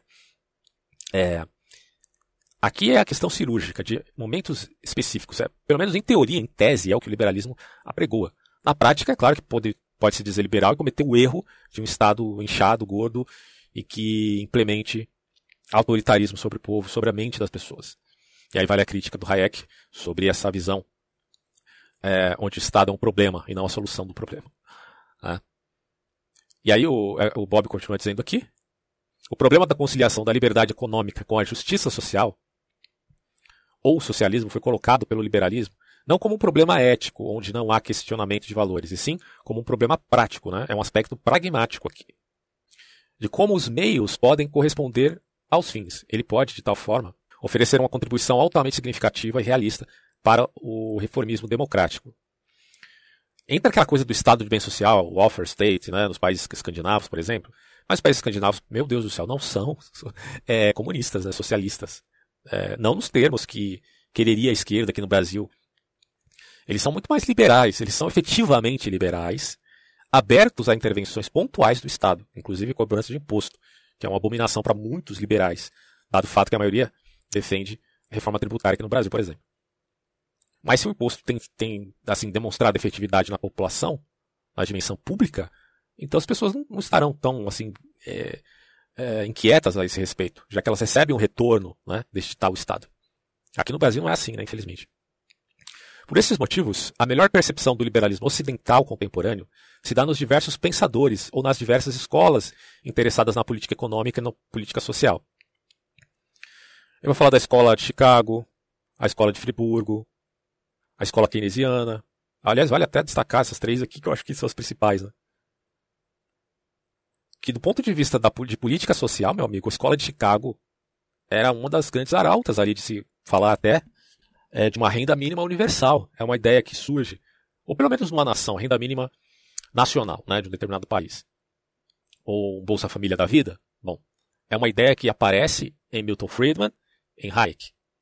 É um liberalismo, liberalismo ocidental contemporâneo, que está olhando também para políticas sociais e não ignorando esse dado. Então a gente não pode dizer que Hayek e Friedman ignoraram isso porque é mentira. Eles consideraram esse elemento mas sempre do ponto de vista do aspecto cirúrgico. E não do, do extremismo vicioso de ficar fazendo política distributiva, né, tirando do, da classe média para dar àqueles que não estão fazendo nada na sociedade, né, de uma forma compulsiva, digo. Não é isso que Friedman e Hayek admitiam de forma alguma. O keynesianismo já é uma coisa à parte, porque o keynesianismo está tratando com a questão das crises ah, é, econômicas do mundo, né, seja 29, principalmente a de 29, como tentativa de resposta a isso. Aí é um, uma discussão enorme. E você tem também com a WL, que é na Escola de Friburgo, tem também uma perspectiva própria. Embora todos uh, subordinem a liberdade à solução da questão social, estas escolas se diferenciam em maior ou menor grau de medo de que o Estado assistencial leve inevitavelmente ao fim do liberalismo. Aí eu me pergunto aqui onde é que está é, a culpa do neoliberalismo em via é, de se preocupar com o maior ou menor poder do Estado. Como é que eles não estão certos em pensar isso? Eu não, eu não entra na minha cabeça é, de você achar que o Estado tem que ficar gordo, inchado, tem todo o poder nas mãos. Isso daí é totalmente antagonista né, ao que é o liberalismo. E recai num pensamento até fascista, porque o fascista é aquele Estado que tem poder nas mãos, o nazista é aquele Estado que tem poder nas mãos, o stalinista é a mesma coisa. A resposta do liberalismo ao desafio do socialismo é, sem dúvida, mais difícil, uma vez que a maneira concreta de realização das liberdades pode chegar a comprometer a essência do liberalismo, ou seja, a própria liberdade. Então ele vai colocar a liberdade de e liberdade da, né? A liberdade de necessidade e a liberdade do medo e da ignorância. Então, tá vendo? A, a, uma coisa é a liberdade da necessidade. Eu acho que entra aqui o, a grande. O dilema. Vamos colocar se é um falso dilema ou não, mas vamos considerar a priori como sendo um dilema. Uma coisa é a necessidade, a liberdade de suprir necessidade, sobrevivência. Outra coisa é a liberdade do medo, né, de não ser controlado pelo Estado. Então você tem que como, como, como resolver esse problema? É um desafio que aparece na dialética entre liberalismo e socialismo. Porque em via de você dar liberdade de subsistência, você pode comprometer a liberdade em essência. E aí é dito aqui, resposta difícil. Também porque as formas modernas de Estado totalitário, mesmo de coloração política oposta, como o comunismo frente ao nazismo, desenvolveram uma radical planificação da economia. Ou seja, liberdade econômica é, liberdade para suprir a necessidade, frente à, à falta de liberdade que gerou medo do Estado. Até o nazismo era assim, né? O nazismo era muito planificador, para quem não sabe. Ah, economia mista, mas economia mista que pese mais ao enriquecimento do Estado, favorece só o Estado, não os empresários. A mesma coisa acontece na China atual, né? Que é um totalitarismo também. É... Tanto o nazismo quanto o comunismo, cada um ao seu modo, eram assim. Em outras palavras, a diferença entre o liberalismo e o socialismo não está na, me, na menor ou maior rapidez com que se pretenda concretizar as reformas. Está, na verdade, na qualidade da intervenção estatal. Por isso que eu coloquei aqui. É uma intervenção, é, é uma intervenção cirúrgica? É uma intervenção machadada? São, as duas coisas são intervenções, são? São. Mas como que é feita a intervenção importa, e muito. Tá? Por isso que ele coloca aqui a qualidade da intervenção, o nível da intervenção. que pode levar ao estado assistencial ou ao estado social. Tá? E aí é, há uma diferença de escala entre assistência e estado social propriamente dito. Aspecto totalmente diferente é o apresentado pelo liberalismo oriental. Embora este não tenha ainda mostrado completamente sua fisionomia, o máximo intérprete desse liberalismo é Milovan Gilles. Sua mais profunda expressão política foi a primavera de Praga e mais tarde o outono polonês. O liberalismo do leste nasce como uma tentativa para superar a solução totalitária que o socialismo teve nesses países, na convicção de que o socialismo poderá ser concretizado somente pelo reformismo liberal. Tá? Caminha seguindo três diretrizes básicas: a reivindicação da liberdade, que são as liberdades individuais e civis, bem como de uma igualdade objetiva, a defesa do processo de diferenciação da sociedade, a fim de que as classes, é, os agrupamentos sociais e os grupos nacionais possam se tornar autoconscientes, e finalmente a redescoberta da função do mercado numa economia socialista, para tornar sua gestão mais eficiente e menos dogmática. Após retirá-la da nova classe constituída por uma burocracia parasitária. Depois a gente pode estudar mais a, sobre esse autor, mas basicamente é isso que é colocado aqui no artigo.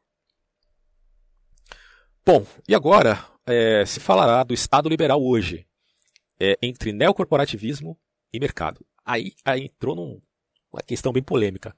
Como pensar o Estado liberal hoje? Vamos lá, vamos ver como é que está isso aqui. Para concluir acerca da atualidade do liberalismo, podemos tomar como ponto de partida a afirmação de Keynes. Sempre esse cara aqui, né? Keynes. O britânico Keynes. Dizem até que Keynes fazia parte do Fabian Society. Não sei, nunca vi a biografia, não li a biografia dele ainda. Mas de acordo com essa afirmação uh, dele, os sistemas políticos democráticos liberais demonstrariam fatalmente sua superioridade, assegurando ao mesmo tempo o máximo de eficiência econômica, justiça social e de liberdade individual, tá? Ah, se a gente for pensar, né, isso aqui é o welfare state. É eficiência econômica, justiça liberal, liberdade individual. Essa tese serve para, é, não apenas para confirmar ou não a superioridade dos sistemas democráticos sobre os socialistas, mas também para evidenciar os elementos problemáticos característicos da coexistência de valores bastante diferentes se a liberdade não for entendida como uma mera situação garantida pela lei. Em outras palavras, trata-se de ver, tendo presente as inquietações dos, da mais recente literatura liberal, se a resposta que foi dada ao problema da eficiência econômica, com a aceitação da lógica técnica ou da justiça social, com o reforço do Estado administrativo, é compatível com o exercício pelo indivíduo de uma efetiva liberdade política e social. Em síntese, ah, ele vai colocar aqui, ó. Em síntese, se o Alpha State destaca-se aqui, destaca aqui, se o Alpha State é realmente o Estado liberal ou não. A questão é se perguntar, né? Eu inicialmente disse que o, que o Keynes é liberal, mas então, esse Alpha State é liberal mesmo? Vamos ver. A luta contra a pobreza, é claro que é liberal diferente do que é o liberalismo de Hayek, isso eu compreendo que é diferente. Mas vamos lá, a luta contra a pobreza, a fim de concretizar a liberdade da necessidade, nem sempre teve como resultado um crescimento na participação política. Na prática, o tempo livre dos cidadãos foi favorecido bem mais que a vivência concreta de suas liberdades políticas formais. O lazer prevaleceu sobre o compromisso. Além disso, a sociedade do bem-estar tem provocado uma certa forma de incerteza espiritual. Como consequência, os fins do desenvolvimento econômico começaram a ser questionados, na medida em que o bem-estar de amplos setores da população coexistia com o desperdício e bolsões de pobreza, com a devastação ecológica, com o tédio espiritual e a apatia política. É... Que curioso. Porque, na verdade, cara, hoje você já tem outra coisa que vai além disso aqui, né? Do welfare state. Você tem uma, um capitalismo verde, né? Porque está entrando em questão aqui, principalmente a questão da devastação ecológica. Mas Bob vai, é, vai além, né? Ou, o que quem escreveu o artigo aqui. Tédio espiritual também, apatia política, um dos outros fenômenos. Então você tem aqui luta contra, contra a pobreza, conduzida através da maximização da eficiência do sistema econômico, levou ao desaparecimento tendencial do mercado como espaço aberto e livre, em nome de uma economia administrada de maneira centralizada mediante a planificação. Mas assim, cara, é, essa administração, essa administração, ah, ela não é uma planificação como é pensado, por exemplo, é, nas políticas de, de cunho marxista, tá? É, eu, eu colocaria mais como uma coisa de economia mista no welfare state.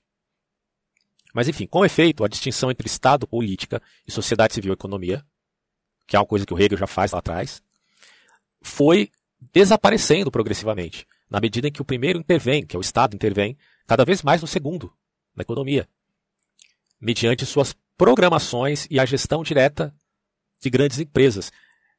É, podemos falar aqui de desenvolvimentismo, de neodesenvolvimentismo, e a gestão de grandes empresas, quer dizer, o Estado capitalista ou industrial. É o Estado industrial. Não é? Será que o Estado industrial é igual a desenvolvimentismo necessariamente? Ou há diferenças aí? É, pode ser que haja diferenças, quem faça, mas me parece que aqui é um elemento muito forte na concentração de monopólios, em oligopólios. Eu até vou colocar aqui, ó, enquanto na segunda foram se firmando grandes concentrações monopólicas que precisam do apoio e da sustentação do governo, tá?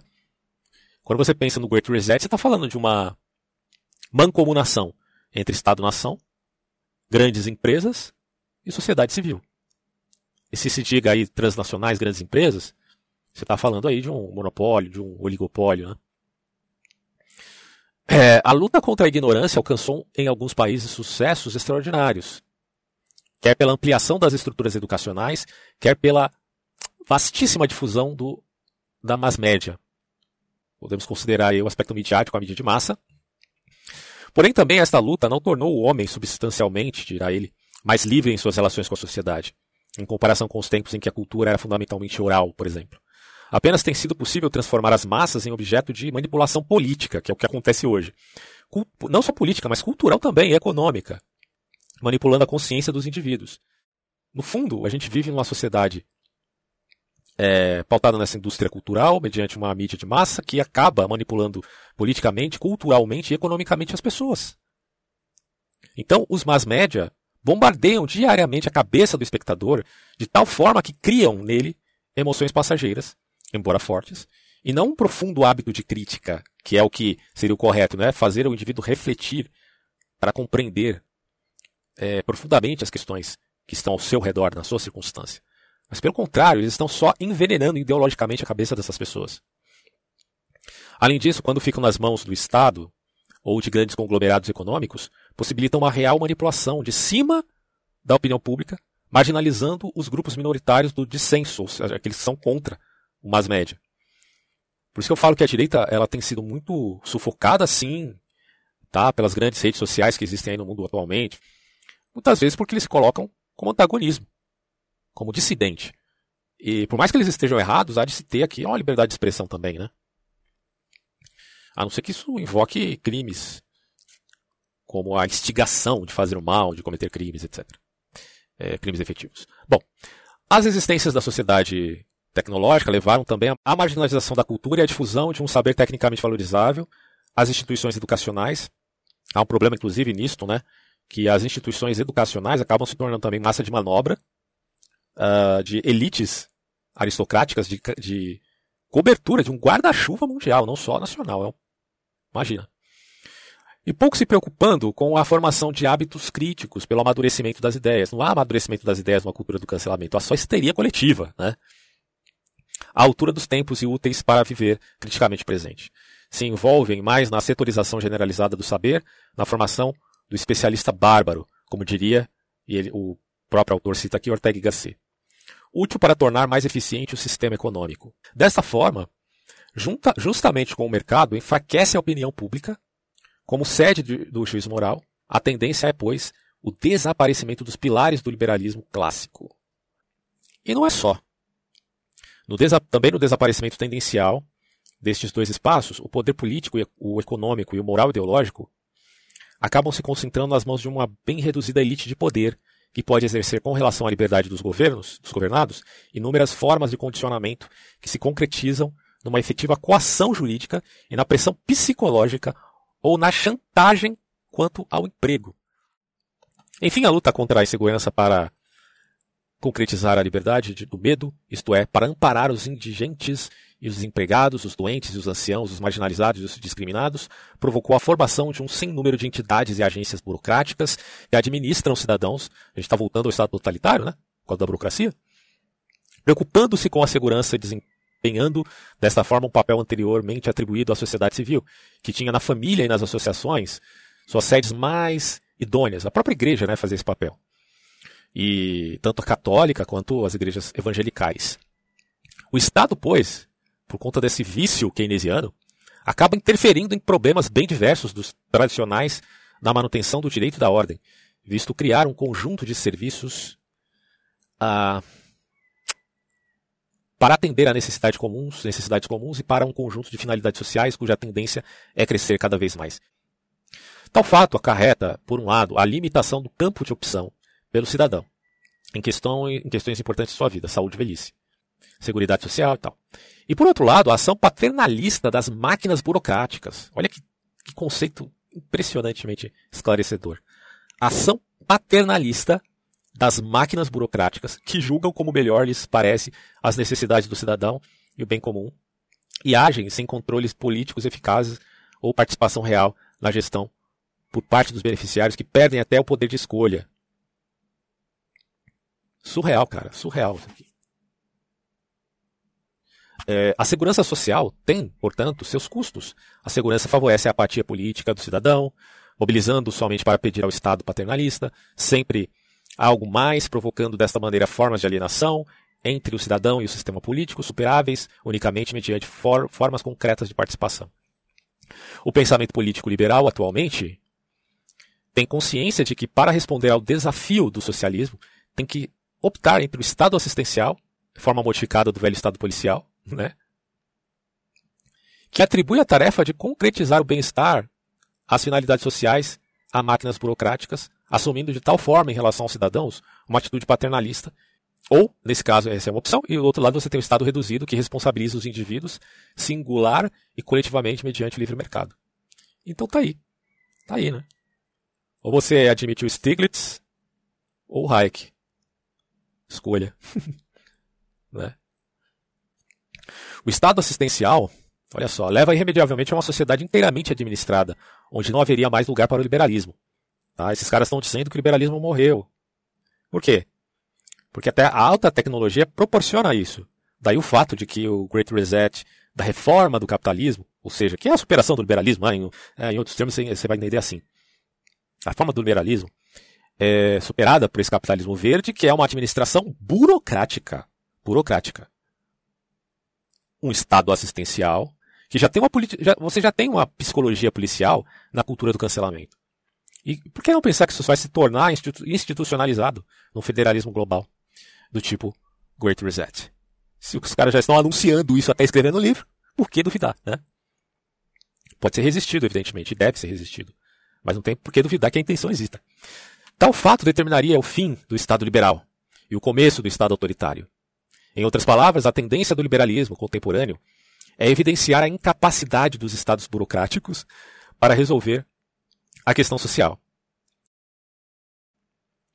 Pelo fatal desvio das organizações das funções prefixadas, formação de uma nova classe agindo em função de seu próprio interesse. Por isso que esses caras, o Klaus Schwab da vida, vai olhar para o Hayek e vai dizer, ah, fundamentalista de mercado, porque ele é liberal. Mas o liberalismo está dizendo, olha, e esse Estado burocrático aí não vai virar totalitário não?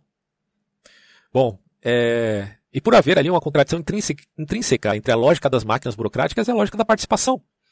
Você está querendo admitir um Estado burocrático? E aonde consiste aí a participação popular, cívica, na sociedade? Pergunta o liberal contemporâneo. Ah, e a gente já está finalizando finalmente, graças a Deus. Bom, ou então o liberalismo fiel à sua vocação anti-utilitarista, Tá? Para quem tem gente que confunde, né, dizendo que o liberalismo é utilitarista, mas é o oposto. é anti-utilitarista. Segundo a qual não se deve destruir o espírito livre do homem para alimentar o corpo. Claro que há de se ver aí um, um ah, como é que posso dizer, um meio termo, né, no sentido de que deva-se investir na sociedade, de, no Estado liberal propriamente dito, as instituições não governamentais para que façam seu papel também, né?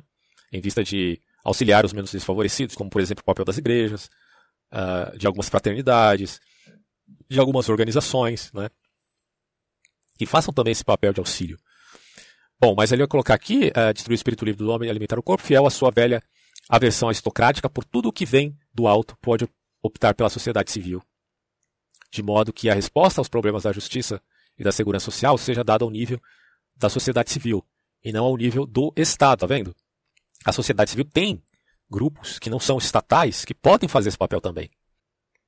Mas se você relega isso a sistemas burocráticos, você cai no construtivismo kantiano, marxista, o que for, né?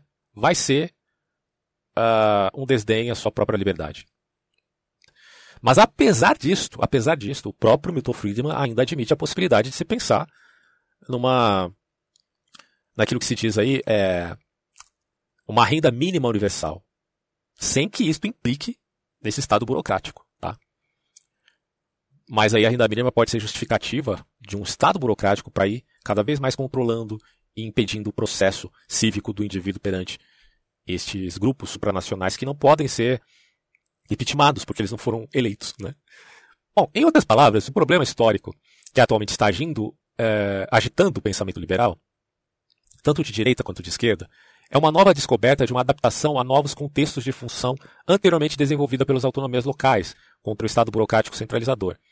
É a afirmação sempre renovada da primazia da sociedade civil, buscando formas novas para que esta primazia possa se exprimir, deixando com o Estado apenas a tarefa de garantir para todos a lei comum, bem como a função de órgão equilibrador e incentivador de iniciativas autônomas da sociedade civil. A única alternativa desta volta à sociedade civil e ao mercado, ele vai colocar neocorporativismo ou estado corporativo, estado de corporações. Eu não sei até, que, até onde isso aqui pode ser igual ou diferente do que o Great Reset, é, vamos colocar assim, é, oferece, né? Porque há um certo corporativismo no, no Great Reset. E se isso é visto com olhos bons pelo, pelo articulista aqui, me parece então que ele admitiria tal ideia. Mas eu acho que isso seria um pouco temerário da nossa parte, né, inicialmente, porque a gente está falando é, de um poder supranacional que tem os reveses aí até de suplantar o Estado-nação. Apesar que aqui ele está colocando, ah, mas o Estado-nação vai ter o seu papel e tudo mais, né? Só que as transnacionais também não gerariam um oligopólio. Aí, é que eu acho que é um problema é esse. Eu acho que não seria uma solução, não. Mas, enfim, é uma questão aí a se pensar mais profundamente porque esses temas são é, muito complexos. Mas pelo menos a gente teve uma visão histórica do liberalismo e o problema de se pensar o liberalismo enquanto Estado liberal atualmente na sociedade e a tentativa até de suplantá-lo por essa ordem aí de um reset financeiro que implica um novo contrato social vide Klaus Schwab, que acho que é um problema, mas que é, ainda se está admitindo em via de defender a sociedade civil este tal neocorporativismo.